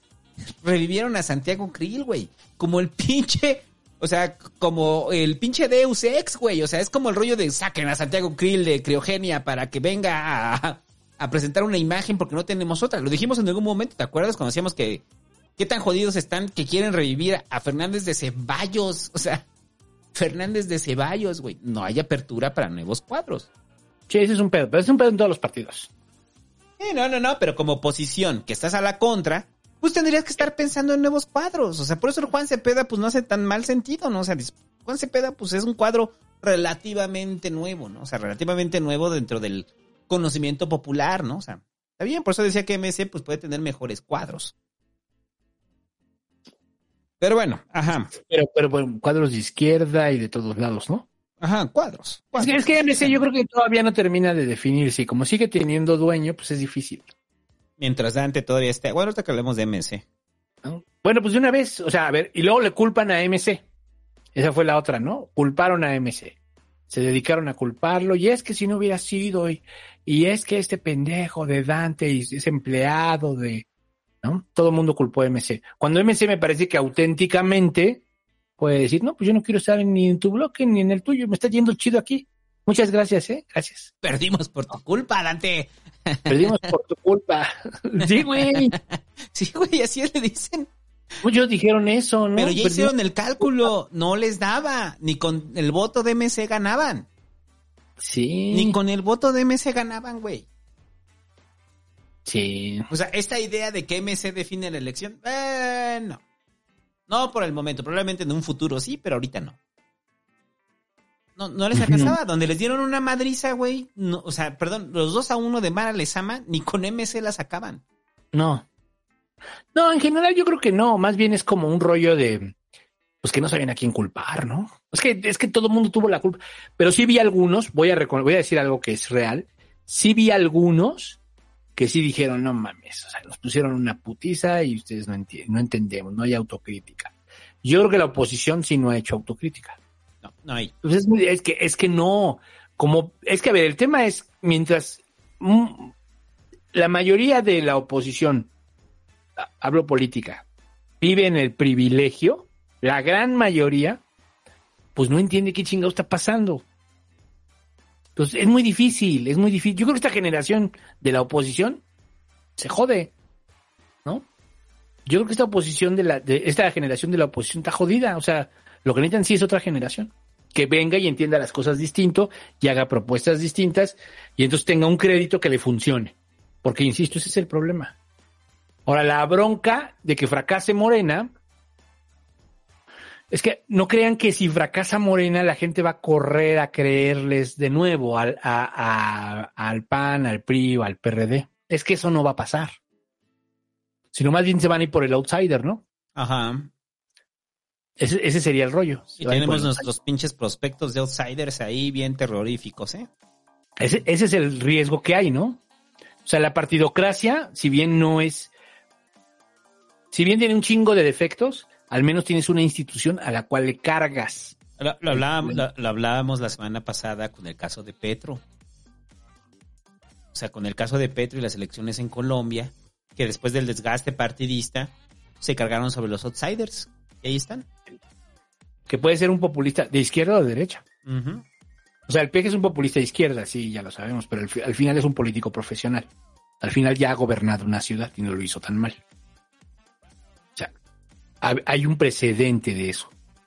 Pero imagínense que llega Palazuelos y se vuelve populista de derecha, ¿no? O que llega un... ¿qui- ¿Quién te gusta para populista de izquierda? ¿Qué otro te Noroña. Bueno, no es que Noroña es un político, Noroña Ajá, es sí, político. no. O sea, un outsider de izquierda. Mm, un populista. Pues podría ser cualquiera, ¿no? ¿Te acuerdas el güey este que que proponía colgar a los expresidentes en el Zócalo? ¿Quién? Había un güey que propone que una de sus propuestas era colgar a los expresidentes en el Zócalo. Chinga, no lo acuerdo. ¿No era el Sir León? No. Ah, ese güey también, ¿no? Sí, o sea, es que podría ser los dos casos. El chiste es que puede llegar alguien de afuera y pues sí, marcar la tendencia, ¿no? Porque pues ya la gente también se va a decepcionar, ¿no? La Ajá. gente se va a decepcionar. En fin, este... ¿Qué más? ¿Qué más? ¿Algo más? Bueno, pues ya el siguiente tema, ¿no? O sea, ya de la elección ya, ¿no? Es que viene lo de mexicanos contra la corrupción. Mm, ya, espérate, nomás ahí para, para borrar de una vez los de MC. Eh, después del resultado de esto, eh, MC ya dijo que van solos para el 24, ¿eh? O sea, que no estén chingando y van a ir solos en el 23 con Juan Cepeda. En, eh, o sea, entonces MC está pintando su ruta, ¿no? O sea, está pintando su ruta y saben que les funciona más ser un bloque opositor dentro del bloque opositor, ¿no? Sí. Entonces vas a tener dos bloques, el bloque PAN, PRI, PRD o lo que quede del PRD y el bloque Movimiento Ciudadano contra Morena en el 2024 y al parecer en el 2023. Movimiento Ciudadano le apuesta al crecimiento lento pero sostenido, ¿no? O sea, porque se han tenido un crecimiento sostenido, lento pero sostenido, ¿no? Entonces Sí. creo que es una estrategia que Dante pues está pensando bien, o sea, pero hay una diferencia entre la estrategia que está pensando Dante, perdón, y que sea la realidad del país. O sea, de que la realidad del país sea, ah, vamos todos como MC, ¿no? Pues no, o sea, porcentaje de gente, probablemente, entre ellos, probablemente yo, este, se cargue hacia MC, ¿no? O sea, pues sí, pero es un porcentaje, ¿no? Y ya, o sea, no es como la gran alternativa, ¿no? Entonces, yo creo que la decisión de Dante de ir solos me parece adecuada, güey. O sea, no tienen nada que sumar, no tienen, o sea, no hacen la gran diferencia y creo que se mantengan, se mantienen en una, en un halo de, de cierta pureza al no mezclarse en la alianza que al parecer está siendo, este, demeritada, ¿no? Completamente. La alianza. Entonces, MC, yo creo que es la decisión correcta. Juan Cepeda vuelve a jugar al Estado de México siendo que perdió Nesa, ¿eh? O sea, perdió Nesa frente a Morena. Y no solo perdió Nesa frente a Morena, la perdió también en su momento con Del Mazo, ¿no? Pero son circunstancias distintas. Son circunstancias distintas. Cuando va contra Del Mazo, él va por el PRD, Ajá. pero iba Delfina. Iba Delfina. En, en la previa de la elección presidencial. Un año antes de la elección presidencial. Ahora, ¿en esa él participó? Ajá. Y perdió. ¿Sí? Sí, perdió. Por MC. Por y perdió. Sí. Que era Nesa un municipio que ya había gobernado Juan Cepeda. Y lo perdió. Pero se cambió de bando. Ajá. Se cambió de bando. Dejó a los bautistas. Y ese rollo, pues sí, también. Entonces, pues, yo digo que está bien la decisión de MC. Tampoco compro la idea de que sea el gran movimiento progresista mexicano. Pero creo que es una decisión atinada. O sea, jugando ellos, esperando a un crecimiento sostenido y largo, ¿no? Sí. Bueno. ¿Algo más de la elección? ¿Qué opinas? ¿Cómo se, ve- cómo se ve? Yo digo que se ve el panorama eh, para Sombrío. que Morena se quede otros 12 años en el país. Eh, a ver, yo lo decía, güey, y nada más para terminar, o sea, por eso yo decía que hay que reportarla, o sea, o hay que dar los comentarios sin cargarlo de adjetivos, porque pareciera que aquí uno viene a celebrar que Morena es hegemónico. Y yo lo que celebro es todo menos que Morena sea hegemónico. Yo no lo celebro. Yo creo que eh, Morena al final no está dando los resultados que hemos esperado durante mucho tiempo y tampoco lo está dando en los estados. El hecho de señalar los errores de la oposición no significa eh, eh, decir que Morena está haciendo bien las cosas, ¿no? Simplemente es el hartazgo de la gente. Es el hartazgo durante años ineficientes del periodismo y del panismo que han propiciado que Morena se, se conserve en el país, en el poder, en todo el país. Entonces, no, no, no vengo a decir que Morena es la opción, o sea, por lo menos aquí no lo decimos en el Pasquín, porque muchos llegan y con el ah, Moresquín, ¿no? No, o sea, lo que estoy diciendo es que eso es producto de los errores de la propia oposición y, de las, y del tiempo que fueron gobierno. Sí, Es si lo hubieran hecho bien, si lo hubieran hecho bien. Por eso me molestan tanto los derechairos, porque los derechairos pareciera que, que, que, en serio, que con Peña y con Calderón éramos Suecia, güey, o éramos primer mundo, o sea, o el país era un país mejor, o sea, se venden esa fantasía para justificar su odio hacia López Obrador. Pero en los hechos, no éramos un mejor país, seguimos siendo el mismo país, con algunos cambios en niveles y demás, pero seguimos siendo el mismo país. Y no lo han entendido, no han comprendido que la sociedad mexicana está harta de ellos. Está harta de años de ineficiencia en los gobiernos del priismo y del panismo y están votando por Morena. Entonces, documentar o simplemente mencionar lo que está sucediendo a nivel nacional en este proceso electoral no quiere decir que se celebre el triunfo de Morena. Porque en Morena tenemos personajes tan detestables como Durazo, como Barbosa, como lo fue en su momento Bonilla, y como lo han sido muchos gobernadores, entre ellos Cuitláhuac, o sea, a nivel nacional que son terribles. Y no quiere decir que nos compremos la idea de que Morena llega con el cambio de para México, ¿no? Pues no. Simplemente es la alternancia que se da producto de la propia ineficiencia de los gobiernos de oposición. Y ahora son oposición. Y que en su momento controlaron. Parte del ciclo normal de, del, del cambio del poder político en el país. Y ya.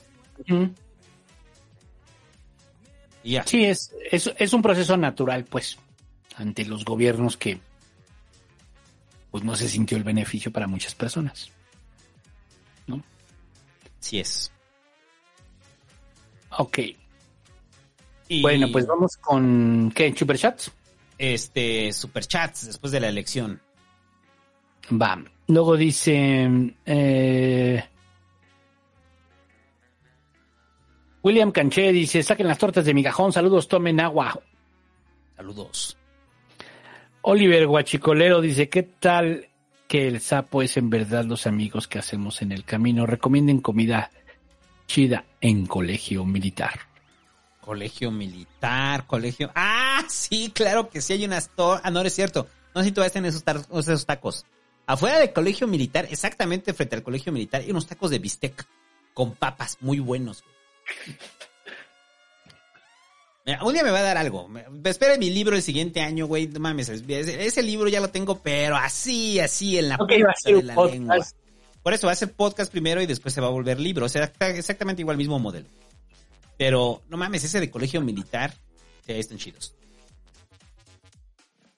Bueno. No sé si existen, si existen todavía. La mitad, la mitad de los tacos que yo hablo, realmente ya no existan, güey. Pues tienes que ir, güey. Eh, voy a ir antes, voy a ir antes. Fernando Madrigal dice que el Triple R me explique qué es el grupo Atlacomulco.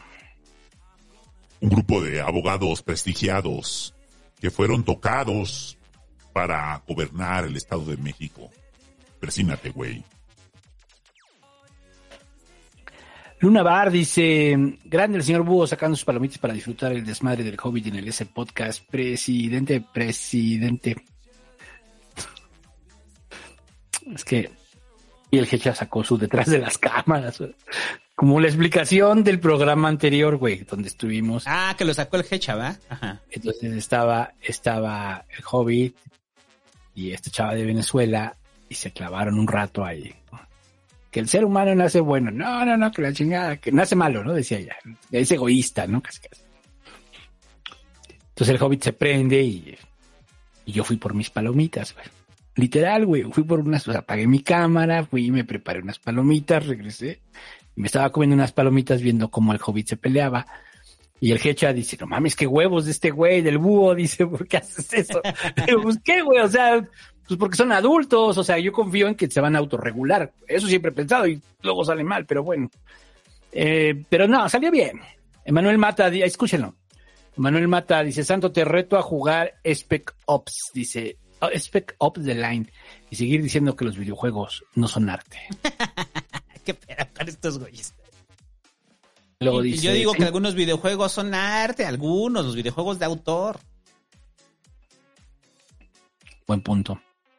Señor Búho, ¿algún consejo para reanimar una comisión? Saludos, Nuevo León, supongo que dice Nuevo León, ¿no?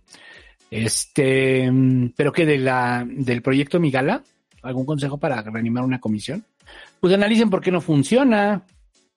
Primero analicen por qué no funciona, porque si no está funcionando, pues es porque algo está pasando, ¿no? O sea, eh, les voy a hacer una observación a todos los del proyecto Migala que hemos tenido el Hobbit y yo recientemente y también lo compartimos en algunos compañeros. Es que la banda, mucho rollo y poca chamba, ¿eh? Y por eso estamos como estamos. Según ustedes quieren cambiar la política y eso, y la neta, Nel, no se comprometen, no se comprometen más allá de tuitear dos, tres veces. Cuando se les pide algo, no lo hacen. Y hablo de muchas personas, muchas personas. Entonces, esto no va a salir si, si no, si no hay disciplina, pues, ¿no? En fin. Yaciel Sama dice, más contexto en la elección de Durango. Dato curioso, José Ramón Enrique, senador del PAN en Durango, se chapulineó a Morena Rosas, a Ispiru, que era priista también. Mm. Ok. Eh, Yair Hernández dice, Triple R, ¿qué te pareció tu película en Netflix? No lo he visto, güey. Me dan asco los indios. Están muy prietos, güey. Me dan asco. Pero, güey, tú eres más moreno que ellos. Ah, pero están así prietos culeros, güey. Como morados. Me dan asco. Arturo López Velázquez dice, el noveno reino y su gente es una hermandad, una comunidad, una tribu. Exijo una disculpa pública por parte de Triple R por decirnos ñoños. Pinches ñoños, güey. Ahí los güeyes esos del noveno reino se van a coger vestidos de elfos. Jordan Díaz dice, ya inviten a Muñe, Triple R, cómprate, comparte un consejo de vida. Pídeles las tarjetas de crédito prestadas a tus cuates y no les pagues. El que brincó en el puente ha llegado, uh, dice. que el pasquín sonidero mande a vacunar al Fobit, please. Hobbit. Va, va, va.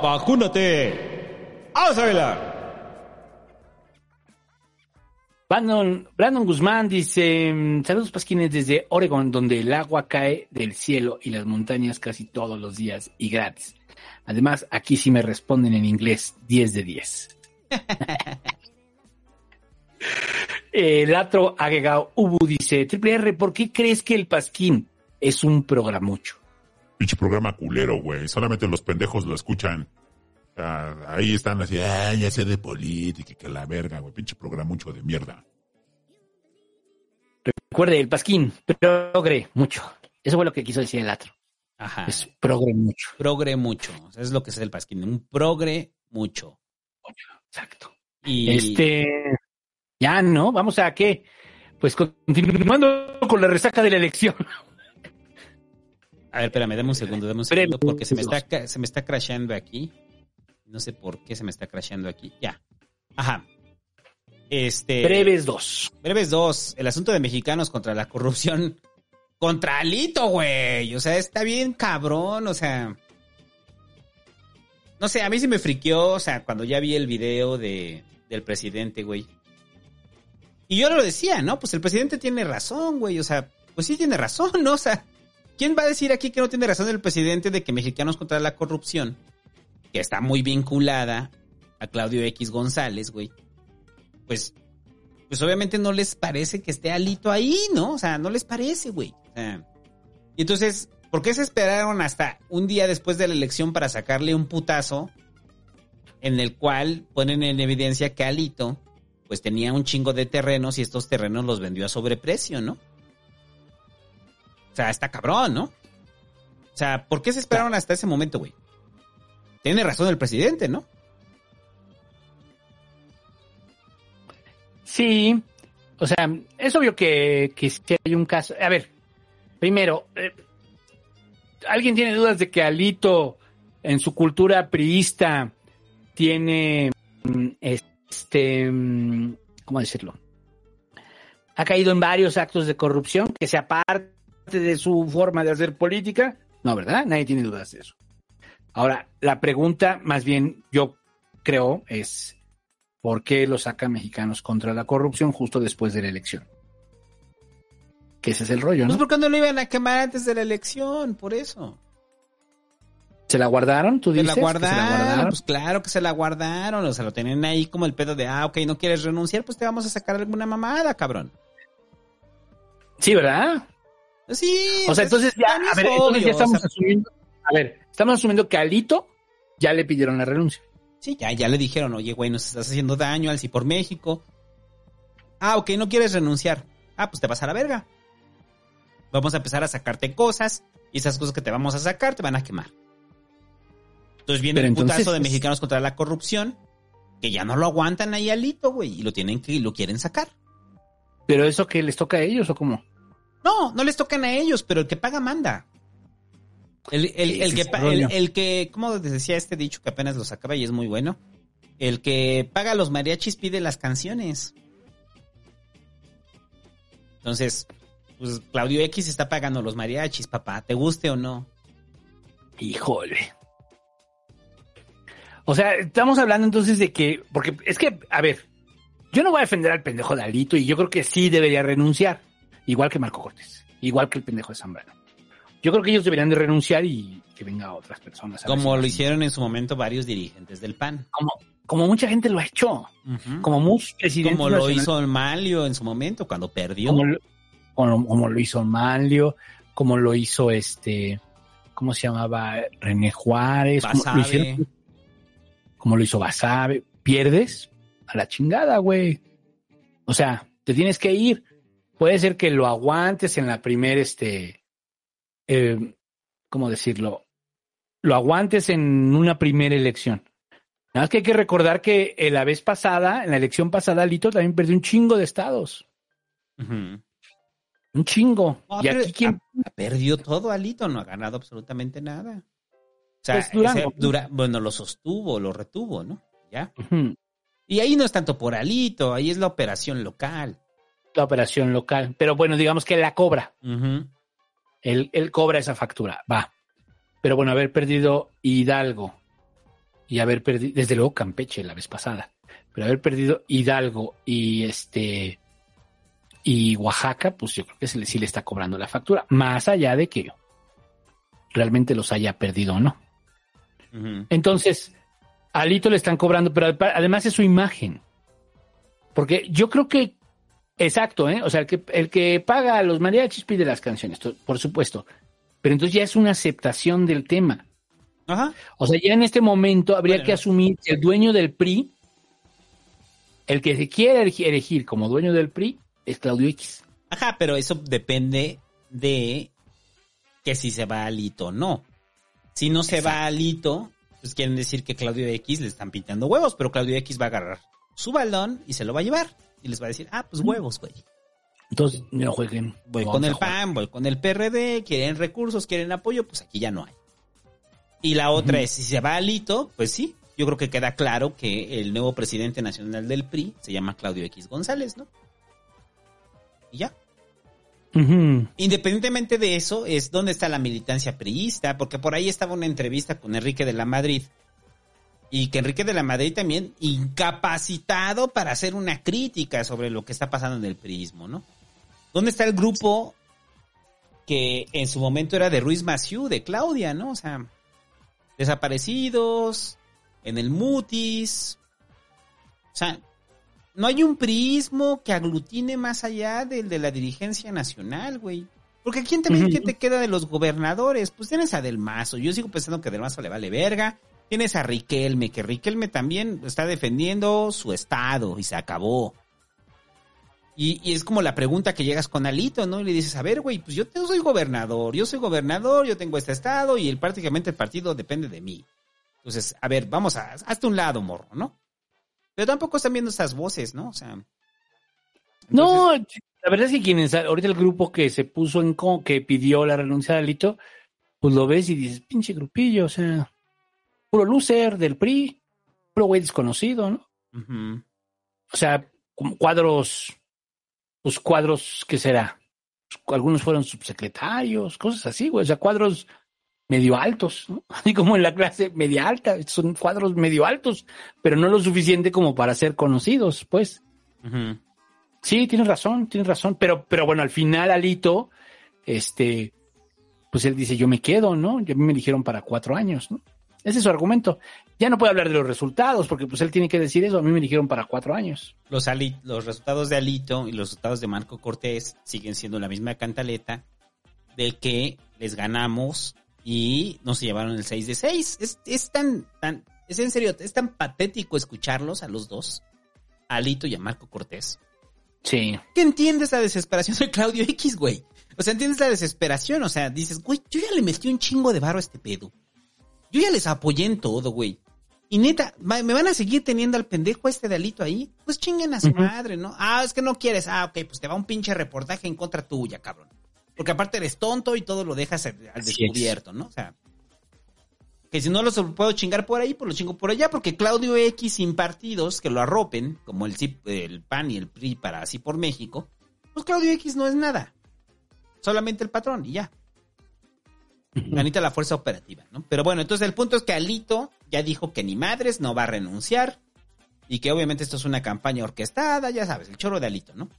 Pero está en otra realidad, Alito, güey. O sea, neta está en otra realidad y está eh, agarrándose de la presidencia del PRI con lo que pueda. En serio, güey, con lo que pueda se está agarrando Alito. Triste para el priismo, digo, triste dentro de lo que cabe para el priismo, pero pues así es con Alito, ¿no? O sea, no hay más. Y no hay voces críticas a lo interno, como tampoco hay voces críticas en el PAN que pesen. Porque de repente está Damián Cepeda también hablando eh, de, que se tiene que repensar el panismo. Y por otro lado tienes a Santiago Krill, ¿no? Arropando el pedo. O sea, es como... Damián Cepeda, pues, neta, ahí para la banda de los que escuchas, ¿usted conoce a Damián Cepeda? Nosotros lo conocemos porque estamos metidos en este pedo, güey. Claro. Pero usted conoce a Damián Cepeda. No, quién sabe, o sea, quién sabe quién sea, ¿no? Para muchos. Para muchos es como, ¿qué? ¿Damián qué? Ella anda, ¿no? Está Lisha también, Lisha tratando de como de posicionar el nuevo panismo. Pues mientras está ahí Marco Cortés, güey, pues no los va a dejar pasar, porque pues Marco Cortés repite la fórmula de Anaya que anda en un rincón siendo youtuber, güey, o sea. Entonces es como el rollo, o sea, ese es el pedo, güey. perdón, Isis, la, ¿qué incapacitados están para ser autocríticos? Que la crítica tiene que llegar de su patrón. O sea, y dejando claro que el patrón ya se enojó, güey. O sea, es como el pedo de, güey, o sea, eso se lava en casa. Eso se soluciona en la casa. No, no tienes que salir a darme un putazo, ¿no? Er, error brutal para Claudio X, error brutal. Y el presidente con ese pinche olfato que tiene de perro que huele carne podrida y sangrante, güey. Luego, luego lo huele y dice, ahí están. ya quieren correr alito, ¿no? Exacto. Sí, bueno, a ver. A mí, yo insisto, me preocupa, pero es parte, es normal, el que paga manda y aquí ellos han permitido ese juego. Y lo van a tener que seguir permitiendo porque van perdiendo más, pierden prerrogativa, pierden registros en los estados, pierden gobiernos, es decir, y la situación económica está de la chingada, ¿no? Ya lo habíamos platicado, o sea, la situación económica del PRI es muy complicada, muy complicada, o sea, de plano, ¿eh? Pasaste de gobernar todo, tener todo, ser supermillonario y ya te estás a, a dos de vivir de arrimado, ¿no? Como el PRD. Así bien arrimados. Viven arrimados, ¿no? Porque el PRD pues, eh, en su edificio tuvo que rentar los, los otros pisos. y el PRI también lo va a hacer. Me a Jesús Sembrano así con su playera de tirantes lavándose los dientes, güey, diciendo, ya casi acabo, ¿eh? Ya casi acabo. Sí.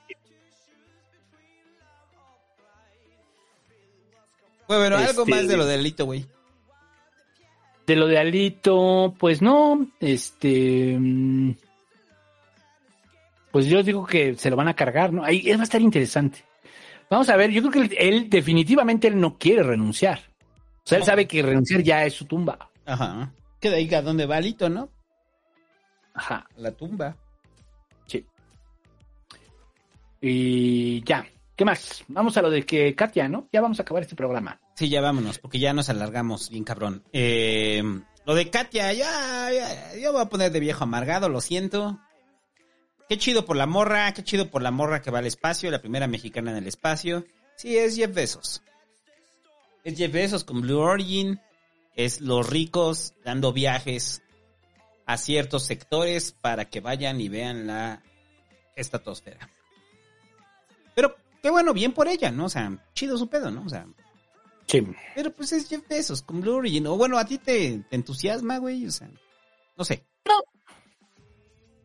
No, básicamente es. Vamos a sortear unos viajes. ¿Por qué? Porque el señor Jeff Bezos, pues quiere hacer su carrera espacial. Ya que depredó todo el pinche, bueno, que está depredando todo el pinche planeta. Sí. Eh, eh, pero bueno, eh, entiendo que. O sea, Katia sí es astronauta, pues, ¿no? Tampoco es así como que Ah, no, no. sortearon entre los suscriptores de Amazon Prime. no, no. sortearon unos viajes. o sea, es astronauta, ¿no? No, es una morra talentosa. Estudió en UCLA. Es ingeniera. Claro. Y aparte divulgadora de la ciencia, o sea. Estuvo en la NASA y, este, bueno, sí, se entrenó en la NASA, etcétera. Por eso digo que qué bien por ella, qué bien por ella. Bien por ella. Claro, pero si dices, bueno, Jeff Bezos no sabe en qué gastarse su dinero. Toda su fortuna. Este, luego, eh, el tema de Cecilia Monzón, que todo indica que su expareja fue quien. Ya lo detuvieron, ¿no? Sí. Y ese es, er- es ex candidato del PRI al gobierno de Puebla. Sí, güey.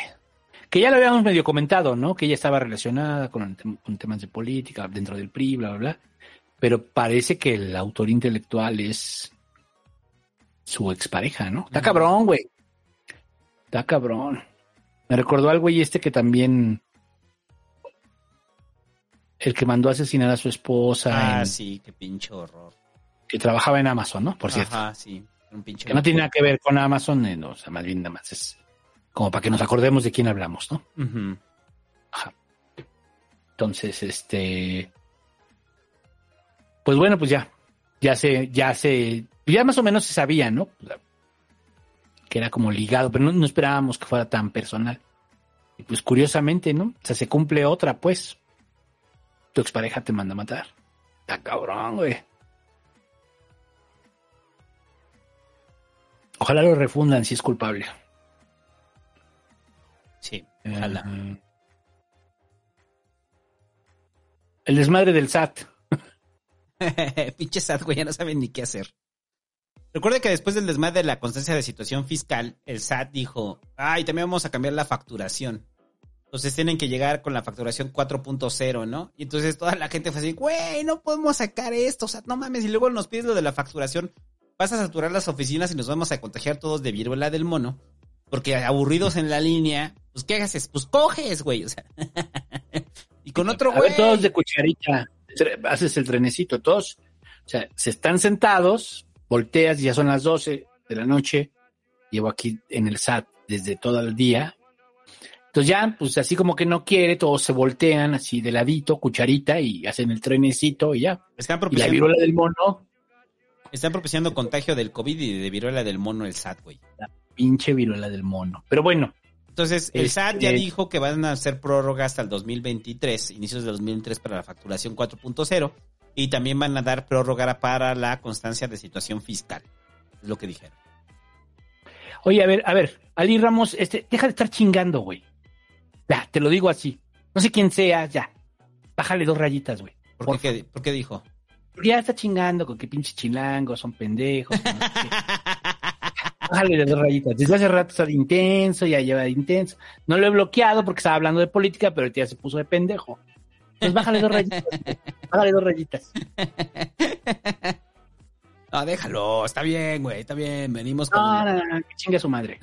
Ya, he dicho. Bien, el búho se puso agresivo, muchachos, es cosas que nunca Sí, pasan en el pasquín. Yo, yo no ofendo a los de otros estados casi, o sea, cargo carrilla, pero leve. Así que ya están pasando el pendejo. ¿Y qué más? Eh, Ya, pero ya, o sea, que me digan en el chat estoy equivocado, pero de hace rato está chingando, güey. ¿Qué más? el desmadre del el búho perdiendo la, caravana razón, muchachos. Voy a grabar esto como el Hecha, güey, y le voy a poner igual para, para hacer y le voy a poner el día que el búho perdió la razón. Eh... Mira, respondió de forma graciosa, no puedes decirlo. O sea, tranquilo, viejo, tómate una guajolota. O sea, Eso no tengo pedo, güey. No, pero hace rato el güey está clavado, clavado. Y dije, vale, lo estaba leyendo.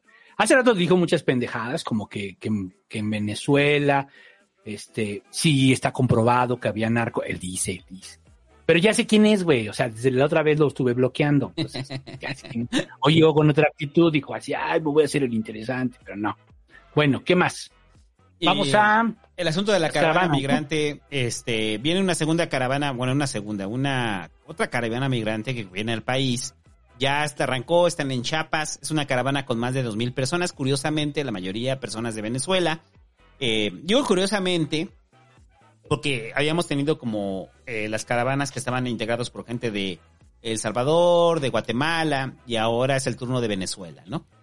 Eh, vamos a ver, por eso yo decía el rollo, ¿no? O sea, vamos a ver hasta dónde los detiene la Guardia Nacional, porque recuerde pues que estamos haciendo nuestra labor de Muro Sur.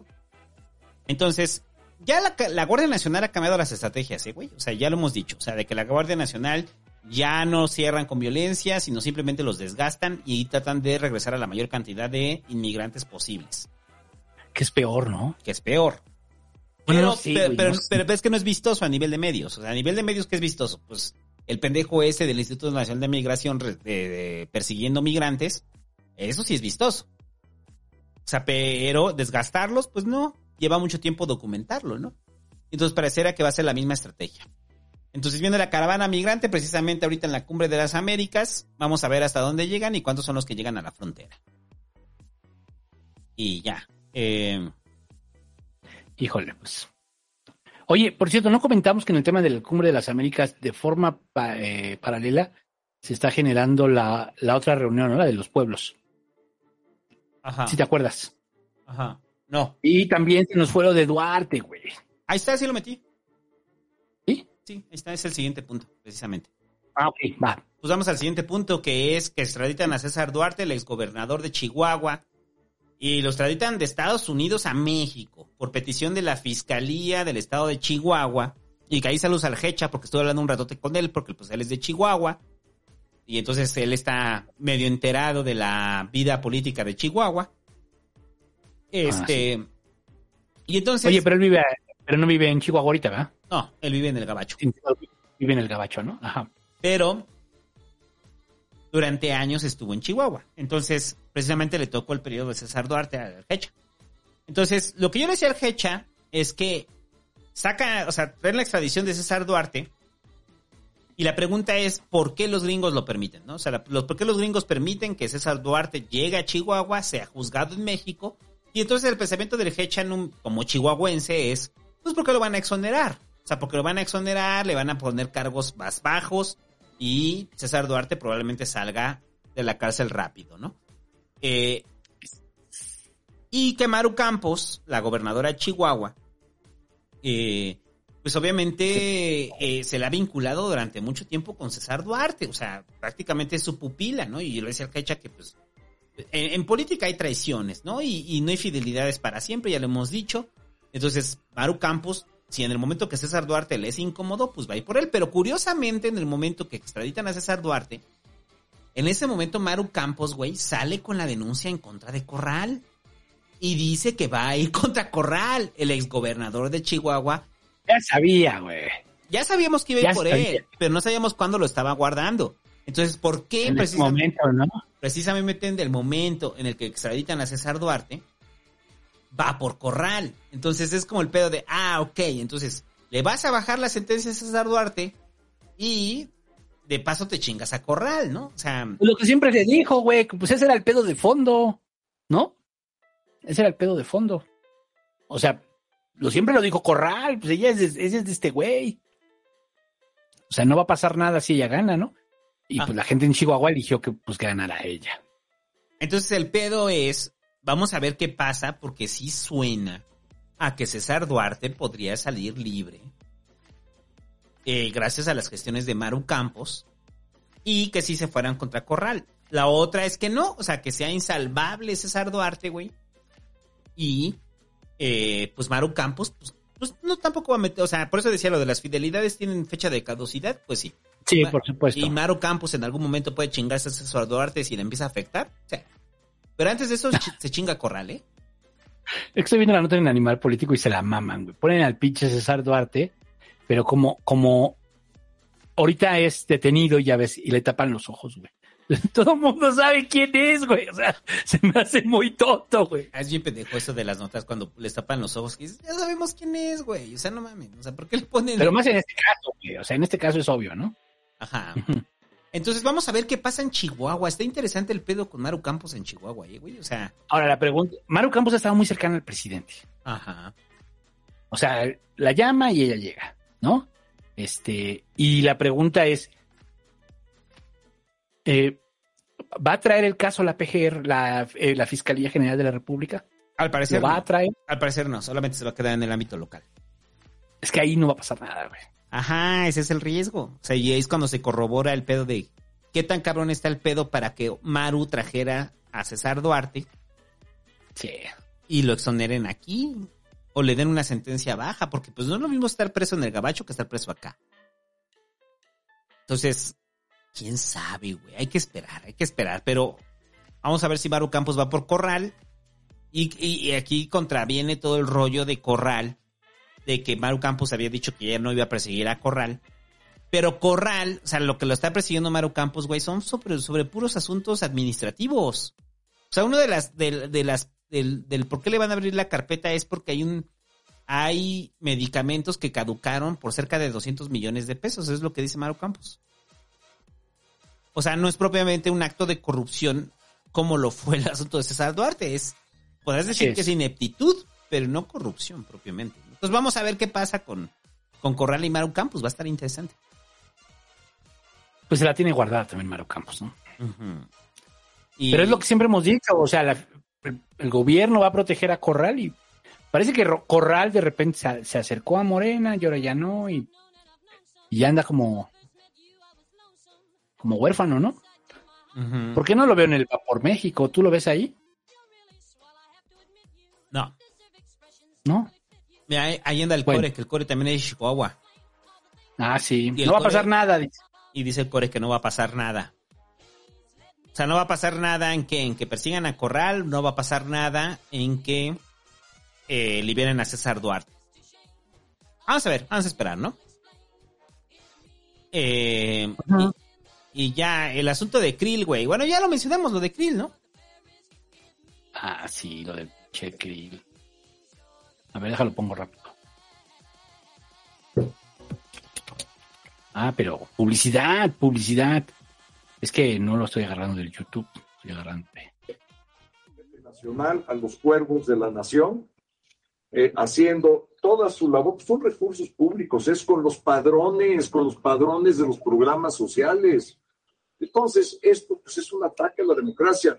Miren, ni en las, ni en las peores épocas de, del PRI, hoy nuestro aliado, pero ya este, democratizado, este, veíamos eso. No lo veíamos. Digo, la verdad. Marita madre. Hoy nuestro aliado ya democratizado. Ya no es tan malo. ¿Qué pedo peor, güey. Se le fue, güey. Sí. Se le fue. los reporteros bien cabrones del PRI, ¿no? O sea, ni en las mejores épocas. Y así los dos reporteros del PRI, ¿no? Del PRI. Ajá, pues que eso es lo que crees Krill, güey. Eso es lo que cree Krill. Solamente es que, No, se, pero lo tiene, es que- se lo tiene que tragar para poder estar ahí. Es idiota que quienes votaron por la oposición digan, ganó el PRI, güey. ¿Y por qué votaste? Por el PRI. ¿Por quién vas a votar en 2024? Por el PRI. Ajá. No, yo voy a votar por el PAN, yo voy a votar por el PRD, pero no por el PRI. Pues sí, pero es el candidato que pusieron juntos. Y en esa repartición no sabes cómo va, cómo, cómo acordaron, ¿no? Porque tienen que acordar políticamente hablando, ¿no? Sí. Pero bueno, ¿qué más? Eh, a ver, esto es rápido, lo de Santiago Nieto. Santiago Nieto, te vamos a banear del ciber, güey. Ya estás muy ocioso. Ahí quejándote con Fox, güey. O sea, quejándote de, de lo que tuitea Fox. O sea, lo vamos a banear del ciber. Señor fiscal, banea a Santiago Nieto del ciber, por favor. Andaba bien activo, ¿no? ¿No? En, la, en la- el día de la elección también, ¿no? Ajá, andaba En activo en el día de la elección Santiago Nieto, pero pues salió este Roberto Gil, güey, a decir que de las empresas de donde renta su casa Santiago Cri, este Santiago Cri, este Santiago Nieto, eh, es una empresa fantasma, güey. Es lo que dijo eh, eh, Gil. Entonces, el problema es que, a ver, también hay que entenderlo de quién viene, ¿no? O sea, viene de Gil. Y Gil, güey, pues es la expareja de Claudia Humphrey, güey. O sea, es su ex esposo No de mames. Claudia Humphrey, sí. No mames, ¿es en serio? De Carla Humphrey, perdón. Sí, es su ex esposo. Entonces, el rollo es, tienes a este, a Santiago Krill eh, en medio de un triángulo amoroso de que probablemente Gil terminó muy mal con Claudia Humphrey y pues no, no la supera. Y no la supera, güey, y dice, "No, pues te voy a chingar, pendejo, tú que andas ahí, este que te casaste con mi ex esposa." Entonces llega así como de telenovela y la agarra de la muñeca a Carla Humphrey y le dice, "Tú eres mía, Carla. Voy a destruir al pendejo ese que se parece al inspector Ardilla." Entonces, entonces sale Santiago Nieto como así con su playera de los Steelers diciendo, "¿Qué? Estaba viendo el ciber, no mamen, ¿qué pasó?" Oye, pero sí se me hace como Ramiro, güey, así queriendo vengarse, güey, de que su ex esposa se casó, güey. Por eso digo que sí es como Ramiro, o sea, Gil. O sea, Gil con esta denuncia es como Ramiro, entonces. Son enredos de poder, güey. Son enredos de poder y mezclándole triángulo amoroso, güey. Está cabrón. Entonces, este, no sabemos si los dichos de Gil son reales, pero lo que es un hecho es que, que Santiago Nieto, pues anda desaparecido, ¿no? Anda desaparecido. Híjole, pues. ¿Quién sabe? Pero, pues algo a lo mejor sabe, ¿eh? O sea, tiene acceso a cierta información, ¿no? Sí, de que Por sabe, eso lo está haciendo. Sabe cosas, de que sabe cosas, sabe cosas. Sí. No, pero bueno, también es político. O sea, al, al final, Gil pues, es más de la derecha y Santiago Nieto pues, es cuatroteísta, ¿no? Entonces, pues sí. ¿Qué más? Y ya para terminar el asunto de la pelea geriátrica, muchachos, entre Porfirio Muñoz Ledo y el presidente, en la cual Porfirio, pues primero hizo un señalamiento que es grave, güey. O sea, el señalamiento es grave. O sea, el señalamiento es que el presidente puede estar coludido con grupos del crimen organizado, ¿no? O sea, es lo que dijo Porfi en pocas palabras, ¿no? Y después le dijo el peje le Rivera y le dice, no, eh, Porfirio, tú ya estás, eh, le falla a la memoria por la edad. Eso es lo que dijo, ¿no? Le falla a la mente, perdón. O sea, le dijo pinche viejito senil, güey. O sea, es lo que le dijo el Sí, peje, güey. sí, le dijo lo que le dijo. El pinche viejo senil. Entonces por fin le Pero dice, ahora sí, pinche viejo senil, ¿no? Pero cuando integró su gabinete y todo ese pedo, pura gente con experiencia y la chineta, era puro viejito senil también, güey. Entonces el peje y Porfi, güey, el Porfi le dice que, o sea, que él es el que tendría que se revisarse este, la memoria, ¿no? O sea, o sea, que prácticamente le dice, Eh, sí, soy viejo senil, hijo de tu puta madre, pero tú también. Entonces es como dos güeyes, es como el búho y yo, muchachos. Ahorita, en unos, si el Pasquín cocinó unos 20 años, más, ¿no? Tendría que ser más, como 25 años más. Sí, ahí vamos a estar más amargados. A 25 años vamos a estar como viejos seniles y vamos a estar así diciéndonos, chinga tu madre, no pinche viejo senil, chinga tu madre tú, viejo senil, vamos a darnos en la madre. Entonces nos pegamos así, dos golpes así, y ya nos caemos, ¿no? O sea, o sea, no hay nada más glorioso en este mundo que ver peleas de ancianos. O sea, sé que es un pensamiento horrible, pero es tanto el odio que se tienen, güey. Se agarren a bastonazos, güey. Eso estaría chido, güey. Eh, las peleas de ancianos son chidas. Pero es mucho más viejo el Porfi, ¿no? Porfi anda noventón, ¿no? Sí, sí, sí. O sea, el peje ¿Cuántos sí, lo mancha, ¿no? O sea, aunque sean los dos adultos mayores, sí lo mancha. Porfi Sí, ya va por los noventos, ¿no? Por los noventos. 38 ya, güey. Y el PG tiene, creo que 20 años menos, güey. ¿El Porfi cuántos tiene? Tiene Sí, 88. Y el PG tiene 67, ¿no? 68. 68. Son 20 años, güey. No, no, no. pues, es su padre. Ya, ya, ya, ya. Se está pasando de cabrón. O sea, aunque sea, aunque sea, Ahora- aunque uno sea viejo senil, se está pasando de verga con el otro viejo senil, güey. O sea, Sí, sí, porque, o sea, 20 años de esa edad sí cuentan, ¿eh? O sea, sí cuentan. O sea, pero además, o sea, creo que Porfirio también se excede. Porque es este mismo rollo del narco, del narcogobierno, ¿no? ajá. Y pues me da mucha risa que lo diga Anabel Hernández, el tema del narcogobierno. Y es como pinches derechairos, güey. O sea, le creía, antes no le creían y ahora sí le creen. Ajá, es bien estúpido el pedo de Anabel. O sea, es como muy tonto, ¿no? Ajá. O sea, aquí hemos sido muy consistentes en la crítica a Anabel. O sea, Anabel fantasea cabrón, escribe muchas cosas que no son ciertas, lo dijimos, lo hemos dicho siempre. Creo que Porfirio se mancha, ¿eh? Sí. O sea, creo que es un tema delicado para la 4T y creo que se mancha. No es como Cárdenas. O sea, Cárdenas es, es duro, pues, pero no llega a ese nivel. Y creo que Porfirio sí se excedió. Esa es mi impresión. No, claro que se excedió. O sea, pero también lo hemos dicho varias veces de que Porfirio ya no tiene nada que perder, güey. O sea, ya le vale verga. O sea, tanto le vale verga que puede hacer ese tipo de declaraciones, ¿no? Porque pues ya no tiene nada que perder. O sea, ¿qué va a perder Porfi, güey? Ya se va a morir. O sea, no tarda en morirse y no es como un deseo, es algo que está en los hechos, ¿no? O sea, no Sí. tarda en morirse Porfirio Muñoz Ledo. Pues probablemente viva hasta los No. 99, güey, pero la lucidez de Porfirio pues no se mantiene, ¿no? Ya después de los 90 ya. Ahora sí ya. Ahí sí crees que ya. Chance, chance, yo creo que sí. Dicen, hasta el Muñe le crean a Anabel. Pues sí, pues porque, porque Porque dice ¿Por lo que quiere escuchar, por eso.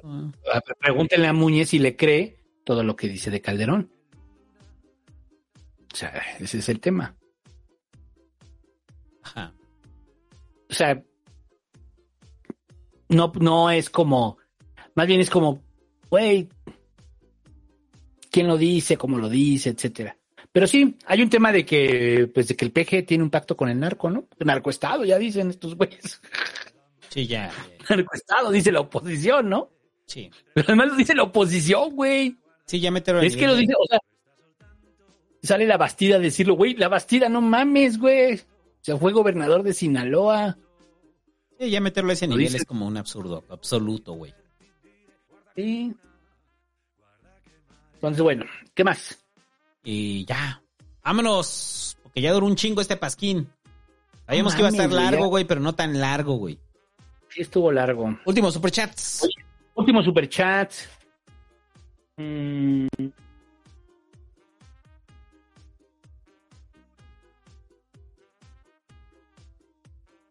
Eh, Desiderio Heredia, búho con voz de Chávez, ¿por qué no? Ah. ¿Por qué no fuiste a la cumbre, Andrés Manuel? Eliud Avinaba dice, con tanta mamada, ¿quién será el de la oposición en el 24? ¿Se imaginan a Ebrard yéndose allá cuando AMLO elija a Claudia? ¿Tomaría represalias? ¿Tú te imaginas a, a Marcelo yéndose a la oposición? No. Es que no, se muere, ¿no? No tiene Eh, sentido. Sí, no, no tiene estructura, no tiene nada. Le conviene más negociar ser senador una cosa así, ¿no? Es que es el pedo, ya le toca, güey, ya le toca. Ya le toca. A Marcelo ya le toca. Ya le toca a Marcelo. Ya espero mucho. Ya se Si dio. no, ya. Ya se dio mucho. Sí. Caballo con smoking de la sábana, dice. Deja su superchat, gracias. Luego, Amabil B dice, lo ganado de contestar encuesta, los TQM. Gracias. Recuerda, usted puede contestar encuestas en Google y venirlo a donar aquí. Se agradece. Caballo con smoking de la sabana dice, hola señores de la tercera edad, es broma. Estoy animado, animando unos clips del Pasquín, la funa pasquinosa, y quería pedirles permiso para subirlos a YouTube. Please, Hugo, salúdame. Saludos a Caballo con smoking de la sábana. Tienes nuestro permiso, Nos súbelos, pero arróbanos para que lo veamos. Pero arróbanos para que lo veamos. Giovanni Villalobos dice, espero que no agarren al Chocoflán viendo The Voice. No, Qué buena no, está no, no nos cancelen The Voice. Qué buena está, güey. Qué buena está. Qué Es buena es, qué buena es. Esta temporada arrancó chingón. Sí está ya en unos pinches niveles de violencia y gorro, o sea, no, a mí me mama, a mí me mama. O sea, Sí, esa sí escena, esa escena, güey, cuando lo está chaqueteando es la verga. A ver, el que se hace, el que se hace pequeñito, ¿cuál? no, esa está densa. No, no, no, a Homelander. Ay, güey, no mames. Sí está buena, ¿eh? Sí. Vean The Voice. Si Y yo The sigo diciendo que qué buen actor es el güey de Homelander, güey. O sea, te transmite odio, repulsión, güey. Es chingonería de actor ese güey. Es que, pues lo que siempre decimos, ¿no? Los villanos, a los antagonistas son los que de verdad sostienen a una. Sobre todo ese tipo de, de- de películas, ¿no? Este, o de series de superhéroes o de acción. El, el villano es vital, ¿no? El antagonista. Homelander es, el actor es. puta, es- Y la- también la otra, la, la, la Stormfront, también era muy buena. Ajá. También era muy buena. Por eso ese- Pero bueno. esa parte es genial. Eh, dice Juan Herrera, hola, ¿pueden revisar cómo la titular de Conavim está destruyendo el programa de refugio para mujeres? A la fecha no tienen el personal para operar, tienen casos de nepotismo en toda la, la nómina y asignarán recursos a refugios operados por sus familiares. No lo sabemos, tendremos que revisarlo. Así como ¿Qué es Conavim? Conavim, el Consejo Nacional para... es de, de prevención de, de adicciones, ¿no? ¿Sí es Conavim? No. Ah, es- Conavim, espérame, ya me estoy confundiendo, no. Conavim es... No, es la violencia, la violencia, ajá. Es la Comisión Nacional para Prevenir y Erradicar la Violencia contra las Mujeres. Qué güey, sí estaba confundiendo, perdón. Está cabrón. Lo vamos a investigar, pues, pues, ¿para qué decimos Porque es importante, porque es importante que haya gente pues, con buen nivel, ¿no? Sí. Ahí es un tema delicado, pues. Ah, dicen, vean Barry. Yo había recomendado Barry, vean Barry, güey. ¿Desde cuándo les dije? Ve Barry, güey. Está HBO. Te va a gustar, güey. Te va a gustar. Y- Vean Barry. Y ya, vámonos, algo más, güey. Este... mm, No, vámonos. Nos vemos la semana que entra. Después de este pasquín eterno, güey, eterno, como él solo. Sí. Y ya. Stranger Things es mejor que The Voice. Ah, Ah, ¿cómo? es bueno. No es mejor que The Voice. Es buena, sobre todo la última temporada, pero no es mejor que The Voice. Y ya, ¿qué más? Ya vámonos, ¿no? Vámonos. Ya no comentamos eh, lo de la FIFA, güey, que ahora sí ya, ya, ya, creo que después de seis años, este, por fin va a empezar el juicio contra Blatter y Platini. Ah, vale, qué chido. Ese es el de Son la mamá. Hubiera llegado cuando me interesaba. Sí, güey, son la mamada, güey. Sí, ya. Pero bueno, vámonos. Muchas gracias a toda la banda que nos escuchó. Nos vemos el siguiente jueves. Ya hay que hacer el, pa- el tapado, güey. Sí, ya no lo hicimos. Perdón, muchachos, no nos da tiempo, no nos da tiempo.